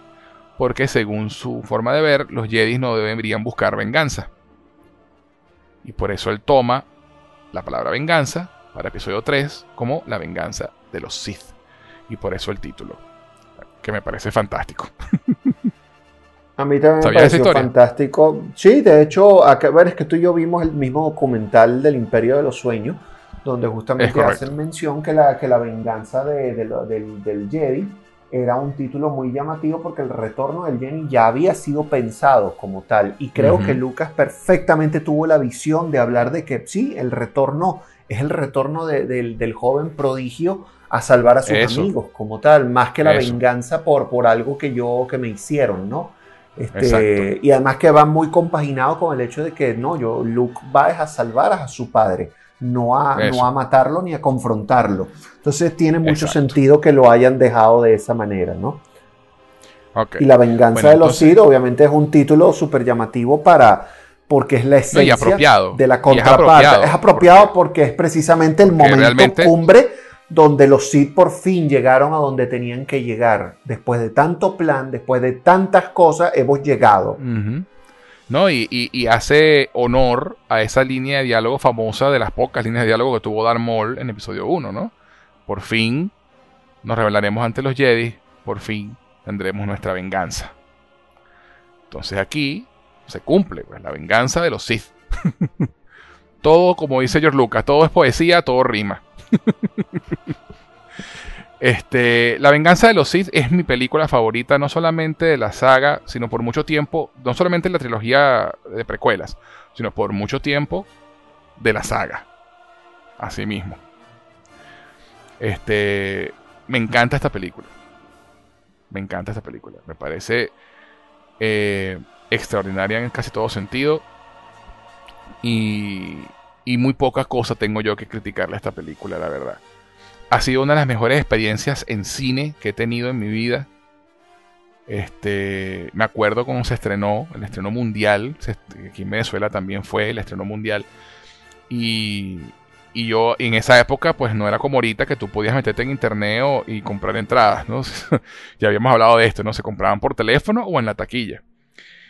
Y el día del estreno, yo me fui, la película se estrenaba a medianoche, porque era, era a la misma hora en todo el mundo y me fui al cine del Unicentro del Marqués, Ricardo, eh, a hacer la cola para poder entrar a, para poder entrar a verla, porque los asientos no eran numerados en esa época tampoco. Yo había comprado mis entradas ya por, te- por teléfono, por preventa, perdón. Eh, y me fui a hacer la cola a las 3 de la tarde. Para- y la película era a las 12 de la noche que se estrenaba. Y Cuando ya tenía se podía tres, ir cuatro a las 12 de la noche. Exacto.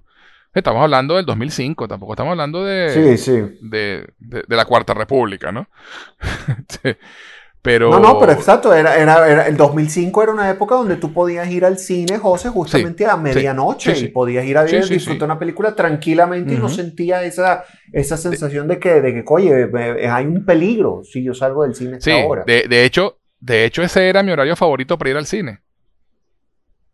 De las, de las 10 de la noche para arriba.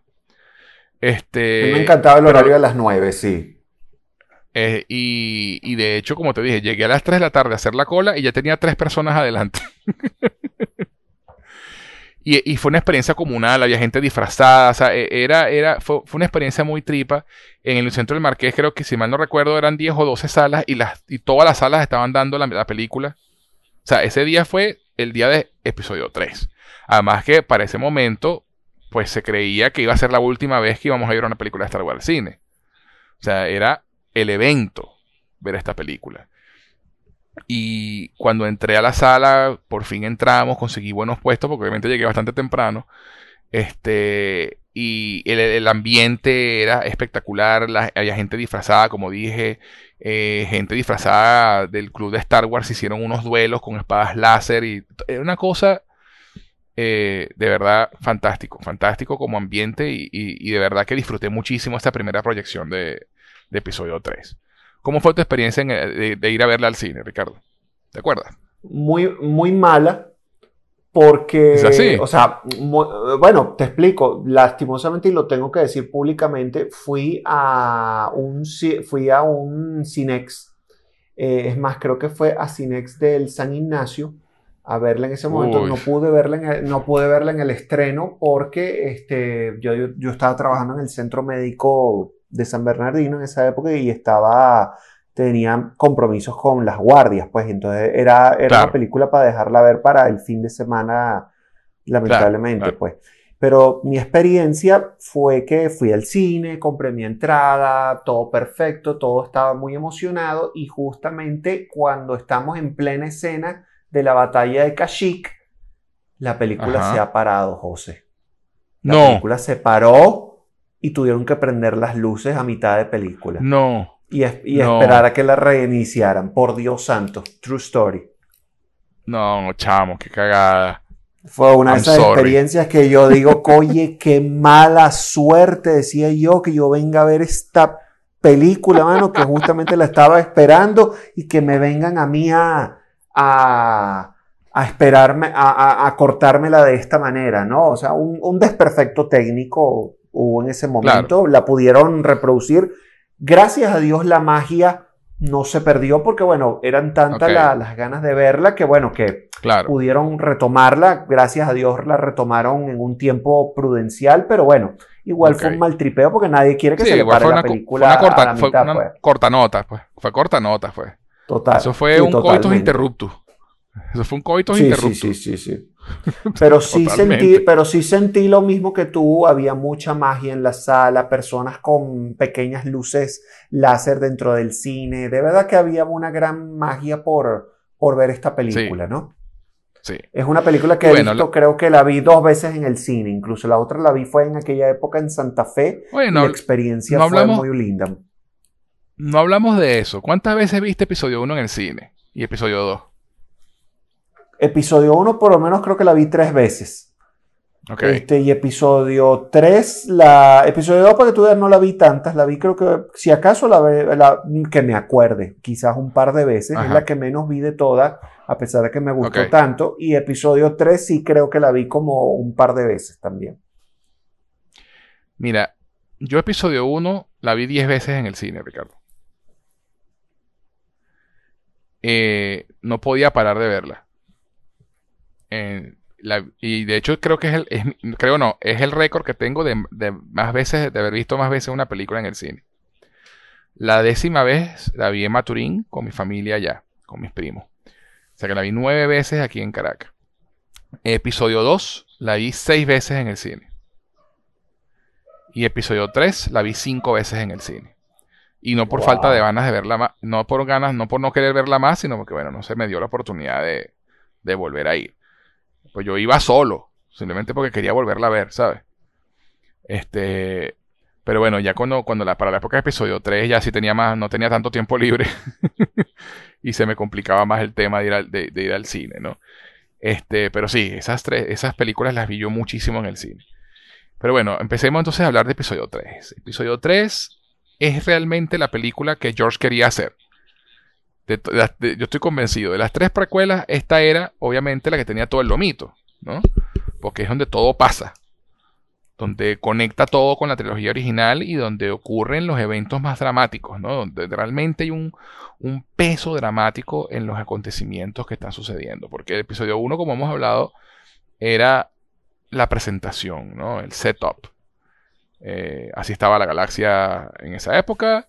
Estos son los personajes y, ya. ¿no? No, no, no, no cuenta más gran cosa. Eh, episodio 2 es el comienzo de la guerra. Empiezas a ver ya el, tema emocional de Anakin y, el tema. Y, la película termina con eh, básicamente la República siendo convirtiéndose en una dictadura militar con el disfraz de democracia, como aquí en Venezuela. Y episodio 3 es, digamos, donde the, shit hits the fan. ¿Sabes? Donde, termina de, cagarse las aulas, pues como decimos aquí en criollo. Em, presentan un personaje nuevo, que es el general Gribus. Personaje, pues obviamente hecho todo en computadora, que tuvo muchos... Eh, dividió a los fans. ¿Tú, ¿Cuál es tu opinión del general Gribus? Fíjate, el general Gribu es un personaje que me gustó muchísimo, es un personaje que, tenía mucha...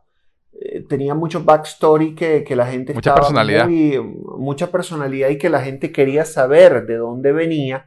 Eh, vimos un pequeño vestigio en, este, en esta versión cómics que sacaron como unos episodios extras antes del, episodio 3, como para explicar un poco te iba a comentar, esa fue la primera versión animada que se hizo de las guerras clónicas, que fue creada y, dirigida por Andrew Tatarovsky, que para los fans de la animación es un nombre muy importante, que fue el que creó Samurai Jack, el que creó eh, la serie también de Hotel Transilvania, eh, de las, animadas. Pero Samurai Jack era como el trabajo, fue el trabajo pináculo de ese, de ese carajo, ¿no? Y, y, él fue el que hizo estos micro episodios la primera temporada eran episodios de dos minutos, eran como micros que te mostraban eh, vestigios de las guerras clónicas Y al final de, de, esa primera temporada, que de esos primeros, creo que fueron 10 episodios, te presentan a Grievous, ¿no? Eh, te presentan al personaje eh, antes de, de, ver episodio 3, incluso. De hecho, de hecho, hubo una segunda temporada de esa serie animada que si eran episodios más largos y más tradicional, donde te cuentan una narrativa, donde te, explican eh, cómo pasó Anakin de ser un Padawan, que todavía era un Padawan al final de episodio 2, tenía la trencita y todo, y cuando lo encontramos en episodio 3, que ya han pasado 5 años de guerras clónicas, tiene el cabello largo, una cicatriz en el ojo y no sé qué. Esa segunda temporada de esta serie animada, y era animada 2D tradicional, no 3D como las guerras clónicas de las que hemos estado hablando, que hizo Dave Filoni, te cuentan eso, ¿no? Cómo llegó, cómo tuvo el pelo, el pelo largo, de dónde sacó la cicatriz en el ojo. Y te ponen. De dónde sacó la tos, Gribus también. O sea, Ajá, de dónde sacó. Eso, eso iba a decir. Eso, eso iba a decir, que de hecho te conecta. el último episodio de esa, de esa serie animada termina donde empieza episodio 3, inmediatamente. Te sí, de hecho, episodio 3 como película, me, también te estoy de acuerdo contigo, me gustó mucho, pero faltaban como muchos datos de por qué sucedieron tantas cosas que tú decías, ya va, pero este carajo de dónde le salió esta cicatriz y este bicho porque está tosiendo de esta manera. O sea, claro, a lo mejor no impacta directamente sobre la trama, pero sí como, o sea, si tú eres fan de, la, de la saga, te, saber. haces todas estas preguntas, pues. No, claro, y Lucas, y, y, hablando porque como si, así como digo, una de cal, una de arena, ¿no? Eh, Lucas siempre ha tenido esa falla y lo tiene desde la trilogía original, insisto. El tema de la cronología. Tú nunca sabes cuánto tiempo pasa entre un episodio y el otro. Porque las películas nunca te lo dicen. Y eso pasa incluso con las nuevas. Nunca te dicen cuánto tiempo ha pasado entre una película y otra. Sino que tienes que, bueno, meterte en internet, buscar y vaina para ver, para enterarte, ¿no? Y entonces, claro, nosotros mencionamos de episodio 1 episodio 2 pasaron 10 años, pero no te lo dice la película. Tú intuyes que han pasado por lo menos 10 porque Anakin está ya grande y todo el tema, pero no te dicen realmente cuánto tiempo pasó. Y de episodio 2 a episodio 3 tampoco te dicen cuánto tiempo pasó. Uno después está yendo y te enteras que es 5 años, que es lo que ha durado la guerra. Y obviamente en 5 años y mil misiones de batalla, obviamente cicatriz de Anakin, pelo largo y bla, bla, bla, pero no te lo dice la película. Y, y esas son cosas de la narrativa que yo creo que son importantes para dar contexto, ¿no? Sobre todo el tiempo, ¿no? La línea temporal. Porque tú te enteras que después que Anakin regresa a esa misión de rescatar a Palpatine, que, que Palme está embarazada. Y tú dices, bueno, pero ¿cuánto tiempo estuvo Anakin fuera? ¿Sabes? Eh, ese tipo, como que será, ese, chamo es de Anakin, ¿sabes? Porque, pues, eh, entonces esas son cosas que quedan como en el aire, ¿no? Entonces, bueno, pero volviendo a, la película como tal, el opening de episodio 3 es fantástico. Ese plano secuencia de las dos naves de Anakin Obi-Wan entrando y navegando por esa batalla eh, es espectacular. espectacular. Y está, además es una batalla en la superficie de Coruscant. ¿no? Eh, eh, están, no están dentro del planeta, sino afuera en la superficie. ¿no? Porque Gribus hizo una misión, que te lo dicen las letricas al principio, para donde secuestran a Palpatine como canciller. Y mandan a Obi-Wan y Anakin, que estaban en una misión en los linderos exteriores, los contactan para que vayan a rescatarlo. Esa, esa, esa misión en la que Grievous secuestra a Palpatine es el final de la serie animada esta que estamos hablando de las guerras clónicas. Ves el secuestro de, Palpatine, te enteras que es Mace Windu el que le aplastó la placa de pecho a, a Grievous y, y lo dejó con la tos este, y te enteras también que, bueno, que eso, que Gribus es un personaje que es, eh, no es completamente mecánico, sino que tiene órganos orgánicos, valga la redundancia, ¿no?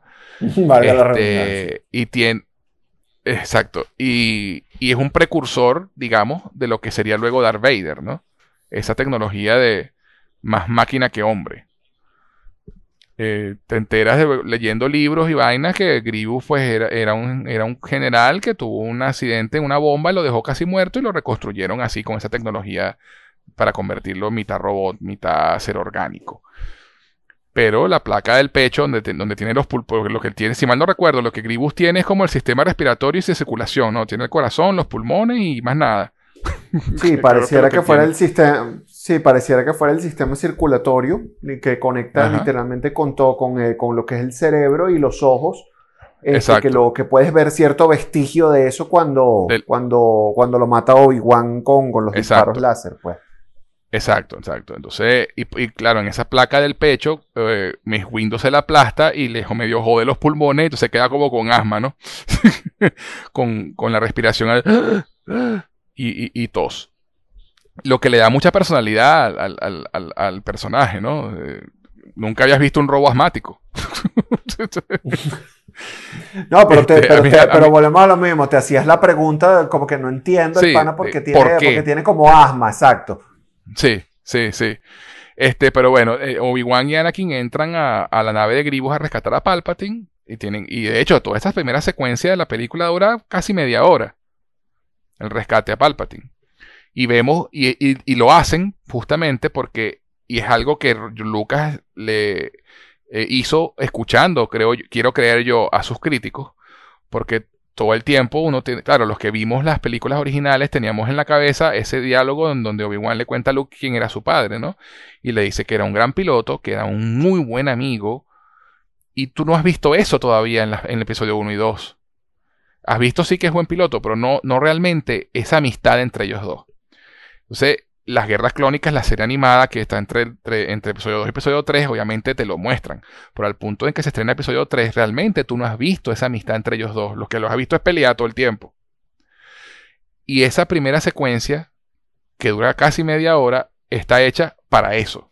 Es una aventura más de Anakin y Obi-Wan en la que vemos cómo trabajan en equipo, vemos cómo ya están más compenetrados, cómo, cómo la amistad se ha convertido ya en algo más, más íntimo y, la confianza que se tienen y, cómo dependen uno del otro. eh, y, Lucas lo hizo justamente porque se dio cuenta que no lo había mostrado antes. Y él tenía que establecer, mira, estos dos son pa- eran panas. Porque, por- y entonces, bueno, me- a mí me parece que hace un muy buen trabajo en demostrarlo, sacrificando media hora de la película para contar lo que, que pudo haber sí funcionado para expandir un poco más lo que venía después, que era más importante. Pero bueno, así, así quedó la cosa y no me quejo. Una No, secuencia fantástica de da acción.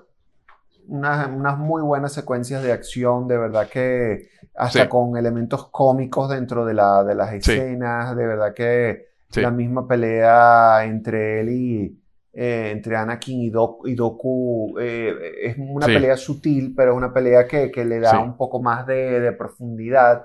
Eh, Sí. De verdad que está muy bien desarrollada, incluso eh, desarrollan partes como la de Arturito, donde, donde eh, la gente aplaudía en el cine cuando quemó a los dos droides de- con Sí, el sí, sí, aceite. Este, de verdad que fueron, fueron secuencias de acción muy, muy bien aplaudidas por, por la gente, por la audiencia.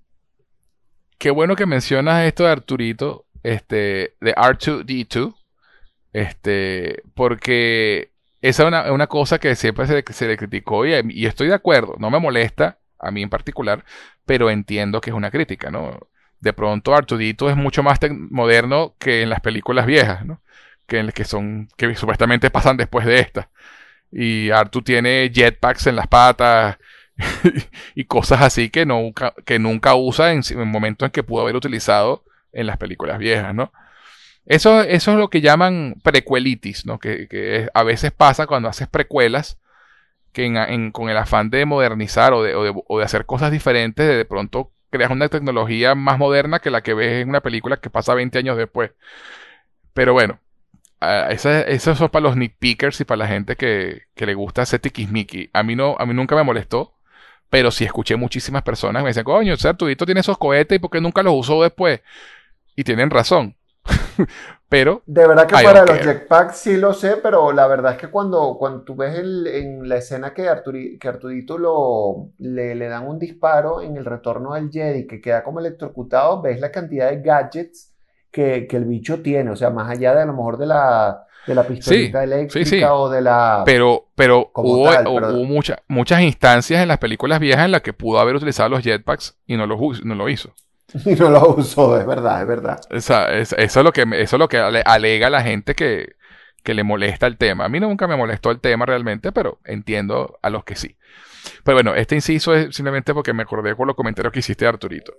Este, no, porque simplemente creo que eso es algo, es, algo alusivo al, momento en que se hicieron las películas y, es como tú dices, los modernismos lamentablemente no son... Y además que tu cerebro ya está programado para entender de que es viejo, es una película más vieja y ya está, o sea... Prequelitis. No, no, no, había, exacto, no había, no había manera de ponerle jetpacks en ese momento, o sea.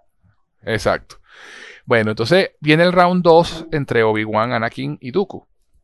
En la película anterior, Anakin fue impulsivo, no le paró bola a Obi-Wan que le trataba de decir, mira, vamos a atacarlo juntos, no, lo ataco ya, y, ah. eh, hay un, callback a eso en esta, donde eh, Obi-Wan le dice, vamos a atacarlo juntos, y Anakin dice, iba a decir eso, vamos a atacarlo juntos. Obi-Wan queda fuera de combate rápido porque establecemos que Dooku es mucho mejor espadachín que Obi-Wan porque lo, lo, destruye en episodio 2. Obi-Wan no tiene chance. Y entonces Palpatine, secuestrado, entre comillas, sentado en una silla giratoria que nos hace recordar al Salón del Trono del Retorno del Jedi, está viendo la pelea. Dooku está tratando de picar a Anakin para que se moleste le dice, tienes poder, pero no lo usas, no sé qué. Y hasta que, bueno, Anakin accede a, su, lado de ira y vence a Dooku cortándole las manos. Cosa que es bastante... Ah, esa otra cosa. Esta, esta episodio 3 es la, fue la primera película de Star Wars clase B. Todas habían sido un antes con un nivel de violencia que no, que no lo... O sea, es, muy sutil pero ciertamente cuando lo ves, eh, lo, bueno, sutil entre comillas, me refiero a lo mejor no ves sangre, Anakin, Anakin, prendido en llamas no es nada sutil, realmente. pero pero no sí, tiene, imágenes fuertes. Tiene imágenes fuertes. Es Robocop, no, claro, si no, si no sería clase C. Este, pero tiene imágenes fuertes, pues digamos que para lo que había sido Star Wars, que eran como más clase A, pues para toda la familia y toda la cosa. Este, eh, y bueno, le corta las manos a Dooku. Obviamente, con, la ventaja de pelear con sables láser es que corta y cauteriza de una, así que no ve sangre. este. Que y eso es un error que tiene episodio 4, pero bueno, ya hablaremos de eso. Eh, Oye, es que, es, que me da risa porque lo mencionaste y me acordé literalmente de esa escena. De la escena en el bar. ¿Viste, no? Claro, está automático, pero automático. Pero bueno, ya hablaremos de eso en su momento. Este. Sí, sí, sí, te vino la imagen, sí, sí, lo sé. este, y bueno, Palpatine empieza, empieza su manipulación final, ¿no? Y le dice a Anakin, mata a Dooku. Mátalo. Y Anakin, en un principio, se niega, ¿no? Mira, no, es un prisionero de guerra. No, no, mátalo. Él te cortó el brazo, tú, tú quieres venganza. Y Anakin le corta la cabeza a Dooku y lo mata. Palpatine piensa que ese es su momento, ¿no? Este es el momento en que Anakin va, a convertirse. Y, de hecho le, dice, mira, deja Obi-Wan ahí. Porque tenía como una vaina encima y, no, y, Anakin se niega, no, no, su destino va a ser el mismo que el nuestro. Entonces ahí Palpatine dice, todavía no está listo el muchacho para convertirse. Pero ya, ya dio ese primer paso de asesinar a un prisionero de guerra. A un prisionero indefenso. Eh, y él escapan con Palpatine, se enfrentan a Grievous. Quiero, quiero, adelantar esta parte porque realmente aquí no está el lomito, ¿no? este, se enfrentan a Grievous, Grievous se escapa, rescatan a Palpatine, aterrizan en Coruscant. Y se reencuentra con Padme. Y aquí viene el momento que mencionaba hace un rato, ¿no? Padme le dice, cuando me dijeron que, que estabas en, en los linderos exteriores, tiempos invernos, estoy embarazada. Y por eso es que yo no se pregunte, ¿cuánto tiempo estaban? Vamos a sacar la cuenta ahí, Anakin, ya va. ¿Cuánto tiempo tenías tú fuera? Pero bueno, al final, pues obviamente era su hijo, era sus hijos. Eh, y esta es otra cosa, y esta sí es una cosa que a mí me molesta de esta película, y es una de las pocas cosas negativas que voy a decir de aquí en adelante. Explícame cómo carajo, y tú eres médico, a lo mejor sabes, ¿no? ¿Cómo carajo en un mundo tecnológico como es el de Star Wars, que es una tecnología muchísimo más avanzada, no sabían que eran gemelos? Eh, bueno, uno pudiera intuir, eh, creo que era más el sentido del secreto. Eh, claro, pero entre Anakin y Padme. Secreto. Ah, o sea, ni Anakin ni Padme sabían que eran gemelos. Porque, va, porque va Vader en, en, episodio 6, Vader no sabía que tenía una hija. Fíjate que él le dice, ah, tienes una hermana gemela. Obi-Wan fue sabio en ocultármela. O sea, Anakin no tenía idea de que su esposa esperaba gemelos. No, no lo sabía. Y... Padme sabía que eran gemelos. Es probable. Si Padme sabía que eran gemelos, ¿por qué no se lo dijo? Bueno, yo te lo pudiera plantear de la siguiente manera. Hay que. Una de las tantas cosas que pudiera. Y esto es, solamente estoy elucubrando, ¿no? Yo no aquí no hay ninguna. No, no, claro. Aquí, aquí, aquí solo podemos especular. Simplemente pongo la pregunta allí para que conversemos. desde el punto de vista médico, pudiéramos optar por la opción de que, así como existen muchos embarazos no controlados, pudiéramos pensar que el embarazo de Padme es un embarazo prácticamente no controlado, este, como para, para haberse hecho los estudios propiamente para decidir que eran, que eran gemelos. La otra teoría. Claro, porque iba a tener que, iba a tener que explicar quién era el padre. ¿no? Eso es lo que voy. O sea, ella, ella hubiese tenido que ir al médico. Ese médico, es, ella es una senadora importante. Es un secreto que realmente, un secreto prácticamente de Estado, el tener un amorío con un caballero Jedi. A lo mejor ella tuvo que inhibirse de poder ir al médico en ese momento y poder tener que dar explicaciones de dónde sale ella embarazada, ¿no?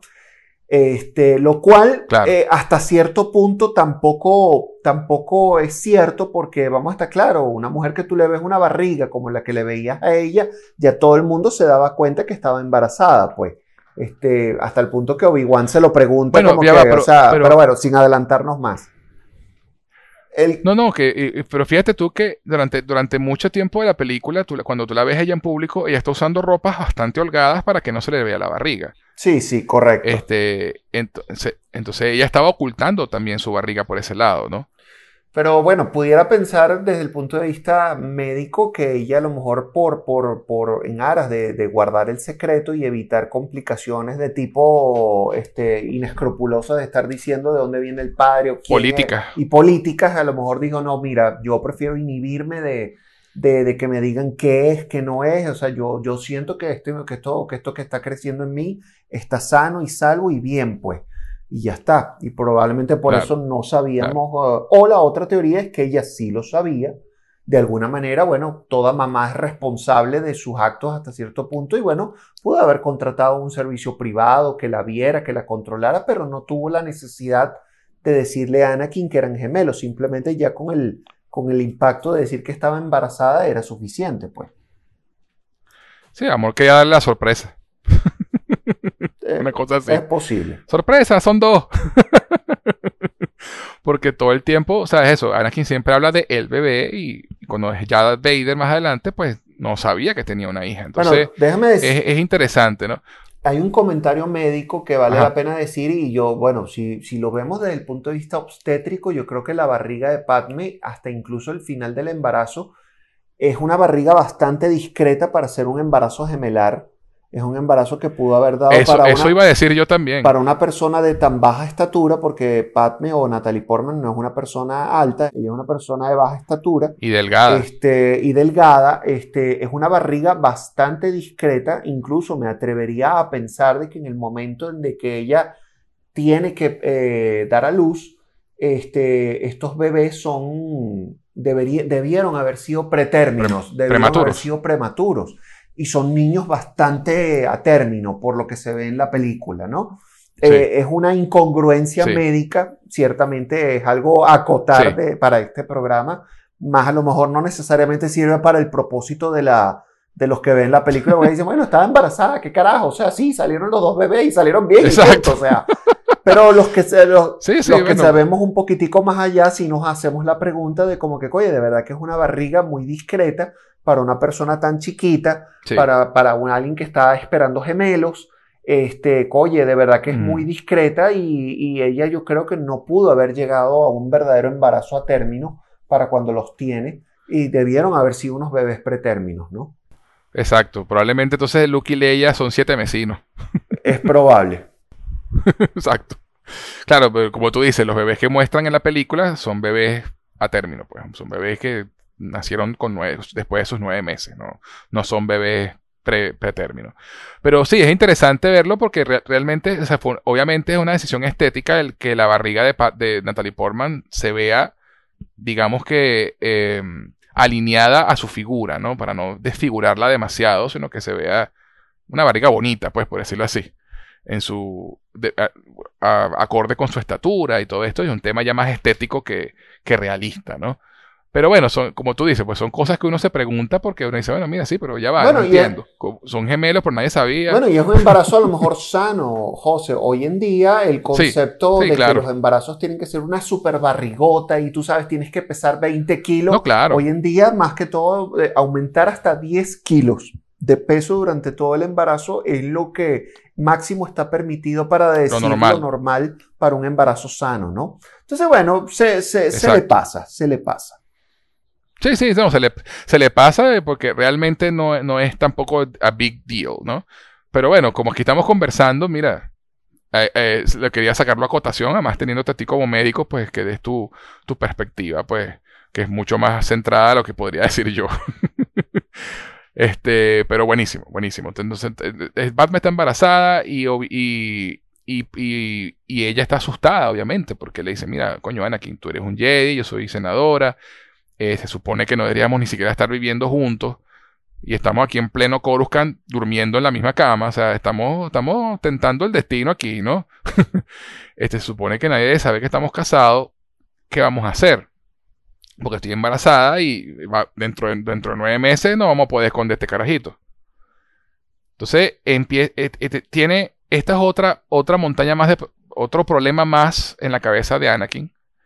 Que ya tiene eh, le, confiesa a Padme que está teniendo sueños premonitorios con ella, como los que tuvo con su madre, donde la ve morir en el parto. Y sabemos que uno de los, de los poderes Jedi es que ellos pueden, de cierta forma, ver el futuro, o ver un futuro, ¿no? Porque eso es así como el oráculo en Matrix, ¿no? ¿te acuerdas de esa escena cuando él le dice, cuidado con el jarrón? ¿Cuál es jarrón? Y se voltea y lo tumba. Y, le, y después le dice, pero lo habrías roto si yo te hubiera dicho algo. Entonces, este, y, este Yoda siempre dice que el futuro está en movimiento, ¿no? Y que el futuro que ve esa visión el Jedi no necesariamente significa que eso va a pasar. Pero, si probablemente las acciones que tome para evitar ese futuro es lo que hace que ese futuro pase. Probablemente si Anakin hubiera ignorado esas visiones, no hubiera sido él mismo el que, el que la asfixia adelantándole el parto a Padme, por ejemplo. Claro, esto, hubiese requerido de un, de un Anakin mucho más maduro, un Anakin sin miedo, un Anakin que no tuviera ningún tipo de inseguridades para poder realmente interpretar estas premoniciones este, y no adelantarse a la, conclusión de, esto, pues que fue fatal. Exacto. Entonces, Padme le, sugiere a Anakin que, bueno, vamos a hablar, hablar con Obi-Wan, él nos puede ayudar. No, yo no quiero meter a Obi-Wan en esto. Él todavía tiene, tiene tiene miedo de hablar con Obi-Wan, ¿no? Tiene miedo de que la Orden Jedi se entere porque obviamente, además, a pesar de que le quiere a su esposa y, está feliz por el embarazo de Padme, él quiere seguir siendo un Jedi porque él, también tiene una ansia de poder allí que le ha inculcado Palpatine. Entonces él está enrolladísimo porque el tipo dice, mira, coño, ¿qué voy a hacer? Y aquí es donde, donde, donde pasa una de las escenas que, dependiendo del punto de vista que la mires, es un buen consejo y un, o un mal consejo, ¿no? Que es cuando él va a hablar con Yoda Anakin con esta cabeza del tamaño de un melón va a hablar con Yoda y decirle, pana, ¿qué hago? Claro, no le puede decir de frente, mira, es que mi esposa está embarazada. No, él tiene que darle la vuelta, ¿no? Y hablar de sueños, de premoniciones que siente, de gente que conoce que, que va a morir. Y Yoda le dice, le da un consejo que, digamos que desde, el punto de vista de la cultura zen y, del budismo y, de la elevación espiritual, eh, es un consejo bueno, ¿no? Que es, mira, deja ir lo que temes perder. Le dice, no te, no, no, no, te entristezcas por aquellos que se unen a la fuerza, no los llores, sino regocíjate, no los extrañes. Y el que le dice, entonces, ¿qué coño hago? dice, bueno, entrénate a ti mismo para aprender a dejar ir aquello que temes perder. Pana, ese no es el mejor consejo que tú le puedes dar a alguien en ese, en ese estado. Es un consejo terrible.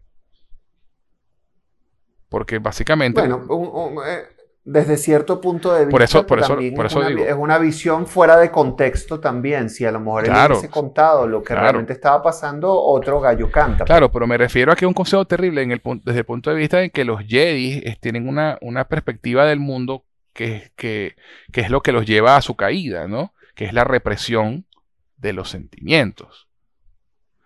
Que es la, eh, evitar que, que, tengas ataduras a la fuerza. Y cuando digo a la fuerza no me refiero a the force, sino a juro, ¿no? Obligado. Te obligan a que no tengas ataduras. Y como seres que somos, que somos seres que tenemos sentimientos, que tenemos eh, que nos, que nos eh, encariñamos con la gente, es muy difícil no crear ataduras. Por eso, insisto, por eso es que los Jedi los quieren agarrar desde bebecitos para adoctrinarlos. Pero si hasta Obi-Wan hasta Obi-Wan cayó, Obi-Wan se enamoró. Pasa que bueno, él tuvo más interés un entrenamiento, menos bagaje emocional porque lo entrenaron de carajito, no como Anakin que tiene todo el equipaje emocional de, la, de haber abandonado a su madre y todo lo que vivió. Este, Yoda, obviamente, Anakin al no contarle la verdad, que eso, esa es la falla de Anakin, Yoda le da un consejo genérico. Le dice, mira, no, no le pares. ¿Entiendes? Entrénate a ti mismo para sin embargo, sí, sin embargo, desde el punto de vista filosófico, si yo lo, yo lo analizo quizás desde otro punto de vista, ese consejo yo lo veo desde otra perspectiva, José, porque... No, por eso, por eso decía que depende de donde lo mires, es bueno o malo el consejo.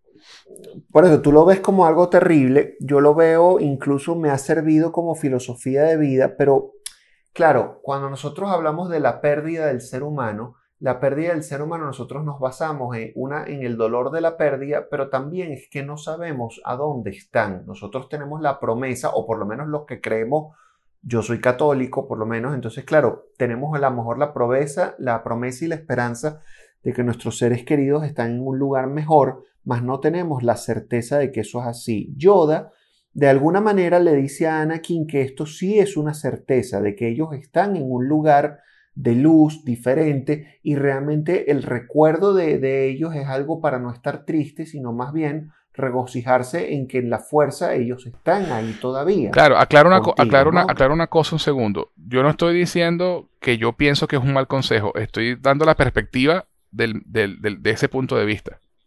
¿Sabes? Ah, ok, ok, ok, ok. simplemente, simplemente, estoy argumentando este para que tú argumentes el otro. continúa. Está bien, está bien. A ver, está continuado.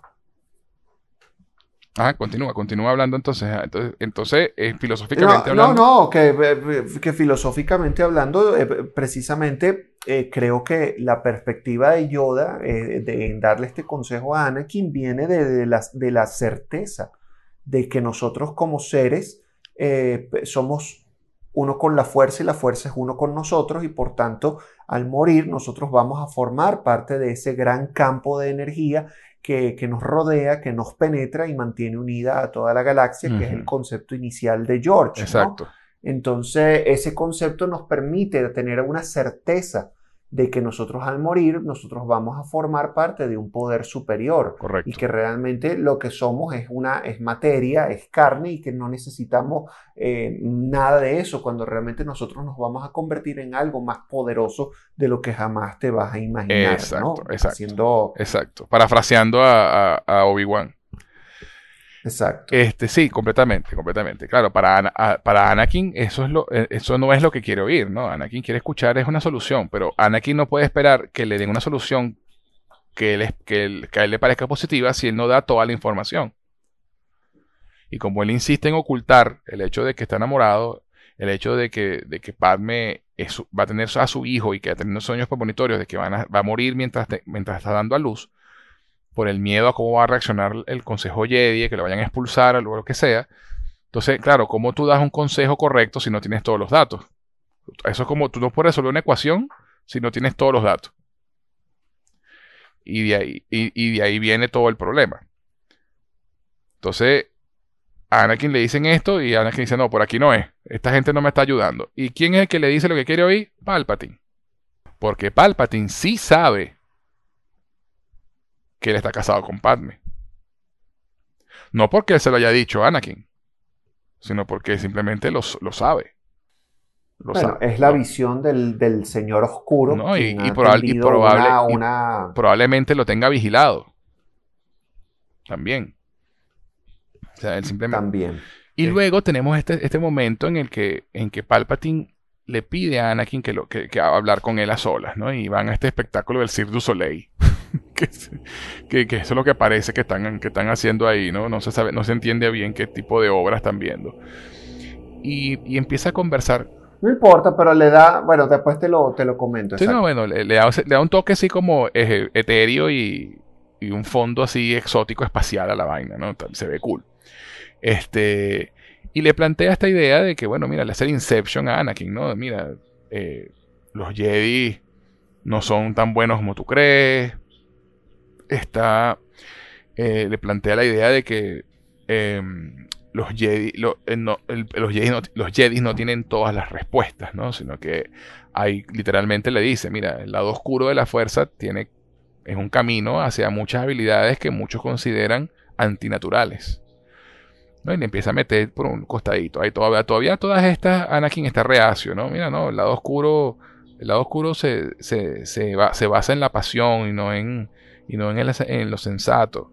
Recurren a, a su pasión y a, su, y, a, los sentimientos negativos para tener fuerza y, no, y los Jedi son compasivos. Todavía está ahí reacio, ¿no? Pero entonces ahí suelta eh, Palpatine la guinda de la torta. Le dice, tú has escuchado la tragedia de Darth Plagueis el Sabio, que fue un maestro Sith muy poderoso, tan poderoso, que podía incluso salvar a aquellos que amaba de la muerte. Y ahí, ahí Anakin muerde el anzuelo. Porque Palpatine sabe que esa es la angustia de Anakin. Entonces, por eso es que a mí me da la impresión de que lo tiene vigilado, ¿no? porque sabe, sabe qué es lo que, por lo que está pasando Anakin. Eh, y le dice, mira, y ese poder, lo, yo puedo aprender ese poder. Y él le dice, no, de un Jedi. Entonces, bueno, le, mete esa cizañita ahí, tú sabes, hecho el huevón. Además que, bueno, a todas estas, él se da cuenta de que, mira, los Jedi me, me, me, están tratando como la mierda. Y este tipo esta, siempre ha sido una figura paterna para mí. Entonces, donde ve a Obi-Wan como un hermano, a Palpatine lo ve como un padre. Entonces, lo que le dice Palpatine, además de que es lo que él quiere escuchar, pues tiene mucho más peso, lo ve como un mentor. ¿Qué te pareció a ti esa escena, Ricardo? Es una escena muy poderosa, muy poderosa. Primero por el comentario que te iba a hacer, estéticamente es una, es una escena que le da mucha, mucha vitalidad a lo que es Coruscant que Coruscant es una ciudad obviamente muy grande, muy cosmopolita, que tiene lo bueno y lo malo de todo, como toda ciudad, ¿de acuerdo? Porque hemos visto desde los más suburbios y de las cosas más feas hasta las cosas más increíblemente ricas e interesantes, este, donde la gente va precisamente a ver un teatro, a ver una obra que tú no sabes qué carrizo es, pero es algo que la gente seguramente se impacta y disfruta este, de estar ahí, de verlo, ¿no? que se pudiera comparar como una ópera silenciosa, con unos cantos en el fondo, este, realmente, y ves los y escuchas los aplausos. Entonces, eh, la estética está muy bien hecha porque te demuestra algo que no se ha visto en ninguna otra de, la, de las películas de la saga, ¿no? Ahora, la conversación entre Palpatine y Anakin es una cizaña increíblemente buena porque el, tipo le da en la madre, pero por todas las de la ley este, haciéndole meterle justamente, y bueno, y una crítica constructiva, no, bueno, no constructiva, destructiva, pero, al, eh, pero al mismo tiempo le hizo ver como que, mira, los Jedi no son quien tú crees que es, y la verdad es que lo, que hemos venido desarrollando en, esto, en este tema es que es la verdad. Los Jedi se sucumbieron tanto a su poder que ellos mismos se cegaron de ser humildes y y, ellos de alguna manera están ciegos de poder. ¿De acuerdo? Entonces, eh, parte de lo de la pasión, o sea, son medias tintas que, que, no pueden decir que, que, ni uno ni el otro lo, lo tienen. O sea, es muy difícil establecer la raya entre quién es, eh, quién es el bueno y el malo entre un Jedi y un Sith, aparentemente. Claro, y cabe acotar. Entonces, es muy. Po no, termina, termina. No, es, es, es muy poderosa esa escena en cómo lo, en cómo lo terminó de manipular este, y aplicar los conceptos de que los Jedi y los Sith realmente no son tan diferentes, realmente este, vienen de una base en común. O sea, los que, los que han estudiado un poquitico más del tema se dan cuenta de que sí, los Sith y los Jedi o los Sith, no se sabe quién fue la variante de quién, probablemente los Sith sean una variación de la Orden Jedi, ¿de acuerdo? Donde realmente todos eran la misma cuestión y, cuando se dieron cuenta de que no, esto tiene que ir por otro camino, de ahí deriva esta, una, una vertiente de la religión inicial. Eh, el otro concepto que, se explora aquí es que todavía se siguen hablando de los midichlorian. Los midichlorian es un concepto que no quieren dejar ir definitivamente en el episodio 3, pero bueno, eh, se sobreentiende que es, el, es, un concepto de un simbiote que ayuda a, la fuerza a que, a que se puedan hacer las cosas mágicas que se dan, incluyendo eh, salvar de la muerte a quien queremos. No, queremos no bueno, y fíjate que pues. nunca dicen específicamente que es a través de los midichlorians, ¿no? Porque lo, lo, que dicen es que, eh, que Dark Plagueis era tan poderoso que podía manipular los midichlorians para crear vida. ¿No? Y eso, y eso a, mi, a mi entender es una insinuación a que Anakin fue creado por la fuerza, por los midichlorians, que eso es lo que se da con el nacimiento el nacimiento virgen de Anakin, eh, pero que también te da a entender que, y fue una teoría conspirativa que se, que se escuchó en, la época, que tal vez el mismo Palpatine o Darth Plagueis creó a Anakin, ¿no? A través de los midichlorians, Eso es absurdo por completo. Correcto. Es, una teoría conspirativa que ha, tratado de cobrar vida en el tiempo. Estoy de acuerdo contigo, yo también la he escuchado. Y la verdad es que quienes la profesan, no, no basado en este argumento, no deja de tener cierta razón, ¿no? Y entonces aquí es donde caeríamos un poco en que no hay una verdadera profecía, sino que este pana fue creado realmente con un propósito. Entonces es interesante pensarlo este, y, y, mencionarlo como una posibilidad, ¿no? Porque realmente nunca se explica. O sea, porque la profecía hablaba de un hijo nacido de la fuerza misma y, por eso se cree que es Anakin. Este, pero bueno, volviendo a la trama de la película, eh, todo esto viene porque a estas alturas de la historia, el Palpatine obligó básicamente al Consejo Jedi a que Anakin fuera parte del Consejo. ¿Por qué? Porque él quiere que Anakin sea sus ojos y sus oídos dentro del Consejo Jedi. Entonces, en otras palabras, Palpatine quiere que Anakin espíe a los Jedi para él, que le cuente lo que están, lo que, lo que están haciendo. Obviamente, los Jedi no toman con buen agrado el tema, pero como Palpatine es el canciller supremo y ellos realmente se deben al gobierno, no les queda más remedio que aceptar a Anakin como parte del consejo, pero no le dan el rango de maestro, que es el rango al que tienes que llegar para poder entrar al consejo Jedi. Y eso, y para llegar a ser maestro, pues obviamente tiene que tener unos cuantos años más que lo que tiene Anakin y haber pasado cierta cantidad de pruebas y todo el tema. Entonces, y Palpatine yo creo que hizo esto sabiendo que la reacción de los Jedi iba a ser esa, sabiendo que iba a molestar a Anakin para obviamente calabarle más las garras. Eh, y, y, cuando Palpatine habla con Anakin en, en el teatro, eh, eh, ah, bueno, perdón. Entonces cuando pasa esto, eh, Anakin se ofende y luego conversa con Obi-Wan y le comenta, coño, pana, o sea, qué bola, o sea, ¿por qué están molestos conmigo? Y él le dice, coño, pana, o sea, entiende que esto es un honor muy arrecho que nadie de tu edad ha conseguido nunca, eres parte del Consejo Jedi. Ten paciencia, pero es que no soy maestro, esto es insultante. No, no, pana, relájate, se tratando de calmarlo. Pero Obi-Wan obviamente le tiene que decir a Anakin que el Consejo Jedi quiere que también por, su parte, espíe al canciller. O sea, el canciller le pide que espíe a los Jedi y los Jedi le piden que espíe al canciller. O sea, está, ah, está entre dos aguas, Anakin, ¿no? Lo están jalando por los dos lados. ¿Qué ibas a decir? Claro, pero son dos aguas que, que, aquí es parte donde, la, donde, donde el guion es un guion extraordinariamente muy bien elaborado en atar cabos, porque justamente a pesar de que la cronología del tiempo no te la presentan eh, como en términos de, literalmente, literal, literal. literalmente, pero te puedes, aquí es donde realmente te puedes dar cuenta de que ya el Consejo Jedi ha comenzado a sospechar de una permanencia anómala en el poder claro, claro. de Palpatine y dicen, no, aquí hay algo que no está bien. Este tipo está bien por el motivo de emergencia, llegó a donde llegó, pero ahora esto, este tipo no quiere soltar. Y hay algo que ya este, huele muy mal, que este tipo no quiere soltar el poder. Hemos hecho todo lo que está en nuestras manos para que para que la guerra se termine y este tipo tiene que soltar claro, ya, pero a todas estas todavía lo están viendo desde una perspectiva de política. No, no tienen ni puta idea todavía de que estamos hablando de un Sith, de un señor de los Sith que está bajo, bajo Pero ni cerca, ni cerca. ¿Entiendes? Ellos ya están dándose cuenta, porque Obi-Wan se lo comenta a que mira, el tipo ha estado más tiempo de lo, que, de lo necesario en el poder.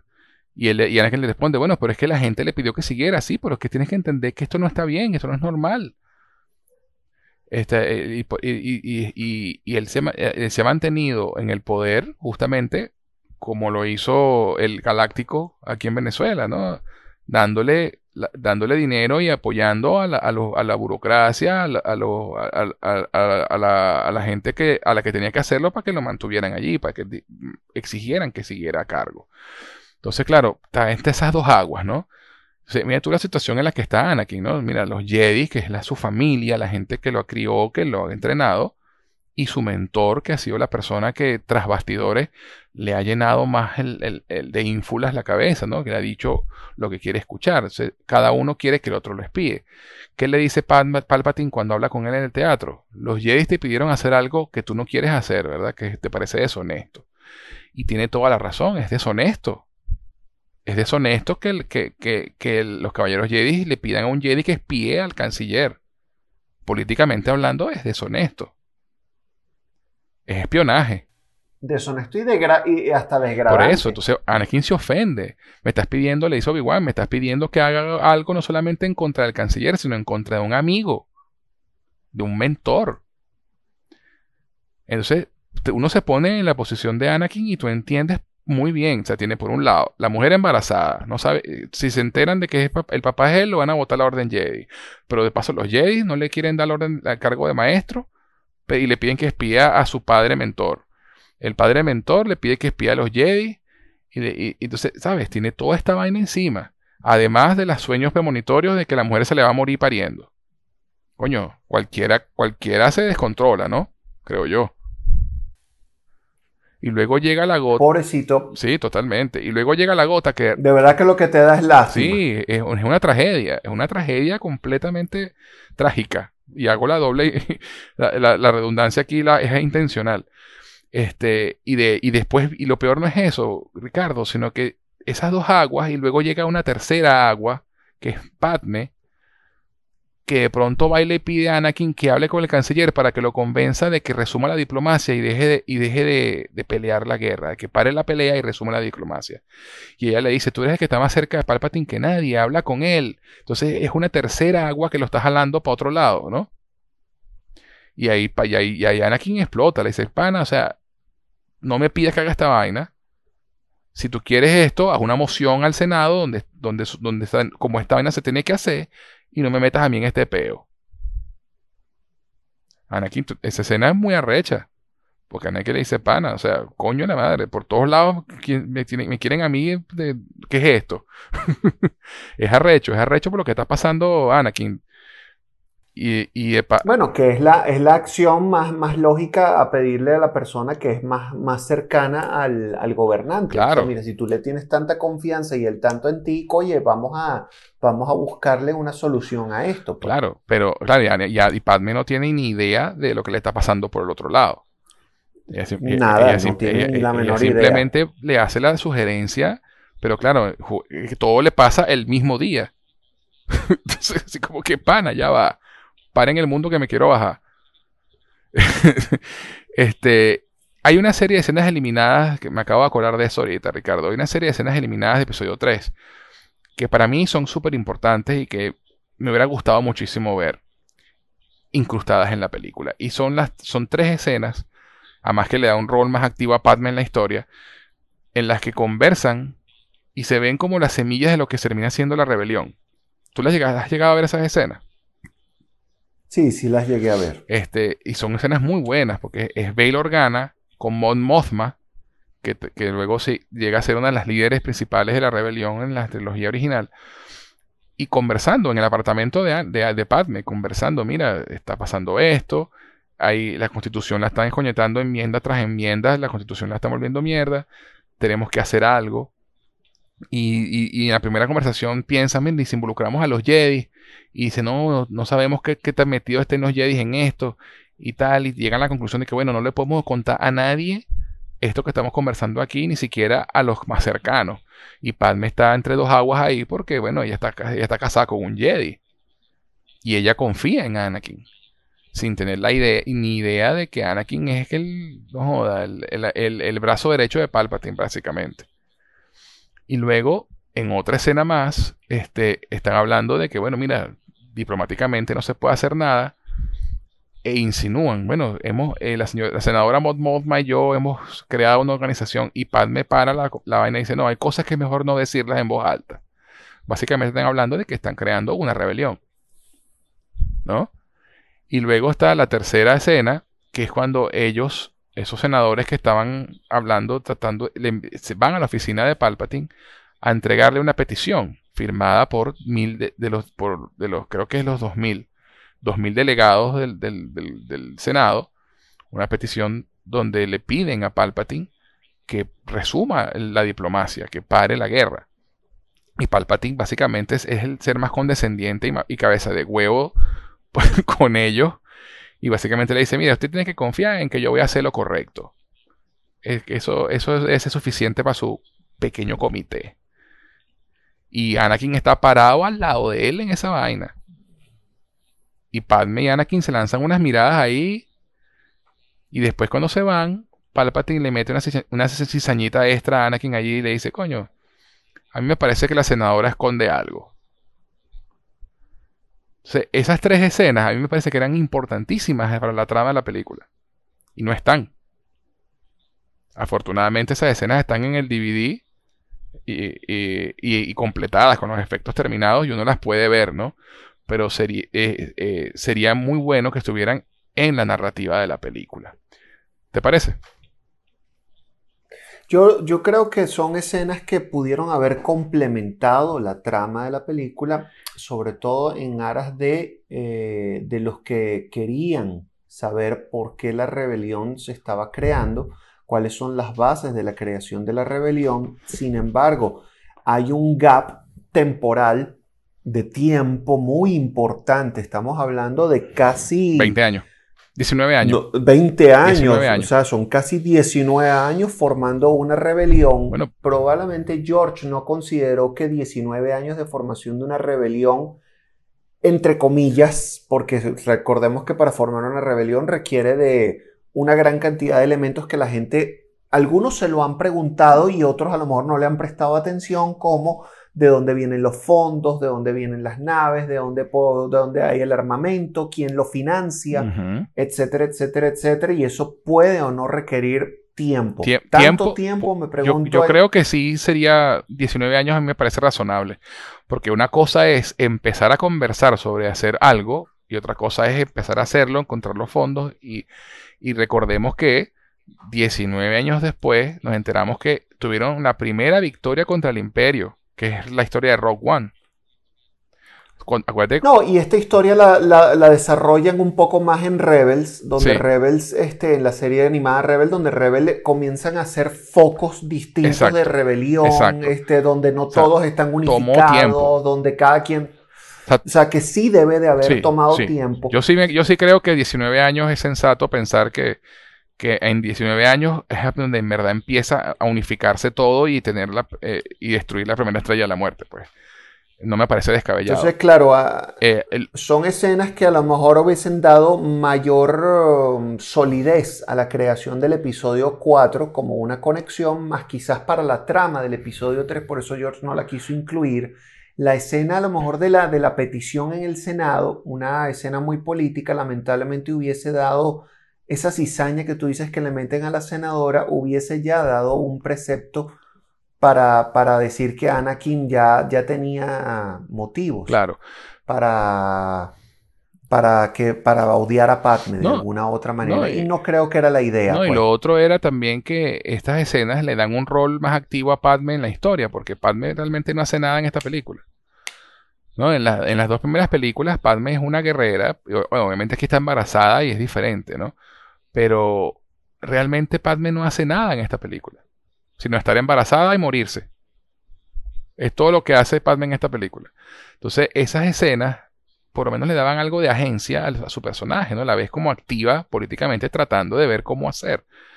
Este, y, yo creo que más allá de, porque sabes que las películas tienen tramas e historias, ¿no? Por, ponerte un ejemplo. Eh, las historias, la historia del primer juego de Last of Us. ¿Tú llegaste a jugar ese juego? ¿O lo conoces? ¿Cómo no? Un extraordinario juego. Siempre lo quise jugar y lo tuve que jugar porque de verdad que era tanto lo que se hablaba que no tuve, no, no tuve que perder nada y me encantó. Bueno, la, la, trama de ese juego, ¿verdad? Es un tipo que tiene que llevar a una niña del al otro lado del país para entregársela a una gente. Esa es la trama. Pero la historia de ese juego es mucho más profunda y más rica. Es la historia de un padre que perdió una hija y consigue eh, de nuevo sentir amor por, por, esta niña. O sea, esa es la, historia. Eh, hago la distinción eh, para hablar de que episodio 3 se enfoca demasiado en la trama y no tanto en la historia. y estas escenas de, de Padme eh, con la rebelión y con los senadores y, todo eso, es parte de lo que sería la historia, ¿no? La historia de un gobierno que está siendo totalitarista y, sus y, su, y sus senadores están buscando la manera al, tiempo que hay una guerra, ¿sabes? Es parte de la historia. La trama es la caída de Anakin. Esa es la trama del episodio 3. La caída de los, de los Jedi, la caída de Anakin y, y el surgimiento oficialmente del Imperio Galáctico. Entonces, hay personas que les gusta más trama y más, o más historia, tiene, tiene sus su y bienes, ¿no? Yo creo que un buen balance entre ambas siempre es bueno. Pero vuelvo al punto, George tiene, y Spielberg lo ha comentado varias veces también, que el George tiene un, tema con la duración de las películas, no le gustan las películas largas. O película dos horas, dos horas cuarto, dos horas veinte ya es demasiado. Entonces él tiende a centrarse más en los elementos que rodean a la trama y, la historia la deja un pelo mocha, ¿no? Y por eso es que a veces uno no entiende de dónde viene esto o cuánto tiempo pasó entre este evento y otro y por qué este personaje está aquí. Entonces, eh, yo a mí me gusta mucho la parte de las historias en las, en, las, historias, por decirlo así. Me gusta esa, esa periferia. Entiendo que, bueno, la trama tiene que enfocarse y hay películas que se van de palos y otras que hacen demasiado poco. Entonces, a mí me parece que en episodio 3 se hubiera beneficiado, a pesar de que eso hubiera hecho que la película durara 5 o 10 minutos más, se hubiera beneficiado de eso. Primero porque te da un contexto, una conexión con la trilogía original y le da más, más peso y algo que hacer al personaje de Padme. Entonces, bueno, no sé qué opinas tú de, esto. ¿no? Pues se, hubiera beneficiado, le hubiera dado más peso al, personaje de, de, Padme, darle un poquito más de algo que hacer eh, y, bueno, yo creo que, hubiera sido beneficioso que estuviera esto allí, porque me parece que era importante para la historia de las precuelas, para la historia de lo que está pasando en la galaxia, a pesar de que no es tan necesaria para la trama específica de esta película. Entonces yo creo que a veces un poco de historia es bueno. no, yo estoy de acuerdo contigo porque eh, hoy en día cuando queremos ver tanto los desarrollos de los personajes y cuando vemos que a lo mejor hemos tenido eh, tantos desaciertos, por ejemplo con el, último canon de película donde hemos tenido algunos desaciertos en los desarrollos de personajes que creíamos que podían ser fundamentales en el desarrollo de la, de la, nueva trilogía, por ejemplo el papel de Finn, que eso no es tema de, esta, de, esta, de este podcast, pero eh, es, entender que las historias, ya una vez que tú has introducido un personaje eh, nuevo con cierto background eh, a una película, oye, tienes que terminar de desarrollarlo. Además, oye, tienes una mujer que la, que la viste desde chiquita, que la viste convertirse desde una reina a una senadora, una gran guerrera, una peleadora, que se enamoró, que ahora va a tener hijos. Que, que, lastimoso es ver un desenlace tan, tan trágico, pero sin gloria. Una mujer que, tenía, que tenías mucho para, para sacarle el jugo y realmente le, no le diste un protagonismo en la película que, que, bien merecido se lo tenía, pues, y solamente porque nos concentramos en ver la caída de nuestro héroe eh, como tal, pues. Exacto, exacto. Bueno, entonces pasa esto, fuera de estas escenas eliminadas, pero quería hacer alusión a ellas. Eh, vamos entonces ya, digamos que a, lo, a, lo, que todos queríamos ver, ¿no? Eh, se arma la batalla final de la guerra en varios frentes. Eh, sabemos que los clones están esparcidos por la galaxia. Yoda está en Kashyyyk peleando con los Wookiees. Este, y a Obi-Wan lo mandan a perseguir a Grievous eh, en Utapau. Y entonces la idea es que Obi-Wan en lo que vence a Grievous, este, eh, van a hablar con Palpatine, porque mira, ya vencimos a Grievous, ya no hay más, excusa, se acabó la guerra, vamos a negociar con, los separatistas, vamos a parar este peo. Entonces, claro, Anakin va a hablar con Palpatine a decirle, no, mira, Obi-Wan ya se fue. Ay, de hecho, esa otra escena que quería mencionar un momentito. Eh, hice alusión cuando hablamos de episodio 2 a un momento de esta película en la que, episodio 3, en la que Yoda admite que la profecía pudo haber sido mal interpretada. Y esto se debe a que, obviamente, al, al, al pedirle a Anakin que espía a Palpatine, están Obi-Wan, Mace Windu y Yoda conversando del tema y él le dice, bueno, mira, aquí no, tú, no, no aceptó la misión muy feliz, pero la aceptó. Y eh, Mace Windu comenta, mira, yo no confío en, no, me gusta eso, ellos dos juntos, no confío en, que la vaina va a salir bien. Y Obi-Wan le dice, bueno, pero no es él el elegido, o sea, no es él el que va a traer balance a la fuerza y va a acabar con los Sith. Eso es lo que dice la profecía, dice Mace Windu. Y, y Yoda comenta, una profecía que pudimos haber malinterpretado. Y no hablan más del tema, pero esa frase es importante. Porque te da a entender que lo que tú hablabas hace un momento, ¿no? En, lo que los Jedi en su arrogancia, pues confiaban en su profecía y que esto era así porque ellos, ellos eran ellos. Y, se dan, y se están dando cuenta que la cosa no es tan sencilla. Y si me lo preguntas a mí particularmente, a mí, a José Enrique Guzmán, el elegido, si era Anakin el elegido. Y Anakin es el que termina destruyendo los Sith, trayendo balance a la fuerza. Pero en episodio 6. No ahorita. Entonces, Yo estoy convencido que sí, es una profecía que, que, leyeron mal, pero leyeron mal en interpretar de que las profecías tienen un tiempo. Exacto. Los tiempos de Dios valga la redundancia, son perfectos y que no necesariamente la idea era acabar con, una los guerra o acabar con los en ese en este momento. pues. Exactamente. Entonces, bueno, eh, Anakin va a hablar con, Pal, con Palpatine. Perdón, Anakin habla con Obi-Wan cuando Obi-Wan se va para Utapau a perseguir a, a Grievous. Y tienen un momento bien bonito entre ellos dos en, la que, en el que Anakin le pide disculpas a su maestro. ¿no? dice, yo he sido muy impulsivo y, y quiero pedirte disculpas por cómo me he comportado. Y Obi-Wan, conmovido y, con el aprecio que le tiene a Anakin, le dice, no, mira, o sea, tú eres un Jedi mucho más poderoso de lo que yo mismo puedo llegar a ser, eres un tipo con talento, le dice básicamente, eres un carajo que lo tiene todo para ser el mejor, pero ten paciencia, todo a su tiempo, no, no quieras todo para ya.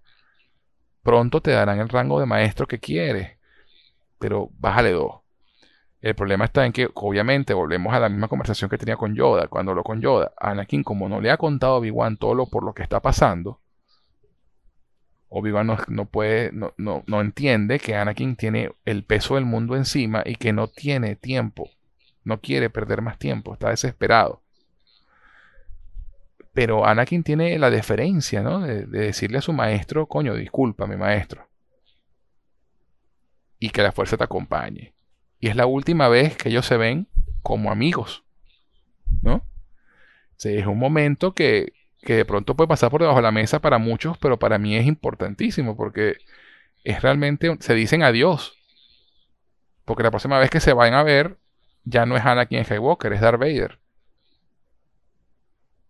Eh, a mí ese momento me parece muy bueno. ¿Qué opinas tú?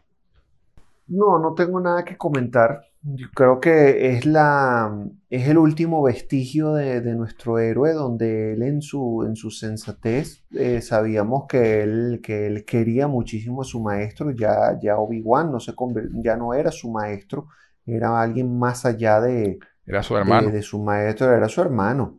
este, y entre hermanos, obviamente, uno llega a un momento donde uno sabe reconocer sus errores y sus debilidades para, para justamente ser mejor persona. Pues entonces, eh, tal cual, creo que, no hay mucho que acotar con ese escena. Bueno, entonces luego de esto, Obi-Wan se va a parar a Grievous, para a Grievous, lo mata, y entonces eh, da, el reporte, no, mira, ya vencí, ya vencí a Grievous, hay que hablar con Palpatine. Justamente, James Windu estaba comentando que el lado oscuro de la fuerza rodeaba a Palpatine. Él lo comenta en una reunión. Y le, dice a los demás Jedi, bueno, vamos a tener que actuar con, cautela. Esperemos a que Obi-Wan reporte el que venció a Grievous para ver cómo reacciona Palpatine y ahí nos vamos a dar una idea de, qué tanta razón tenemos. Y ahí ya estaba estaban empezando a medio darse cuenta que Palpatine había algo sospechoso ahí con el lado oscuro y Palpatine. Cuando Anakin va a hablar con Palpatine y le dice, ya Obi-Wan ya venció a, a Grievous y no sé qué, este, está peleando contra Grievous, perdón, Palpatine ahí decide tomar un riesgo calculado y confesarle a Anakin todo. Una escena muy buena, sobre todo porque Ian McDarmin, McDarmin que hace el emperador, eh, eh, es creo que el mejor actor de todas las precuelas. y, después está Iwan McGregor. Este, le dice básicamente, mira, pana, o sea, para tú entender el gran misterio, no puedes nada más centrarte en, el, en la visión dogmática y, y, cerrada de los Jedi. Tienes que abrir un poco más y explorar también el otro lado. Y eso no es mentira, ¿no? Si para ser un, gran líder, uno tiene que estudiar todos los, todos los ángulos, todas las opciones, todo lo que hay. Entonces, de esa forma empieza a manipular de nuevo a Anakin y con todo y eso, él le dice a Anakin, mira, o sea, básicamente le dice, mira, sé que estás casado con Padme, sé que tienes miedo de que se va a morir, sé que la quieres salvar, y yo te puedo ayudar, pero tienes que unirte a mí. Y, y, Anakin por fin entiende que él es el Sith Lord que, está manejando todo tras bambalinas, pero el as bajo la manga de Palpatine es ese. Te puedo ayudar a salvar a tu esposa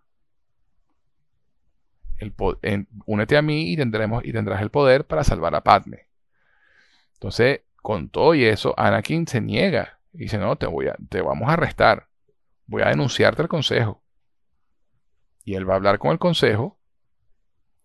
Y el consejo que le dice, ok, está bien, te creo, pero tú te quedas aquí. No confío en ti. Se lo dice Mes Windu. Estás muy conflictuado, y es verdad. Quédate aquí y espéranos. Entonces, bueno, la confesión de Palpatine es fantástica. ¿Algo que, algo que añadir ahí? Yo te, yo, qué bueno que lo mencionaste ahorita porque lo, quise mencionar a lo mejor en, lo, en los segmentos anteriores y es que de verdad Ian McDermott es un actor que se metió muchísimo en este papel del emperador donde tú ves la esencia del emperador en todas sus películas. O sea, desde que lo ves y lo conoces en el episodio 2, que bueno, eh, perdón, en el episodio 5. Eh, bueno, bueno 6, episodio 6. Eh, en, orden de estrenos, quise decir. Episodio 6. Este, cuando lo comienzas a ver en el episodio. No, realmente lo comienzas a. Bueno, es que no es Ian, no es Ian McDermott en el, en el Imperio contraataca. Exacto. Porque es un, es un emperador que tenía unas características físicas muy distintas. Después lo corrigieron. Sí eh, para aceptarlo, porque de verdad que no se parecía en nada a quien era el emperador en ese momento. Era un tipo que pareciera que tuviera unos lentes, una cuestión. Una loca, sí, sí. Sí, y ahorita, y ahorita que lo arreglaron, sí se parece más. Pero ciertamente este actor, le, tú lo ves desde, que lo, eh, desde el episodio del retorno del Jedi hasta la venganza de los Sith, y es una actuación impecablemente igual en los tonos de voz, en las pausas, en la forma en cómo se dirige o sea, de verdad que eh, me encanta. O sea, a mí me encanta una frase en el episodio 1 cuando él, cuando él lo dice como que los maten a todos. Wipe them out. All of them. De, verdad que, o sea, es una cosa que, es una manera de hablar de él muy particular y me encanta. Y en, el, en La venganza de los Sith tiene uno de sus momentos de verdad, tiene muchos momentos extraordinarios. Sí, sí, sí, sí este, que, son, eh, son espectaculares la, cuando lo descubren y lo van a arrestar.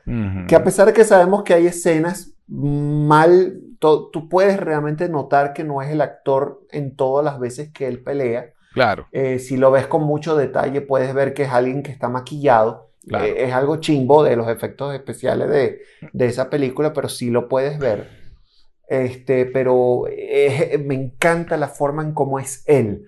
Es una esencia de un malo, un verdadero villano, pero que, de verdad que no tiene escrúpulos contra nada. Completamente. Eh, y, es muy bueno y le da un toque muy oscuro, muy oscuro a la película. Sí. Entonces, bueno, como tú bien comentas, este, hay una pelea de Palpatine con Mace Windu, porque bueno, obviamente Mace Windu va con otros tres Jedi a arrestar a Palpatine. Eh, y, Padme, y, Anakin se queda en, en la sala del Consejo Jedi esperando, ¿no? Y hay una escena bien interesante eh, donde hay una pieza musical que se llama Padme's Ruminations, que es algo así como los pensamientos de Padme, donde Anakin está pensando en cosas que le dice, que le dijo Palpatine, ¿no? Y, tú, quieres entregarme a los Jedi, pero tú no sabes sus intenciones. Ellos, si ellos me matan, no vas a poder salvar a tu esposa. Y, y Anakin decide entonces, él tiene una conexión con Padme en ese momento, una escena muy bonita sin diálogo, que es lo mejor que hace George. Las escenas de música sin diálogo son lo, son lo mejor de George. Este, él se asoma por la ventana y Padme al mismo tiempo se asoma viendo hacia el, hacia el templo Jedi y tienen como una conexión desde lejos, ¿no? Y, y Anakin decide, no, yo voy a tomar cartas en el asunto. Y se va a la oficina de Palpatine. A todas estas, cuando están, están arrestando a Palpatine, obviamente Palpatine ya, the cat is out of the bag, ya, ya no hace falta ocultarlo más. Eh, Palpatine es el emperador, pues es el futuro emperador y, es un Sith y tiene una sable láser y vuelve mierda a todo el mundo, menos a Mace Windu, porque tú no sé si tú sabías esto, pero según el canon oficial de Star Wars, Mace Windu era el mejor espadachín de toda la Orden Jedi. Eso, no, no lo sabía. Sí, eso es canon en, en, los libros de Star Wars. Mace Windu tenía un estilo... Ajá. No, que llamaba mucho la atención realmente como comentario y a lo mejor algunas personas lo pudieron notar eh, o lo, quisieron ver de esa manera, que les llamó mucho la atención como, como en esa escena que van a arrestar a Palpatine, este, los primeros son, son cuatro Jedi contra un tipo, este, y los primeros tres se mueren, pero como que en, en, en microsegundos, ¿no? Sí, sí. Este, y entonces tú te preguntas de verdad, bueno, o el tipo es demasiado bueno en lo que hace. Eso es. O sea, como tal, este, o de verdad los Jedi son uno, son muy malos de verdad, para, para haberse muerto tan fácilmente, ¿no? Este, bueno, yo creo que, yo, creo que uno los agarró por sorpresa. El elemento sorpresa ahí fue, fue importante. No se imaginaban que Palpatine tenía un sable láser y se le iba a brincar encima. Segundo, no era, no era un tipo, era un Lord del Sith. O sea, no, era un tipo cualquiera, e, e, ese es otra, otra, otro detalle. Este, simplemente los, yo para mí los, simplemente los agarró fuera de base. No se esperaban ese ataque así. Y, el que se queda es, May Windu, pues que es el que está considerado el, eh, que era el mejor espadachín de, de, la Orden Jedi, porque él tenía un estilo de lucha, y ahí nos vamos a profundidades tolkienianas con respecto a, a los tipos de luchas de peleas con sable láser, ¿no? Pero la, técnica que en la que se especializó Mace Windu, él se convierte en el mejor en esa técnica. Esa técnica es 100% efectiva en la ofensiva. Entonces no había quien le ganara a Mace Windu peleando uno contra uno. Y fíjate que Palpatine pierde la pelea contra Mace Windu. Bueno, y tú puedes ver vestigios de, cómo pelea Mace Windu hasta en Ataque de los Clones cuando cuando está en la batalla de Geonosis, de verdad que es un, gran espadachín y logra, y logra incluso cortarle la cabeza a Jango, a Jango Fett, ¿no? Entonces, este, de verdad que es un peleador muy, muy importante. es una de las mejores escenas que, consagran a Samuel L. Jackson como el papel de Mace, donde fue una opción muy, muy difícil de, de, de aceptar, diría yo, desde el, episodio 1, mucha gente se pregunta, oye, ¿qué hace un tipo que lo que hace es mentar madre en cada película, actuando como un refinado caballero Jedi en el, eh, como presidente del consejo? O sea, era una decisión muy bold, muy, muy eh, para, para, ese personaje y realmente no me arrepiento después que lo veo en Ataque de los Clones. y en Revenganza de los Sith, como, y de hecho muchos fans están pidiendo saber si de verdad Mace Windu sobrevivió a esa caída o no, ¿no? Exacto, porque entonces ahí llega Anakin en mitad de la cuestión y lo que ve es a Mace Windu con, a punto de matar a Palpatine. Entonces, las sospechas que le había sembrado en la cabeza a Palpatine de que los Jedi me quieren joder y me quieren traicionar. Y Anakin dice, no, pana, no lo mates. O sea, está bien, arréstalo, pero no lo mates. Y aquí es donde entra de nuevo lo que hemos hablado ya varias veces del tema del orgullo y la arrogancia de los mismos Jedis. Porque Mace Windu no quiere arrestar a Palpatine, quiere matarlo. Y, de hecho, literalmente utiliza la misma frase que le dice Palpatine a Anakin, habla, refiriéndose a Dooku. Es demasiado peligroso para mantenerlo vivo. Entonces te das cuenta que tú, los Jedi nunca fueron perfectos y ellos mismos fueron responsables de su caída. Eh, hay, un, hay, un, cierto, bueno, pudiera, pudiera no estar mm, totalmente de acuerdo porque eh, lamentablemente Mace Windu en ese momento no tenía otra opción de ver, más que tener otra opción, si pudieron haber arrestado al tipo, él sabía en la gravedad del, manto oscuro que tú, que, que lo, o sea, él entendió en ese momento todo todos los, uh, los elementos que habían desencadenado los eventos a los cuales llegaron o los llevó a, a ese momento, ¿no? Y, y probablemente fue por eso que él ya quería tomar la decisión de no por arrogancia, sino porque, oye, no, de verdad es muy peligroso Hermano, este tipo estamos, en este estamos hablando de la orden Jedi. ¿Entiendes? O sea, ellos como regla siempre han sido justicia, no asesinar. O sea, hablo de, lo que de la percepción que se tenía de los Jedi. ¿Entiendes? O sea, y, lo que le enseñaron a Anakin.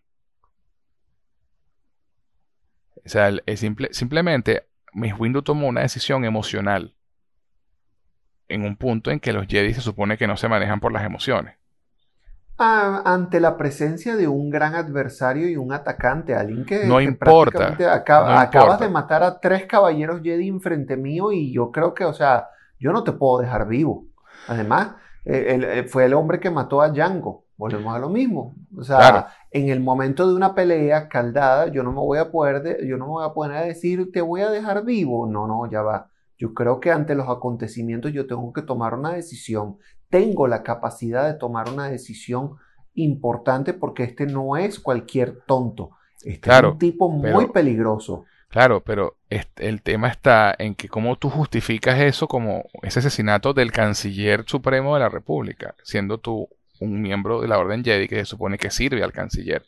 Ahí no hay más testigos, no hay más, no hay más testigos que Anakin.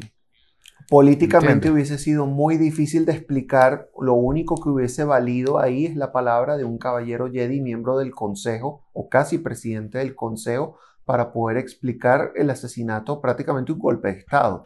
Claro, es, que es, un golpe de Estado. Es un golpe de Estado. Justamente, ese, ese es el dilema moral del tema. Por eso lo saco a colación. Este, porque es un tema de por qué la Orden Jedi cae. ¿Entiendes? Eh, justamente porque los, los, llevaron a un punto en el que no tenían otra opción que hacer eso.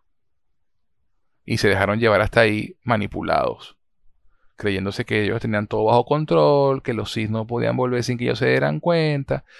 Y Palpatine logró ponerlos, ponerlos entre la espada y la pared. Y por un lado tenía a Anakin que sabía que lo iba a defender. Entonces, ¿sabes? Todo, el plan de Palpatine fue planificado, pero hasta el más mínimo detalle. Pero es que hasta el final, José, imagínate tú, en el momento de mayor vulnerabilidad aparente de Palpatine contra Windu, mentira, poder. Sí, señor. Débil, yo no estoy débil, chico, es que tengo poder, o sea, poder absoluto, ilimitado, ilimitado. Entonces es interesante pues esta, esa cosa. Entonces, claro, Anakin le dice, pana, no, déjalo vivo. Y, y de hecho Windu lo dice, él, tiene demasiado poder sobre las cortes y sobre el Senado. ¿no? no va, va, a salir libre, básicamente lo que le dice. Si lo arrestamos, va a salir libre.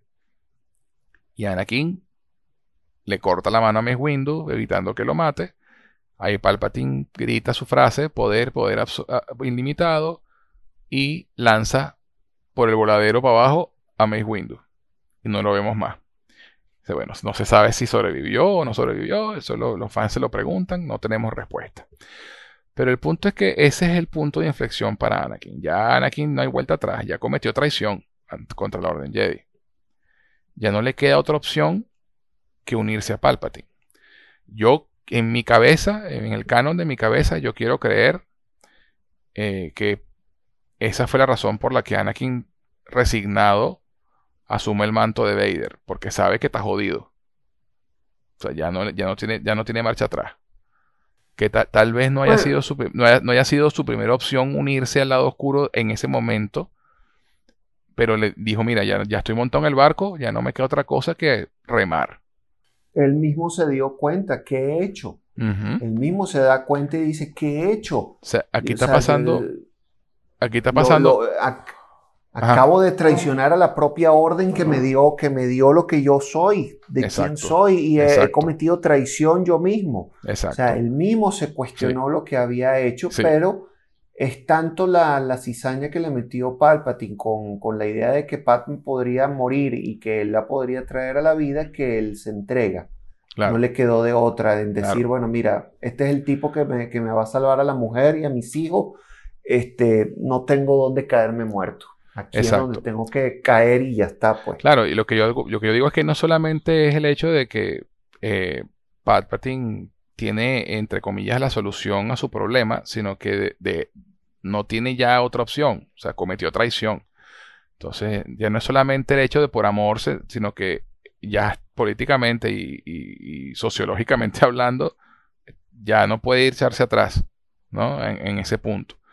Este, porque mucha gente comenta, ¿no? Que, que, que, la transformación de Anakin fue demasiado rápida. Yo no entiendo, esa gente no vio las otras dos películas de DC, específicamente la segunda.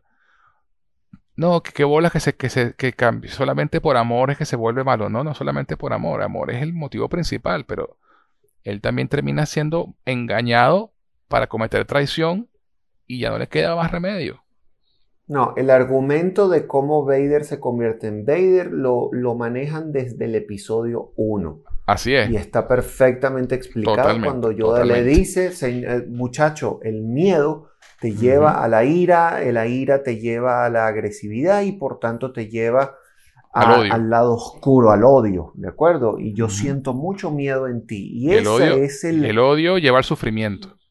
Y al sufrimiento. Y entonces esa es la premisa desde la primera película para poder llegar hasta donde llegó este muchacho, hasta donde llega nuestro héroe. Y volvemos a la construcción de este personaje Vader eh, a través de todos los segmentos del podcast. Un niño que eh, lo separan de su madre, Miedo. es entrenado, es entrenado eh, tardíamente en la Orden Jedi, tiene que dejar a su madre atrás y tiene el miedo a perderla, eventualmente la pierde, lo cual le dice a sí mismo, le da rabia. oye, definitivamente le, le da rabia, pero mis premoniciones sirvieron de que lo que yo sueño se convierte en realidad. O sea, esto de que el futuro a lo mejor cambia o no cambia, no, para mí sí, para mí no cambia, para mí lo que yo veo, para allá voy. Así entonces se muere su madre, maté a todo un gentío y para más colmo, entonces ahora me, me, tengo un odio inmenso porque no soy el hombre que quiero ser, que me tienen que dejar ser, me puedo convertir en el hombre más poderoso de la galaxia, tan poderoso que incluso cuando tiene su primera conversación con Obi-Wan, cuando ya es Vader, le hace ver, es mi imperio, yo voy a derrocar, yo puedo derrocar al, al emperador. O sea, ya él mismo se vio tan enaltecido por la sed de poder, este, que en su odio incluso, porque es odio lo que él siente, sí, por, por, todo lo que le ha pasado. Y eso lo llevó a un eterno sufrimiento este, de, de, ciertamente no es abnegación, creo que la palabra que estoy buscando es, eh, mm, ¿cómo se le llama a una persona que acepta de alguna manera porque no le queda otra, de otra ser quien es? Pues. ¿Aceptación? Sí, aceptación. Eh, es una aceptación, es una aceptación condicionada. aceptar quién, es, quién, quién terminó siendo, aceptar a regañadientes y con sufrimiento la persona que, terminó siendo. Acepta, él lo acepta de una forma consciente, pero lamentablemente bajo el, bajo el precepto de, un hombre que está sufriendo por dentro. Un hombre Exactamente. Que ¿Entiendes? y, se, cumple, se cumple paso a paso lo que dice Yoda. El miedo lo llevó a la rabia, la rabia al odio y el odio lo llevó al sufrimiento. Y Eso se cumplió a la perfección. Me gustó muchísimo la transición de él a Vader porque es una transición que no, parece, que no es del todo emocional.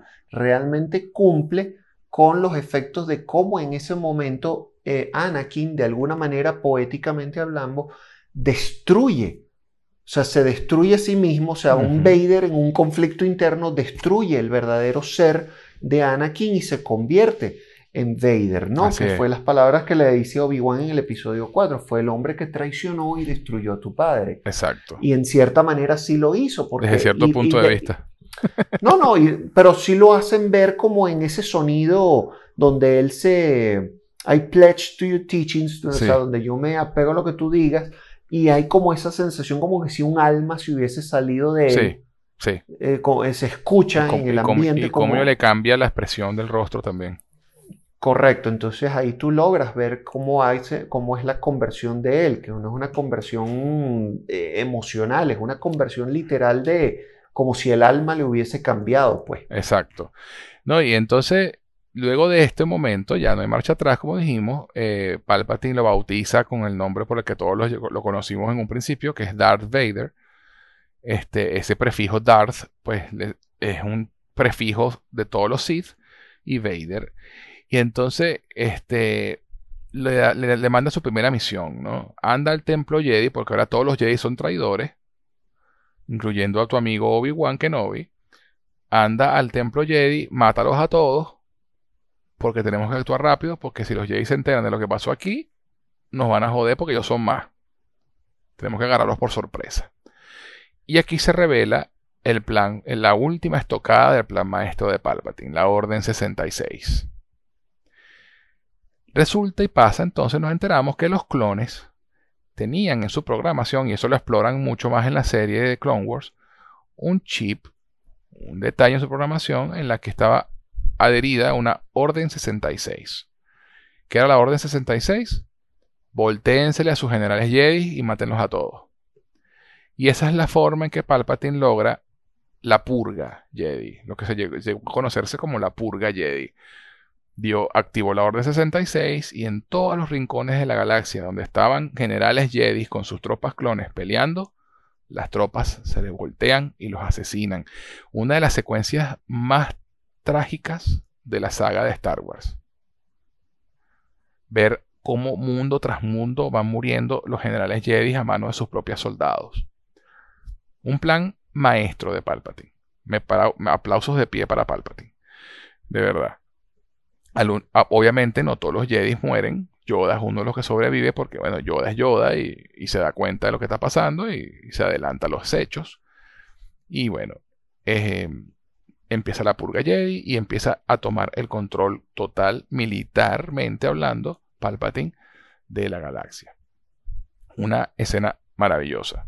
Y luego nos vamos a el Senado, donde Palpatine da un discurso frente a todos los senadores, una sesión de emergencia del Senado, y, y anuncia pues que para mantener el orden y la paz en la galaxia ahora que los Jedi nos han traicionado, intentaron asesinarme y me dejaron desfigurado, porque esa es la otra, ¿no? Lo, Palpatine, los rayos que le lanza Mace Windu, Mace Windu los bloquea con la espada y se le, se le voltean y, le, y, le, vuelven la cara mierda, que, y así tiene el look que conocemos del emperador. Entonces él aprovecha eso para decir, mira, los Jedi intentaron matarme, mira cómo me dejaron, voy a tomar control total de esto. Vamos a crear el primer imperio galáctico para tener una sociedad segura y libre. Imagínate tú. Básicamente lo que hizo Hitler eh, en los 40. Eh, y Padme dice una de las, de las mejores frases que Lucas ha escrito. Así es como muere la democracia, con un estrendoso aplauso. Así que no es una frase espectacular. Es una frase espectacular y, volvemos a lo mismo. Yo creo que tuvo mucha relevancia en el momento país que vivíamos. los que teníamos conciencia de lo que estaba sucediendo, este, realmente fue un gran sentir. Yo creo que estas películas de las precuelas tuvieron un gran significado y tuvieron, así como lo tuvo otras cintas como V de Vendetta, por ejemplo, donde mm, yo, yo veía la realidad de mi país reflejado en esas películas. Lo veía clarísimo. Lo, no, yo decía, eh, cualquier persona que quiera estudiar mi país tiene que ver esto para entender de dónde venimos, por qué hemos llegado a donde hemos llegado.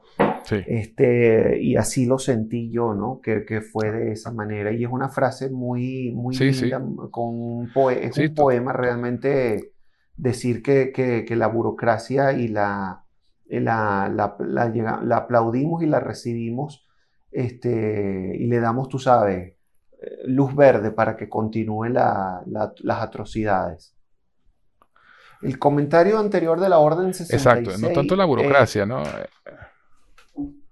Ajá. No, no, bueno, exacto. La burocracia forma parte del sistema corrupto, de un sistema corrupto. Pues entonces, claro, eh, para llegar a ese sistema tienes que haber llegado a un nivel de, de autoritarismo, de corrupción, de, de, manipulación, donde yo tengo, tú sabes, tengo de la mano a, es eso, yo tengo las cortes, tengo el Senado, tengo manipulado a todo el mundo y aquí no le quedarán a todo el mundo, a la otra cosa que, bueno, que se queden conmigo, los que creen en mí y los que no quieran seguirme. Eso. De acuerdo, que era, por ejemplo, una subtrama que se presentó para el episodio 5, eh, donde la ciudad de los cielos es una ciudad prácticamente casi autónoma ¿de acuerdo? Que no está dentro del control del imperio, pero que de alguna manera son sistemas que más tarde o más temprano, más temprano que tarde, iban a estar bajo el control del imperio, porque el imperio le, le interesa, es como todo en este gobierno, tener control de todo, pues.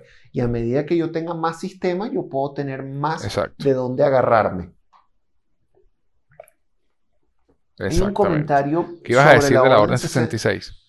Bueno, que es, un, es una, yo creo que es uno de los momentos también más dramáticos de la película, es uno de los momentos más llorados de la película. No hablo a lo mejor en el sentido literal de lágrimas, pero realmente fue un momento donde todos los corazones de los que estábamos viendo la cinta eh, sentimos esa pesadez y ese dolor en el pecho de ver cómo, nuestro, cómo la Orden Jedi caía a pedazos.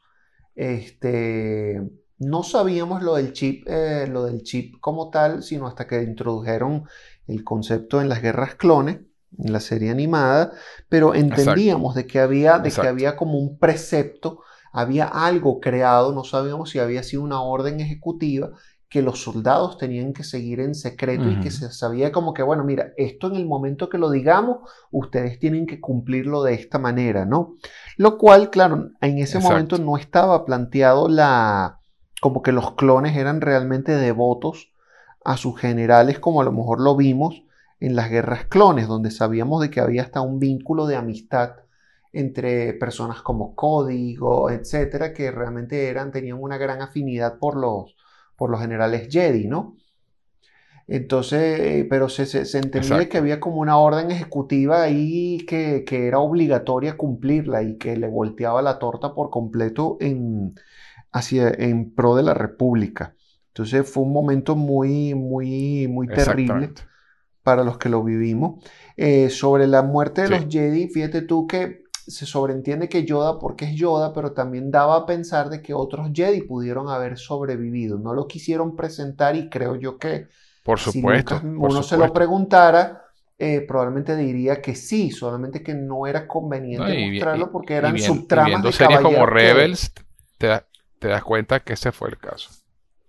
Sí, exacto. Quizás no lo quisieron presentar de esa manera porque iban a, iban a tener que hablar de subtramas que no necesariamente iban a tener que desarrollar o a lo mejor decir, ay, mira, van a sacar una película de este Jedi que se salvó. Más bien creo que lo dejaron abierto a la imaginación del público. Exacto, lo dejan abierto, exactamente. Entonces, caen, caen los Jedi, se, se monta el imperio, Obi-Wan y Yoda logran entrar de nuevo a Coruscant y a investigar el templo Jedi. Y nos enteramos que Anakin no solamente mató a los, a los, Jedi, sino también a los aprendices, a los younglings, a los jóvenes, a los niños. eh, un acto terrible que termina de cementarlo como uno de los villanos más fuertes de la galaxia, ¿no? Este, y Obi-Wan obviamente descubre, se entera que es Anakin el que, justamente fue Anakin el que hizo todo esto, ¿no? Y, y Yoda, ya lo sospechaba, ya lo sabía. Y Yoda le dice, mira, si buscas la grabación de seguridad, solo vas a encontrar dolor. Y él le dice, bueno, mira, yo, ven acá, Obi-Wan, le dice Yoda. Tenemos a Palpatine y tenemos a Vader porque ya no es Anakin. El joven que tú conocías desapareció consumido por Darth Vader. Literalmente se lo dice así. Tú no estás preparado para pelear contra Palpatine, compadre. Así que yo lo siento mucho, pero te toca ir a matar a tu hermano. así es sencillo. Y Obi-Wan está destrozado. Destrozado por completo. Porque dice, mira, coño, o sea, este es mi hermano, yo no puedo matar, este, yo no lo puedo matar. Y Yoda le dice, mijo, échele bola. No le queda otra. Y él le dice, pero ni siquiera sé dónde está. Y Yoda le dice, sigue tu instinto encontrarás el camino. Y obviamente él sabe, él sabe la conexión que, que Anakin tiene con Padme. Y va a hablar con Padme. Claro, la agarra fuera de base y se da cuenta que está preñada.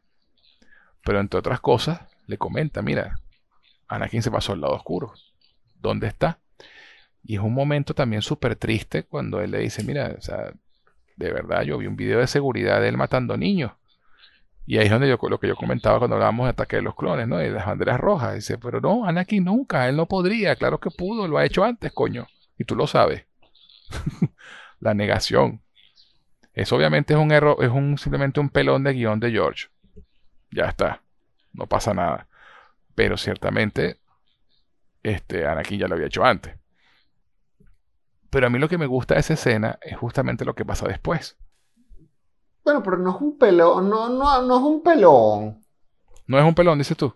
No, coño, no es un pelón porque es como lo que hablamos, si, si ya justificamos de que, de que una muchachita que está enamorada de un hombre que a lo mejor no entiende de banderas rojas, que no tiene la madurez para poder saber de que de, quién podría convertirse. Nadie espera que una persona con este tipo de actitudes se convierta en un verdadero villano. O sea, como para poder ver el futuro y tener una bolita mágica y decir, no, este tipo definitivamente es un tipo malo. No, no, ya va. No, no, yo no digo eso. sencillamente el hecho de que él le diga eso y ella diga, literalmente, no, Anakin, él no podría, cuando ella sabe muy bien que sí podría, eso es un pelón de guion, marico, así de sencillo. Mm, es negación. O sea, ella sabe que sí podría porque ella sabe que lo ha hecho antes. Es la negación, es la negación ciertamente de, de, de, quién es él. Ella en sus adentros sabe que, que, ella, que él lo hizo y que sí sería capaz de hacerlo. Simplemente es cuestión de, de negarle al compadre por decirle así, no, mira, vale, estás equivocado, este tipo no podría hacer una cosa como esta, pero, pero mm, yo no creo que fue un pelón de guion, creo que simplemente es como, es esa sensación de decir, es un pelón, de que, de que, de que este tipo, de, tú lo sabes en tus adentros de que sí podía ser, pero no eres capaz de, justificarlo ni rectificar en decir, en me equivoqué, ¿no? Bueno, no sé. Pero vamos a, vamos a decir que puedes que tengas razón. Yo lo veo como un pelón de guion al mismo nivel de Leia se acordaba de su madre. Y de pronto Padme muere cuando Leia apenas nace. ¿Cómo Leia se acuerda de su madre entonces? ¿Sabes?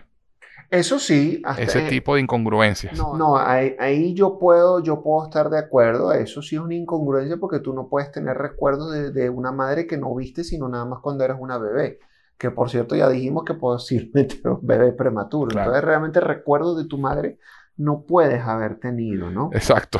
Pero quizás aquí, yo por eso te digo, yo, no, lo veo como un, yo no lo veo como un verdadero pelón, simplemente lo veo como una persona que en el desespero de escuchar una muy mala noticia y saber que él es el padre de tus hijos, eh, de alguna manera te, te obnubilas y te niegas a la idea de que de que de verdad este tipo es un tipo tan malo como para matar niños, ¿no?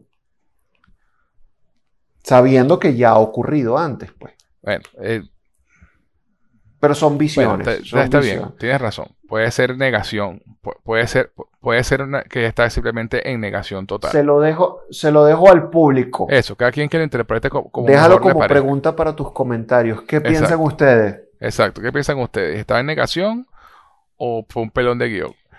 Eh, pero lo que me gusta de esa escena es justamente lo que pasa después. Donde, donde ella le dice, necesito, necesito encontrarlo para saber dónde está. Y ella se voltea y lo ve y se lo vas a matar, ¿verdad? Y Obi-Wan no puede, no, no, tiene el corazón de decirle que sí. Lo único que le dice es, que es decirle que sí, se ha convertido en una amenaza muy grande. Para los Sith, ¿no? para sí mismo. O sea, tengo que encontrarlo y tengo que detenerlo. Padme, como, como buena esposa, abnegada, dice, no te puedo decir dónde está. Lo siento, pero no, no lo voy a traicionar. Y Obi-Wan se levanta para irse y la ve y le dice, él es el padre, ¿verdad? Y ella simplemente le asiente con la cabeza ligeramente y él le responde, lo siento mucho. Ese momento a mí me parte el corazón, Ricardo. No, la película está llena de momentos que te parten el corazón. Sí, sí. Es un, es un tipo diciéndole a la, a la madre de los hijos de su hermano, lo siento mucho, pero lo voy a matar. O sea, I'm so sorry. Así es, verga. Y Obi-Wan hace el viejo truco de, bueno, yo sé que después de lo que hablamos, ella va a ir a buscarlo, entonces yo espero que ella vaya para utilizarla a ella para que me lleve a donde está él. A todas estas, Palpatine le dice a Anakin, bueno, mira, toda la gente esta de la, de la Federación de Comercio y todos los líderes separatistas estaban reunidos en un planeta, Mustafar, eh, por órdenes de, de, de, Palpatine. Y él manda a Anakin, bueno, mira, anda para allá, hasta los cabos sueltos. Encárgate a esa gente. Anakin los mata a todos y se acabó la guerra. Las guerras crónicas acabaron ahí. Y entonces él está ahí tranquilito esperando órdenes de Palpatine. Y llega Padme. Porque ella sí sabe dónde está, porque él se lo dijo. Voy a Mustafar para esta gente y acaba con la guerra.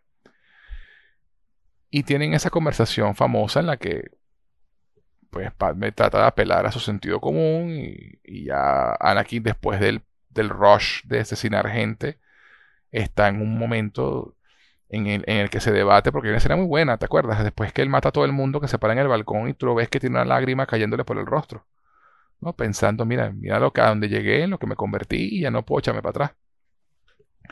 Este, pero por otro lado, pues el, ansia de poder, sobre todo de poder salvar a su, a su esposa, pero y de poder tener el poder de, de, evitar que más gente muera, ¿no? Es, eh, es, parte de lo que de su, de su rollo. Y, y Padme le, dice, mira, pana, o sea, vámonos de aquí, vamos a criar a, a nuestro hijo. Y, y él ya está ido. Le dice, mira, no, ¿dónde entiendes? Ahora yo tengo poder. Y, y, y, el amor no te va a salvar, son mis poderes nuevos los que te van a salvar y no sé qué. Y, y, y, Padme le dice la frase, me estás rompiendo el corazón, estás siguiendo un camino, estás, te estás yendo por un camino por el que yo no te puedo seguir. Y Anakin le dice, ¿por qué? Por Obi-Wan. No, por Obi-Wan no, no sé qué. Resulta que Obi-Wan ya está parado en la, en la, puertica de la nave y Anakin lo ve. Y, y, Anakin entra en furia. Le dice mentirosa Padme. Le dice, tú estás con él, viniste, lo trajiste para que me matara y la asfixia el Force Choke. Y, fue el casi matarla asfixiada lo que creo yo le indujo el parto prematuro. Yo creo que la escena, eh, como, como muchas escenas de, que hemos mencionado anteriormente, eh, son, son muy dramáticas, rompen el corazón de cualquiera, uno siente la emoción eh, del drama en, en, todas estas escenas. El hecho de él ahorcar a su propia mujer, a su propio amor, es lo que delimita que, la muerte no le llegó a Padme por obra y gracia del Espíritu Santo, sino que él fue el artífice de, la, de su muerte. Este, ella no solo le rompió el corazón, sino le rompió el alma. La quebró eh, por las mismas ansias de, de, ínfulas de poder que, que él tenía. De salvarla. de salvarla, exactamente. Y que, en su afán de, salvarla terminó siendo quien, quien la mata. Es una, es una verdadera es, una tragedia, es una, tragedia eh, horrible y es un fin, es un fin que tú dices, wow, qué, horrible que, que esta mujer que era tan querida, porque todo el mundo sentía mucha empatía con ella, haya muerto y bueno, lo ves en el funeral de ella, un funeral muy, muy triste. Tú sentías el pesar del funeral en las caras de las personas y, decías, oye, ¿cómo, ¿cómo, puede ser que el hombre que tanto la amó sea quien la haya matado, no? Así es. Y bueno, aquí ocurren las dos ah, peleas finales. Perdón, perdón que te quería interrumpir. tan esperado por todos. un comentario adicional que te quería hacer Ajá. era que mucho del drama de, lo, que, de lo, que, vimos en, estas escenas también, oye, es, el ambiente en el cual se da. A ti te gustó mucho el planeta de los caminoanos, eh, que fue Camino en la estética, pero creo que Mustafar también tiene una estética espectacular a pesar de ser un mundo de mucha lava, pero le da un, bueno, de hecho está incluido dentro de los paisajes de los biomas de, para, para Disney Plus. Sí. Eh, como con una estética muy particular de como planeta, ¿no? Y creo que precisamente esa estética e, es, parte del ambiente de lo que, de cómo le da esa evolución a Anakin de, que tiene durante esos, Literalmente está en el infierno. Pues. Exactamente, literalmente está en el infierno. Tú lo acabas de mencionar. Sí, sí. Sí, no, quería dejar pasar ese comentario. No, no, perfecto, perfectamente. Era necesario decirlo porque de verdad es básicamente eso, ¿no? Anakin está en el infierno. Viviendo su peor pesadilla en el infierno. este, y, y, bueno, están los dos duelos, el de Anakin versus Obi-Wan, que era esperadísimo por los fans. Sabíamos por comentarios que, que hecho Lucas en su momento durante la trilogía original que Anakin había caído en un pozo de lava, ¿no? Eso es lo que se escuchaba. Y ya se había perdido eh, gran parte de, su cuerpo orgánico y, por eso era más máquina que hombre. Y por otro lado, Yoda va a enfrentarse a Palpatine. Y es una pelea extraordinaria, la pelea de, Yoda contra Palpatine, que termina siendo dentro del espacio del curul del Senado, donde destruyen literalmente la democracia peleando dentro del Senado. E, e, está llena de metáforas esta vaina. Eh, Palpatine y Yoda están de tú a tú, pero bueno, Yoda por ser más chiquitito tiene un pelín menos de agarre y pierde el equilibrio y no logra asirse a una plataforma y cae y, pierde su sable láser y dice, bueno, me tengo que ir al exilio. Eh, Bail Organa lo ayuda a escapar y la pelea entre Obi-Wan y Anakin, pues termina, como todos sabemos, con Anakin con el otro brazo que tenía todavía biónico, eh, eh, humano, cortado y sus dos piernas cortadas. Básicamente quedó el torso y el brazo mecánico.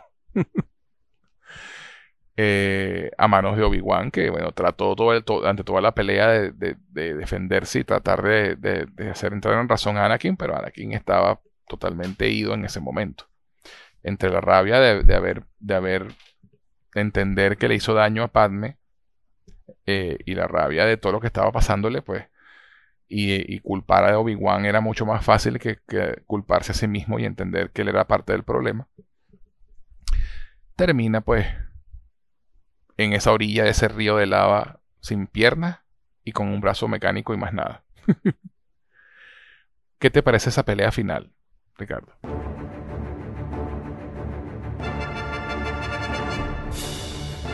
Fíjate, hay que darle mucho crédito a esta pelea porque ambos actores tuvieron que, tuvieron que estar bajo una gran cantidad de horas de coreografía. Ensayando.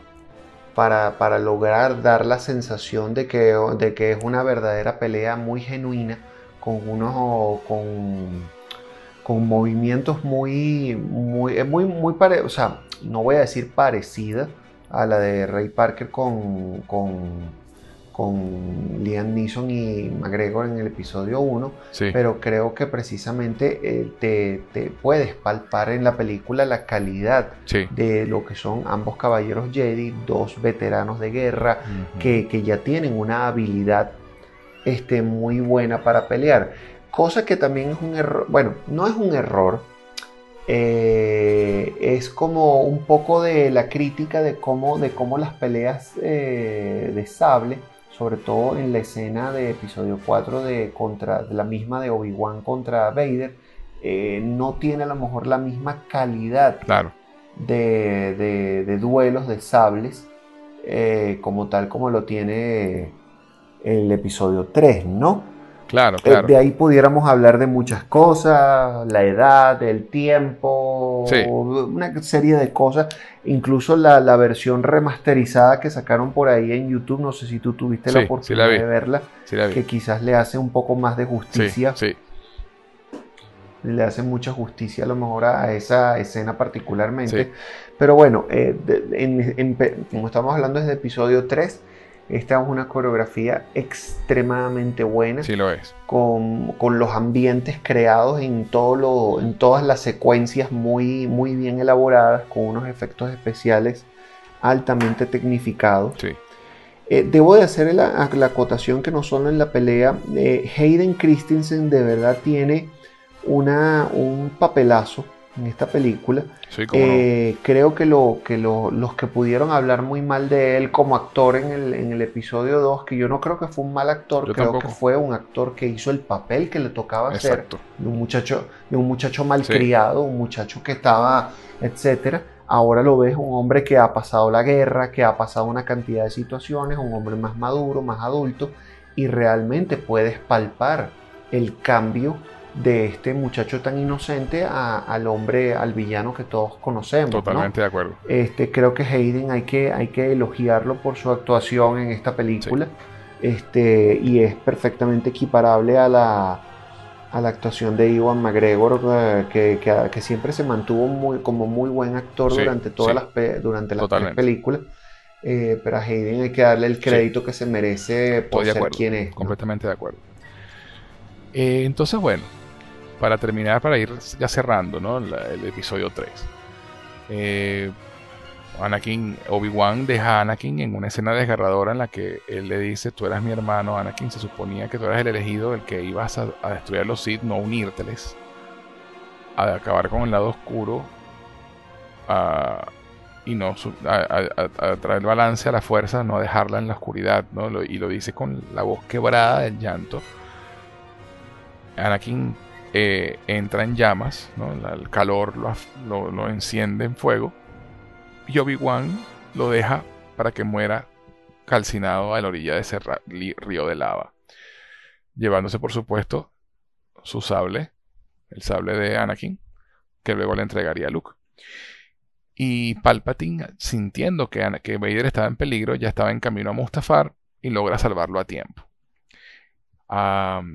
Padme obviamente está inconsciente, está muy mal. Logran llevar eh, a, Padme al, planeta donde están ocultándose para servicio médico la, tienda. Y obviamente, pues ahí es donde se enteran, ay, son gemelos. ¡Wow! y, y además está el diagnóstico de que, no, que simplemente está muriendo, ¿no? Que no entienden por qué está muriendo, sencillamente perdió la voluntad de vivir. Y es lo que comentabas tú, Ricardo, simplemente no solamente se le partió el corazón, le partieron el alma. Eh, y, bueno, mira, está, eh, yo he leído que el tema del corazón roto no es mentira, pues hay gente que se puede morir de tristeza. Es, eso pasa. La, la- no, no solamente el tema, me- médicamente no solamente es un tema de depresión, sino que definitivamente la voluntad para vivir es tan importante para los pacientes en todas las situaciones de enfermedad, Sí, porque la sensación y la voluntad de vivir es lo que nos hace superar eh, muchas de las enfermedades, incluyendo el cáncer. sí, Y perder la voluntad de vivir es el momento donde el paciente realmente no solo aceptó su enfermedad, sino que se entrega por completo a la muerte y ahí es donde indistintamente de que la enfermedad puede estar en, en un estado leve, etcétera, simplemente eh, te va a llevar, Sí. te lleva. Pues, o sea, la, la pérdida de la voluntad de vivir es una condición perfectamente quizás no, no explicada científicamente porque no podemos demostrar todavía cuáles son los elementos bioquímicos y, físico, y fisicoquímicos que intervienen en, en esta, o sea, en la etiopatogenia de, de esta condición, pero ciertamente eh, tiene, una, tiene una explicación, eh, no explicación, tiene, es un argumento perfectamente aceptado. Sí. Eh, para que esa persona se muriera, para que Padme falleciera sin, sin, una explicación médica absoluta. Pues. Ella murió de un corazón roto. Exacto. No, y entonces, claro, y, y, eso fue una decisión de George que yo, yo, pues, mira, yo entiendo, digamos que objetivamente puedo entender por qué matar a Padme en el episodio 3, porque simplemente darle un cierre, porque si la dejan viva, entonces queda el tema de, bueno, ¿y cómo fue esa historia con Padme? Y no sé qué, y entonces Anakin no va a sentir a Padme viva. O sea, ese, e, digamos que el tema de la precuelitis de nuevo, cuando te hablamos, cuando se habla en episodio 6, que lo mencioné hace poco, en que Leia recordaba a su madre y Luke le hace el, el inciso, tu verdadera madre, ¿no?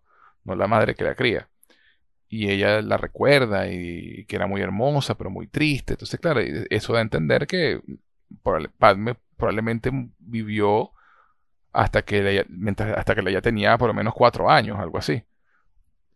Este, pero George decide matar a Padme al final del episodio 3, justamente por no tener que explicar más, ¿no? No tener que, dejar eso abierto, sino cerrar todos los cabos. Este, ahora, que fue un error o no, eso depende de cada quien como lo quiera mirar. Este, obviamente, en cuanto al drama, ver a, Padme morir al mismo tiempo en que nace Vader en su forma final con el casco y el traje, es un paralelismo que cinematográficamente hablando se ve muy bien y muestra mucho más la tragedia de toda esta historia. Pero ciertamente dejar a Padme viva hubiera tenido más congruencia con lo que venía después en la historia pero dejar a Padme viva también te trae como consecuencia. Entonces Vader no sintió que Padme estaba viva. Nunca la, nunca la buscó. ¿Sabes? Entonces, eran muchas preguntas y yo creo que George dijo, ¿sabes qué? Vamos a matarla aquí y listo. ¿Tú qué crees? Eh, bueno, de hecho, fíjate tú que ahorita me viene una, una reflexión a la cabeza.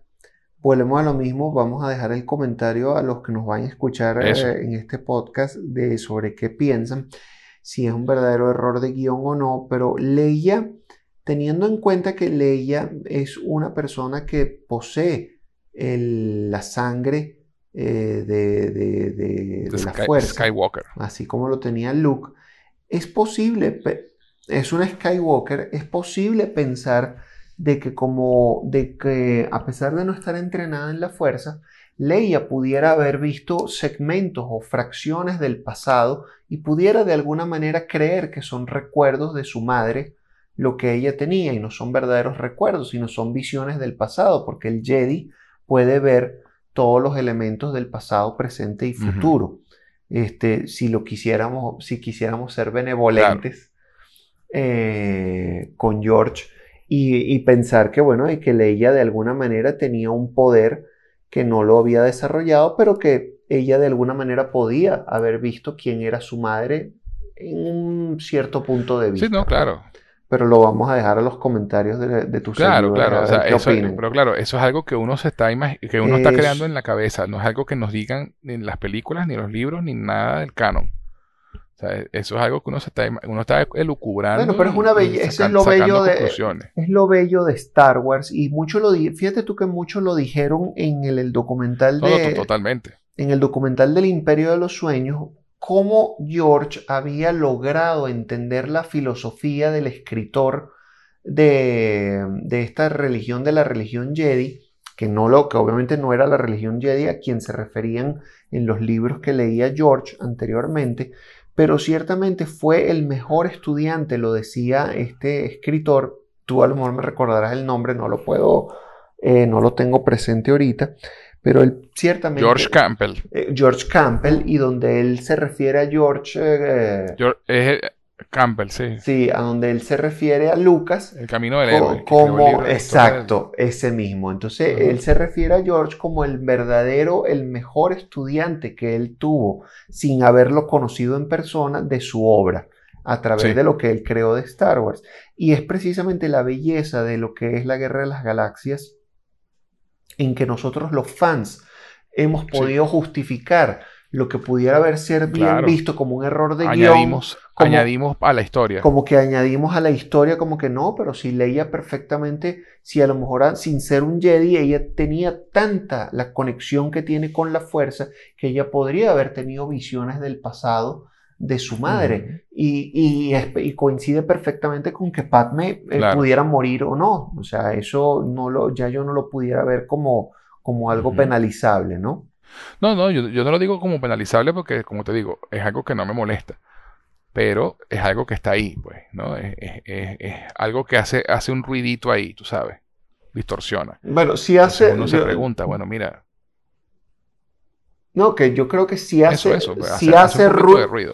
Claro, pero definitivamente las películas que hacen ruido son películas que nos enriquecen eh, como personas porque nos permiten precisamente tener discusiones como estas y que no se pueden considerar netamente como un verdadero Claro. error, pero son películas que te enriquecen y te dejan mucho a la imaginación. Yo creo que muchas películas que a lo mejor no terminan de explicar al Muy bien 100% todo, te dejan precisamente a la imaginación tantas cosas que, te- que precisamente te enriquecen para decir, bueno, pero pudo haber pasado esto o pudo haber sido lo otro, eh, que es parte de lo que es la vida. Sí, La vida no tenemos ninguna certeza de lo que es o de hacia dónde vamos, pero nos imaginamos que hay miles de caminos que podemos transitar sobre ella. muy bien dicho, Ricardo. Mejor dicho, imposible. Totalmente de acuerdo. Entonces, los últimos pasos de esta historia es que, bueno, Padme muere dando a luz, vive lo suficiente como para nombrar a los, sus dos hijos, eh, y nace Darth Vader ya con el traje clásico rescatado por Palpatine. Entonces, hay una escena en la que Palpatine, eh, digamos que activa a Vader, ¿no? Y, escuchamos esa voz y esa respiración por primera vez. Y, lo primero que hace es preguntar por Padme. ¿no? ¿Dónde está Padme? Está bien. Y Palpatine añade el último tiro de gracia diciéndole a, mira, eh, en tu ira la mataste. Y una de las cosas que dice Vader allí es que no puede ser porque yo la sentí, estaba viva cuando yo cuando la solté y cuando estaba cuando peleé con Obi-Wan, yo la sentí estaba viva. O sea, yo no la maté en ese momento. Y entra en, un estado de ira gigantesco que destroza la habitación en la que está, mientras Palpatine lo ve sonriendo, el muy hijo de puta, porque sabe que ahora sí lo tiene completamente en sus manos. Entonces, por ese lado, y por otro lado, tenemos entonces a Bail Organa, que fue el, amigo fiel de los Jedi de esta película, conversando con Yoda y con Obi-Wan, pensando, ¿verdad qué coño vamos a hacer con estos dos carajitos? Entonces, bueno, Bail Organa eh, se ofrece a llevarse a la hembra, a la niña. Dice, mi esposa y yo siempre hemos querido adoptar una niña y bueno, teníamos la oportunidad de criarla como, como nuestra hija, no le va a faltar nada. Y por eso es que Leia, en episodio 4, es Leia Organa, princesa de Alderaan, ¿no? Porque Bail Organa termina siendo el, el regente de Alderaan. Y eh, Yoda y Obi-Wan deciden que, bueno, vamos a entregar a- al varón, a Luke, a, su a sus, a familiares en Tatooine. Eh, y, que esté escondido allí. Eh, y Obi-Wan Obi-Wan le dice, bueno, yo me quedaré entonces ahí en Tatooine, exiliado, para cuidar que no le pase nada al niño, pero que eventualmente cuando llegue el momento que ellos estén grandes, ellos van a ser la próxima esperanza. Y, y, y Yoda le suelta la última perlita a Obi-Wan y le dice, mira compadre, aparte de eso, mientras estés exiliado en Tatooine, te tengo entrenamiento para ti. Porque ya yo entré en comunión con Qui-Gon, con tu antiguo maestro, que encontró la manera de volver del más allá de la fuerza. O sea, Qui-Gon fue el, el primer fantasma de la fuerza ever. Y, y fue el que enseñó a Yoda y a Obi-Wan a entrar en comunión con la fuerza al morir en cuerpo y alma, no solamente en espíritu, sino su cuerpo también. Y por eso es que antes de ese momento, ningún Jedi muerto desaparecía, como pasaba en la, la trilogía original. Porque esa, esa, ese, ese, ese poder lo obtuvieron Yoda y Obi-Wan a partir de Qui-Gon. Qué maravilla, ¿no? Eh, una, eh, poéticamente es una belleza. entrega. Sí, sí, sí. Una belleza. Y entonces la película termina con Obi-Wan entregando a, su, a Luke a sus tíos, pues al tío Owen y a la tía Beru, que es donde lo veremos después en la próxima trilogía.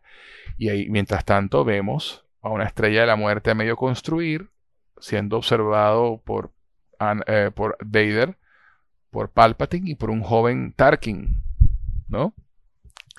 Eh, viendo el, esqueleto de la estrella de la muerte empezando a construirse, y el funeral de Padme, en el que no solamente nos enteramos de que si eh, la, la, vistieron y la presentaron de tal forma de que parezca que siguió embarazada, o sea que no, los niños no nacieron, y sino que la vemos con el, eh, ese, ese, collarcito de Yapor que le regaló Anakin en episodio 1 cuando era niño y la entierran con ese, esa cosita, ese collarcito en las manos. Y obviamente también nos enteramos que a Tripio le borraron la memoria. y por eso es que Tripio no recuerda nada y no recuerda a nadie en la trilogía original. Dato curioso, a Artu no le borran la memoria. Artu sí sabe todo. Pero ese es pana y no dice nada. un final bastante esperanzador para una película tan oscura, ¿no? Es el, amanecer, que es la última toma del Tatooine, los tío Owen, la tía Beru con el bebé Luke viendo el sol salir. Eh, el amanecer de una nueva esperanza, ¿no? Y así se llama el episodio 4, Una nueva esperanza, que es la primera película de la trilogía original. ¿Por qué te reíste, ¿Qué, vale? opinas del final de, episodio 3? Pero, pero, ¿por qué te reíste? ¿Por qué te reíste esa? ¿Ah? ¿Por qué te reíste? Eh, ¿Cuándo? Bueno, cuando, antes de mencionar que a Tripio le habían eh, borrado la memoria, ¿por qué te reíste eh, de esa manera? Ah, me, reí justamente porque qué gracioso que Tripio no recuerde nada, pues que, conveniente, porque Tripio eh, se iba ahí de la lengua y, siempre se va de la lengua. Pero es una forma de, de, explicar también por qué Tripio no sabe nada de lo que está pasando en el episodio 4 no entiende la guerra contra el imperio, no entiende un carajo lo que está pasando y es porque le borraron la memoria. Y me río es porque Arthur sí tiene su memoria intacta y él sabe todo, pero no dice nada, porque él sabe que no tiene que decir nada. Yo te iba a preguntar eso. yo te iba a preguntar porque yo entendí que a los dos droides les borraron la memoria. No, señor. Él le dice claramente a General Antilles, borre la, la memoria al androide de protocolo. Y Tripio dice, ¿what? Y Arthur se ríe en su sonidito. Y ahí lo dejan. Claro, que eso no, no quita el argumento de... Dice literalmente, borra la memoria al androide de protocolo. Claro, que eso no quita el no, argumento No, pero eso, de... eso, eso de decir que no, si no lo dicen, no pasó. Si no lo dicen, no pasó. No, yo no puedo asegurarlo al 100%. Yo sí puedo. Porque si, si Lucas hubiera querido que le borraran la memoria a Arthur, lo pone en el guion. No, específicamente especificó valga la redundancia de nuevo, que le borraron la memoria a Tripio. No, mira, no tiene ni, la verdad es que no tiene ninguna importancia si se la borraron o no se la borraron, porque realmente el argumento que a lo mejor ha sido motivo de, discusión, volvemos a lo mismo de si es un error de guion o no, es, no, es, si, no es si es Artu quien se recuerda de quiénes eran sus, sus amos antiguos, sino es realmente es Obi-Wan quien no recuerda quién es Artu, después de haber compartido tantas tantos momentos juntos, ¿no? bueno, como, como, como Obi-Wan le cayó a cobas a Luke desde que lo vio, no me extraña que simplemente no admita que conozca a Arthur. Por otro lado, ¿cuántas unidades Arthur pueden existir después de 20 años para que Obi-Wan diga, bueno, mira, yo no recuerdo haber sido dueño. Además, literalmente él no es dueño de Arthur. Eh, Anakin era el dueño de Arthur. Y es lo que él dice. Realmente él no fue, exacto, realmente él nunca fue el dueño. Él lo dice, yo, nunca, yo no recuerdo haber sido dueño de ningún androide. O sea, Obi-Wan escogía muy bien lo que le decía a Luke para decirle justo lo que tenía que decirle. Obi-Wan fue un tipo que manipuló la verdad bastante durante la trilogía original, así que este, por ese lado creo que está bien planteada la cosa. A mí me da risa eso, porque tiene sentido. Artu es un, Artu es un robot súper fiel. Y fíjate que Arthur es el que dice, yo soy propiedad de Obi-Wan que vive por aquí. Tengo que ir a buscarlo. Que esa era la misión que le había dado Leia. Entonces, yo, a mí me da risa eso, que le borra la, la, memoria a Citripio, porque Citripio es el que se podría ir de lengua. ¿Entiendes? Porque es el que podría, podría decir, mira, nacieron dos niños, tuvo, tuvo dos, dos, dos, niños, y la idea es que no se sepa que parió, ¿sabes? Se tiene sentido que le borren la memoria a Tripio. Artu, como entenderlo no es tan fácil. Claro. Para, para yo, bueno, para hacer los comentarios sobre lo, que es el final, eh, hay varios elementos para, mencionar. El primero es la, fase donde, donde, vemos vestido por primera vez a Vader. Vader es el momento, uno de los momentos más escalofriantes donde se te paran los pelos en la película cuando suelta la primera respiración al colocarle la máscara. Es un momento muy eh, espeluznante. A mí todavía se me paran los pelos cada vez que, sucede esa escena. Sí. Recuerdo haber visto a mi hijo cuando vio esa, esa escena y de verdad que se quedó como boquiabierta. Sí. Este, sin a lo mejor entender del todo las cosas, pero creo que le impresionó visualmente el mira, es este tipo. Este, uno de los momentos quizás más, más incómodos de que no termino de aceptar del todo es la escena donde en la ira Vader que se da cuenta que, que Palpatine lo, lo, vuelve a manipular una vez más con la muerte de Padme es ese no eh, no termina de gustarme al 100%. No es, un pelo, es un pelo melodramático. No satisfecho realmente. Eh, es un pelo novela mexicana. Mm, creo... Eh, me gusta es melodramático. Me gustó mucho el, me gustó el elemento de esa rabia que destrozas todo, que, los cubetes se, se, aplastaban. Eso aparte me gustó, pero cuando llegó al no, me hubiese gustado que lo enfocaran de otra manera. Yo lo hubiera mudado. Yo hubiera puesto gustado que lo enfocaran de otra manera. Yo lo, haría, yo lo hubiera hecho así, yo le hubiera puesto mute, o sea, no se escucha el grito, sino ves el, el, gesto corporal y la música, sin el grito. Yo creo que así hubiera funcionado mejor. Es posible que sí. Sobre todo porque el, el problema no, no, solamente está en que es un momento muy melodramático, porque ese no lo vemos mucho en Star Wars y en otras películas. Sencillamente fue el delivery de la frase el que estuvo flojo. O sea, como se escuchó. Eh, bueno, porque es la voz, porque es la, es, la voz de James Earl Jones, es Vader, ver, ver a, nuestro villano favorito eh, en ese, o sea, haciendo el gesto como que no, no termina de cuadrar, o sea, mm, como te digo, no me no, es melodramático, estoy satisfecho. Simplemente es melodramático. Eh, como tal, es melodramático. Sí. Lo he visto varias veces, infinidades de veces y nunca termina de convencerme, ¿no? Sí, sí.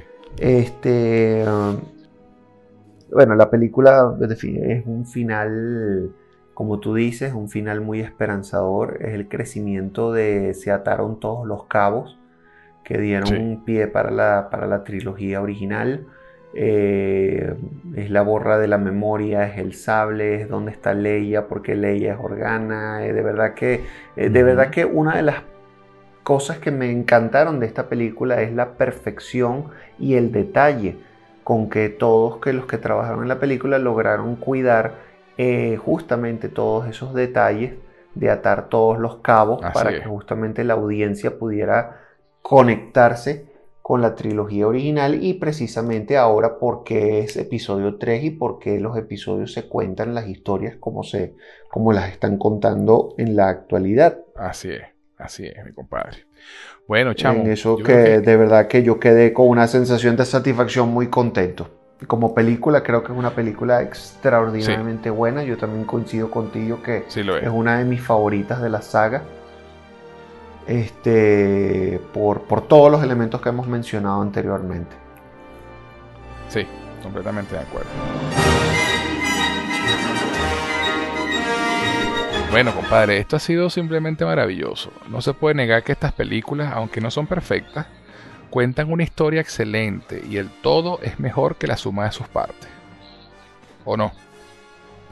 Sí, sí, estoy convencido que sí. Eh, los que defendemos las precuelas, y yo creo que parte del, por qué me trajiste hoy era por, no solamente para hablar bien de las precuelas, porque hemos hablado de forma crítica con sus elementos buenos y malos, pero ciertamente entender de que, de que George hizo un trabajo realmente extraordinario y épico en traernos el, el inicio de una historia que es lo que marcó por definitiva porque Star Wars, de hecho, él lo menciona en El Imperio de los Sueños, que episodio 4 realmente comienza dentro, trastabillado, sin ningún inicio como él lo hubiese querido, porque, porque tenía la necesidad de elaborar una película, pues de, que, de, crear una historia que tuviera un cierto grado de emoción y que no comenzara lento, porque un comienzo muy lento podría ir en detrimento de una película que nadie conocía, que nadie le tenía fe, que iba a ser muy difícil de, producir y de financiar como de hecho lo fue.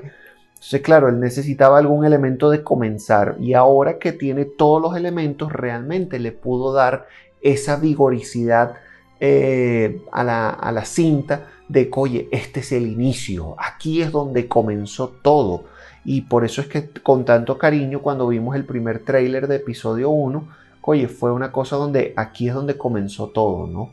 Eh, eh, y, lo, y lo, yo lo recuerdo como un momento muy, muy enternecedor y muy bonito porque yo decía, wow, ahorita sí vamos a ver de dónde comenzó este peo, o sea, qué chévere, o sea, eh, fue muy, fue muy emocionante. Me acuerdo clarito de esa frase, de esa frase del trailer que decía, cada saga tiene un comienzo.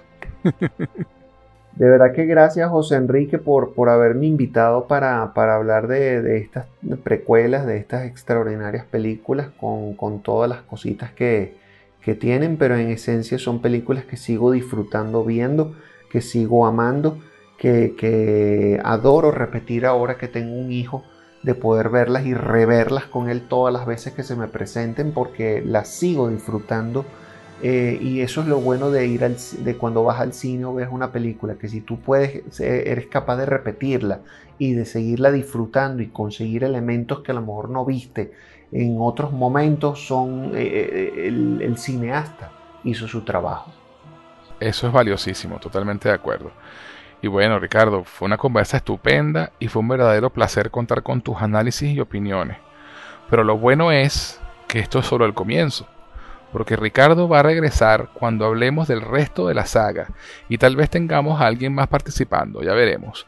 Así que esto aún no termina, dígalo ahí mi pan. Muchísimas gracias José, para mí es un verdadero placer, yo que soy un urólogo, que lo que sea, de, que ni de medicina sé, que me den la oportunidad de poder, de poder hablar de, este tema tan, tan chévere que es muy, muy, está muy adentrado en el corazón de uno. Así es. Bueno, pero antes de irnos, ¿dónde podemos encontrarte en las redes sociales, Ricardo? Si quieren hablar de urología y no quieren hablar de Star Wars conmigo, los invito a todos a que eh, me, busquen a través del Instagram o el Twitter eh, por arroba urodoctors. Perfecto, bueno, y a quien les habla pueden encontrarlo tanto en Twitter como en Instagram como arroba Gus en Jose, G-U-Z en Jose. Si nos estás escuchando por Anchor, Apple Podcasts, Spotify o cualquiera de las plataformas de audio, les recuerdo que también pueden encontrarnos en Evox, donde pueden descargar los episodios y escucharlos cuando quieran. Y adicionalmente pueden encontrarnos en YouTube como Cinefilia y otras hierbas. Si nos están escuchando por YouTube, no olviden suscribirse compartirlo por lo menos con dos amigos, dejar un comentario y un like, eso nos ayudará a crecer y a encontrar más audiencia. También les informo a nuestros seguidores que Cinefila y otras hierbas ya tiene un Patreon, en el cual le ofrecemos beneficios adicionales a quienes decidan apoyarnos económicamente www.patreon.com barra cinefilia y otras hierbas. Dependiendo del nivel de mecenas que elijas, tendrás beneficios como participar en encuestas para determinar qué, de qué tratará el próximo programa, acceso anticipado a episodios, participación en el programa de tu elección y otros más. Así que pasa por nuestro Patreon y conviértete en mecenas, no te arrepentirás.